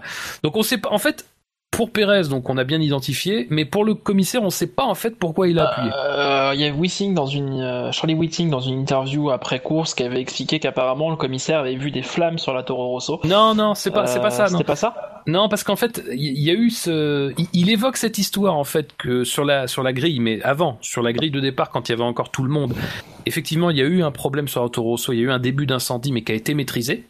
Alors du coup, lui disait, est-ce que c'est lié à ça, est-ce que c'est pas lié à ça? Mais il avait plutôt l'air de dire qu'il savait vraiment pas euh, de quoi. Il, il, il, s'agissait quoi. Il penchait plus pour la fébrilité du commissaire en question. Voilà, ouais. ouais il a tripatouillé les boutons, et, il a dû dire tiens c'est mignon, il y a un bouton qui est clair. Et, que lui, et il disait que lui, de toute façon, dans sa, dans sa position, euh, dès qu'il y a eu un doute, donc euh, il a fait, il a préféré ne pas prendre de risque et euh, faire faire un tour euh, de, un autre tour de formation. Voilà, c'est on a les, on, a, on les a quand même les explications après coup. Ouais, mais après coup, tu vois, sur le moment, c'était. Euh, ouais, mais on a, je sais pas, sur le moment, c'était bizarre quand même. Hein. C'est difficile. moi, je trouvais ça super bizarre. après, je, le, le, les, les commissaires, ils vont pas émettre un, un, communiqué de presse en plein milieu de la course. Ils ont un peu autre chose à faire. Après, on a, on a quand même le ralenti euh, qui nous montre qu'effectivement, du côté de Perez, au moins, il y a une hésitation. Oui, on sent que, moi, j'ai pas trop fait gaffe. Euh, le ralenti était court, mais on voit qu'il rebouge derrière. Donc, je me suis dit, tiens, c'est Perez. Après, j'ai j'ai entendu parler euh, de, du, du, fameux jaune euh, sur une Toro Rosso. Et là, j'avoue, euh, j'étais largué. J'ai pas du tout compris ce qui s'était passé, mais bon. Non, mais ça, c'est parce que t'étais pas réveillé dimanche matin. Eh, non, mais ça, c'est possible. T'avais pas encore ouvert le pain de mie. Plus les synthés qui, ouais, c'est ça. Plus les synthés qui étaient n'importe quoi au début de course. Euh, j'avoue, le début, c'était folklorique un peu, ouais. Mais bon, ça, Deuxième drive quelqu'un, quelqu'un là, ce Je vous le laisse, celui-là, ouais. mais celui-là, il était rigolo. Pardon, euh, j'ai raté un petit bout, désolé. Le, on parlait des synthés euh, mal euh, mal fagotés par la fédération qui a assigné des couleurs à n'importe quel pilote. moi, moi ils ont... que j'ai cru que j'avais mal vu. Hein. Non, mais ils ont eu des gros bugs. on les a eu aussi en qualif. Ils ont eu pas mal de bugs d'affichage. Alors là, c'est pas moi qui suis pas remis à lui, a lancé plein la tronche, c'est pas le réalisateur, c'est apparemment ils avaient des bugs euh, techniques. Euh, c'est encore, c'est encore ces informaticiens incapables. Incompétents. Je précise, je précise que je suis informaticien. Ah oui, oui. Mais euh, voilà, bon, il y a eu des bugs. quand ça va marcher, par contre, on a vu des trucs, les, les micro-secteurs, tout ça, ça va être sympa. Donc. oui, c'est vrai. Mais du coup, ils préféraient, on voyait qu'ils, qu'ils utilisaient, pour nous afficher le classement, ils utilisaient le, le, petit encart en bas à droite plutôt que, que les trucs à, à, gauche. On a, effectivement, on n'a pas de, on n'avait pas le bandeau euh, en dessous. D'ailleurs, c'est vrai que, alors, du coup, on avait plus l'image. ça, ça m'a pas forcément trop C'est vrai que c'était bizarre, hein, les synthés, ouais. Mais, ouais, voilà. Après, je pense que euh, le prochain Grand Prix, ce, ce sera réglé, quoi. Il faut pas, faut pas dramatiser. Ouais, mais tu vois, ça arrive. Après, ils ont, ils ont plutôt bien géré. On voyait les classements euh, quand ils nous affichaient que les couleurs euh, étaient pas bonnes, ils, restaient pas longtemps à l'écran. Hein, euh. Ouais, mais tu vois, moi je, je suis un peu comme sur le, le coup du de l'hésitation au départ. Je me dis quand même la Formule 1 quoi. C'est euh, t'es pas euh, t'es pas là, t'es pas sur une course de franc prix quoi tu vois ouais je, je, suis d'accord mais euh, les, les, bugs les erreurs ça arrive ça arrive à tout le monde. Ah oui bien sûr surtout des trucs informatiques mais mais fait c'est bizarre quoi tu vois c'est tu te dis ils ont quand même plusieurs mois pour se préparer. Là t'as l'impression que les mecs sont arrivés la veille avec leur logiciel et ils ont dit eh regarde Charlie on va te faire des petites couleurs ça va être super sympa. Puis en fait ça marche pas quoi. Donc enfin je vois c'est vrai qu'ils nous ont pas habitués à ça en tout cas. Oui, sauf, que, sauf que les mecs, ils ont pas des essais hivernaux pour tester leur truc. Ah bah eh, normalement ils le testent ah, des essais hivernaux. Justement, ouais, ils le testent. Euh, ils sont censés tester et faire des, euh, des incrustations sur leurs écrans euh, pendant les essais, ouais. Ouais, mais ils testent à Barcelone. Alors à Barcelone, ça marchera nickel. Là, oui, à voir, ça peut être la communication, les, le système de chronométrage. Euh, alors normalement, c'est tout, c'est censé être partout le même, mais ou en tout cas tout le même euh, fournisseur. Mais voilà, il y a, je sais pas d'où ça vient, quoi. Euh, ça, si ça se trouve, c'est un problème parce que c'est Tagoyer, non, le chronométreur officiel? Ouais, non, après, que ceux qui fournissent la solution software, je suis pas sûr. C'est pas Renault en sous-main, du coup? Bon, Honda, Honda. euh... Non, Marc Honda, ça marcherait pas du tout. C'est quelque chose qu'on a déjà évoqué sur les qualifications, donc euh, enfin pendant l'émission des qualifications, donc euh, je vous propose de pas trop s'étendre sur ce sur ce point-là. Euh, j'en aurais un autre, moi. Euh, J'ai sûrement me faire traiter de pisse froid. Euh, mais, pisse froid. oui, de pisse froid. Pisse froid. Pisse froid, voilà. je te traite. mais c'est l'arrivée des des spectateurs sur la piste avant euh, la fin de la course à proprement parler. Euh, ça, je pense que ça ne doit pas arriver. C'est dangereux. Euh, au moment où les spectateurs arrivent sur la piste, il y a encore des, il y a encore des gens qui se battent pour des positions. Il y a des, des voitures qui peuvent sortir de piste, des voitures qui sont à pleine vitesse. Euh, il s'est rien passé et tant mieux. Et heureusement qu'il ne s'est rien passé. Mais euh, si jamais euh, un, un, pilote avait dû faire une attaque sur un virage en du lors d'un dernier, lors d'un dernier virage et qui faisait une sortie comme a, comme a pu faire Alonso l'année dernière, euh, qu'est-ce qui serait passé Qu'est-ce qu'on Tu es sûr qu'ils étaient, euh, ils étaient sortis euh, les spectateurs Je crois que c'était le virage 15 et tu es sûr que c'était pas pendant le tour de décélération? Alors en fait, euh, Vettel avait passé, euh, avait passé la ligne d'arrivée, mais t'avais encore des gens, euh, t'avais encore des pilotes à pleine vitesse derrière. T'avais encore Hamilton, t'avais encore Verstappen, t'avais encore Bottas, et déjà t'avais des gens sur la piste qui, qui marchaient, qui étaient sur la pelouse quoi. Après, je suis d'accord avec toi, mais il y a eu un côté. Il y a un côté sympa comme là-dedans, même ah, si t'as raison, hein, c'est ultra dangereux. C'est mais c'est dangereux quoi. Ah ouais, c'est clair faut se rappeler que euh, alors la comparaison est un peu un peu un peu courte, je vous l'accorde, mais euh, que par exemple Weber qui avait quitté sa voiture en plein en plein tour de décélération à Singapour pour monter sur la Ferrari d'Alonso, euh, il y avait eu à ce moment-là une les commissaires s'étaient interrogés quoi. Donc c'est et c'était un pilote casqué avec sa combinaison. voilà, c'est un peu c'est évidemment pas tout à fait le même cadre, mais il y a, y a quelque chose de ce côté-là quoi. Ouais. Ouais, c'est vrai que c'est dangereux, hein, je, je dis pas le contraire, mais la, la, il y a une photo là de la Ferrari euh, euh, avec les spectateurs euh, qui sont heureux là sur le bord de la piste. Ben, tu vois, c'est con, hein, mais euh, là on a retrouvé un peu un petit truc de la F1. Enfin, je sais pas, il s'est passé un truc là. Quand oui, il y a un côté Mansell. Ah, ça, rappelle, le, ça rappelle le bon vieux temps. Ouais, un petit peu, mais après, c'est sûr que si on le voit chaque course. Non, c'est super dangereux. Mais tu vois, j'ai eu du mal, moi j'ai eu du mal à mettre un drive, un drive through, j'y ai pensé, mais parce qu'en fait j'ai trouvé le moment sympa quand même. Même si sur le moment je me dis putain c'est chaud.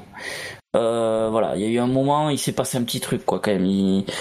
C'est une des images de la course je crois. Ah non mais, mais ouais mais c'est clair c'est des belles images mais à ce moment là un pilote sort de la piste il fauche un mec sur euh, sur ah, la pelouse. Qu'est-ce qui arrive à la discipline? Concrètement. C'est clair. Euh, ouais. Il y a une enquête je crois hein était ouverte par, euh, par la, fédération. Ouais, parce que c'est comme à Singapour en 2015. Eh c'est vraiment un cas d'intrusion, là, pour le coup. c'est même un, un, cas d'envahissement. C'est bien étonnant d'ailleurs. Euh, tu vois, c'est le genre de, de je me ça pourrait arriver à Monza ou à Spa, où t'as vraiment une ferveur de ouf. Euh, je... Bon, c'était marrant de voir ça en Australie. Euh, il y avait même pas Ricardo sur le podium. Mais ce qui est bien, c'est que si ça arrive à Spa, les gens vont être déçus parce qu'ils font pas le tour entier. ouais, c'est clair. ah, c'est clair. D'accord, messieurs, bah, merci pour ça. Euh, est-ce que... Alors j'en ai un petit, ça concerne aussi les spectateurs et c'est bon, c'est un peu un drive-through habituel dans ce genre de situation, c'est les, sifflets pour Hamilton. Euh, alors ah bah oui, j'avais bien vu qu'il y avait eu des sifflets. Vraiment, vraiment pas classe du tout. Euh, mais bon. C'est pour quelle raison ou c'est juste parce que non, bah parce que trop petit. Il a trop gagné, je pense, ah ces trois dernières années. mais pourtant, en plus, il était pas sur un plot de marche. C'est ça. Oui, non, mais voilà. Enfin, c'est ça. C'est un peu. Moi, c'est un peu le, le problème que j'ai avec euh, ce. Alors, effectivement, la passion, c'est bien. Euh, je range aussi le, le coup des, des spectateurs qu'on met. Bon, euh, voilà. je, moi, j'ai un peu de mal. C'est-à-dire que quand tu, en plus, bon, j'imagine que c'est globalement des supporters Ferrari, donc je comprends qu'ils soient très joyeux. Euh, après, et, et, et, globalement, je mettrais ça aussi dans un peu la la réjouissance de tout le monde à voir Mercedes être battue. Alors que, au contraire, enfin, moi je trouve que s'il y a bien quelque chose à se réjouir, c'est que Mercedes, enfin, c'est que Ferrari soit maintenant performante. Parce que, que Mercedes soit excellent, avec les moyens qu'ils mettent à un moment donné, et, et le professionnalisme de leur équipe, ça me paraît normal. Euh, qui soit bon. Mais que Ferrari, par exemple, ait, eu des trous euh, comme elle a eu depuis euh, des années, ça, en revanche, c'est un peu plus anormal. Et au lieu de, de, siffler le, battu qui a été un, peu, un des pilotes qui a le plus gagné en trois saisons de l'histoire de la Formule 1, on, on fera mieux de, de, continuer à acclamer Vettel, qui, qui est le pilote qui a peut-être ramené un titre à Ferrari en fin de saison.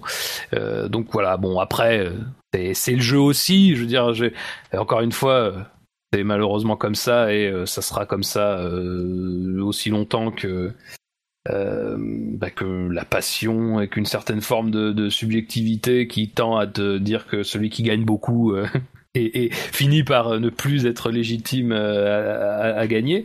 Mais voilà, bon bah Euh, c'est toujours dommage, quoi. C'est dommage parce que la fête était belle. Hamilton n'a pas fait de gestes. Euh, Hamilton, en plus, c'est pas quelqu'un qui est coutumier de gestes euh, qui soient particulièrement mauvais. Il n'a pas. Il n'a pas eu des déclarations qui étaient absolument arrogantes ou quoi que ce soit. Au contraire, justement, il était très prudent. Donc voilà. Bon, c'est dommage, c'est comme ça, mais vaut mieux être sifflé quand on a trop gagné qu'être sifflé parce qu'on a fait une connerie. Hein.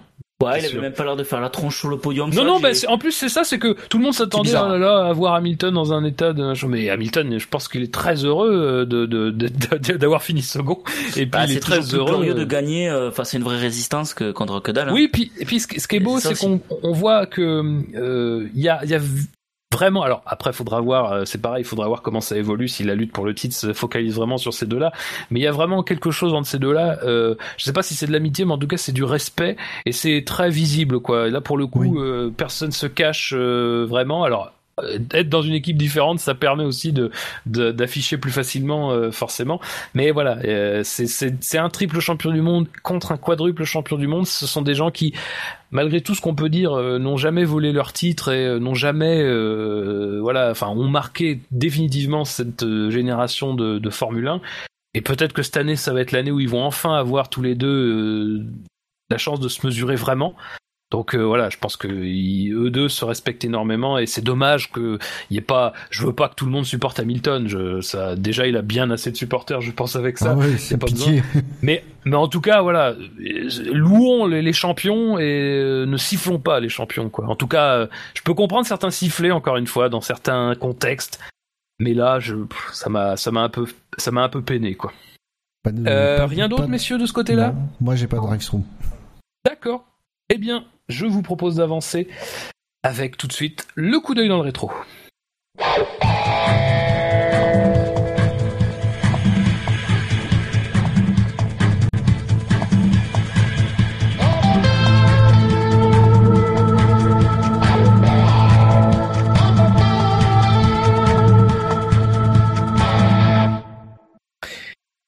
Messieurs, nous étions le 26 mars. Alors 26 mars, il y a pas mal de choses à dire. Il y a beaucoup de naissances de pilotes notamment. Euh, alors je vais pas tous les citer, je vais citer les principaux. Leila Lombardi, qui est, née le 26 mars 41, qui est mort en 1992, italienne. C'est la seule femme de l'histoire de la F1 qui a inscrit un demi-point. C'était lors du Grand Prix d'Espagne 75 à Montjuic Park. Et d'ailleurs, je vous invite à regarder dans notre section euh, histoire, puisque euh, j'avais eu la chance de faire un papier euh, dessus sur Montjuic Park, et qui est très long à la lecture, mais voilà, je pense qu'il est complet.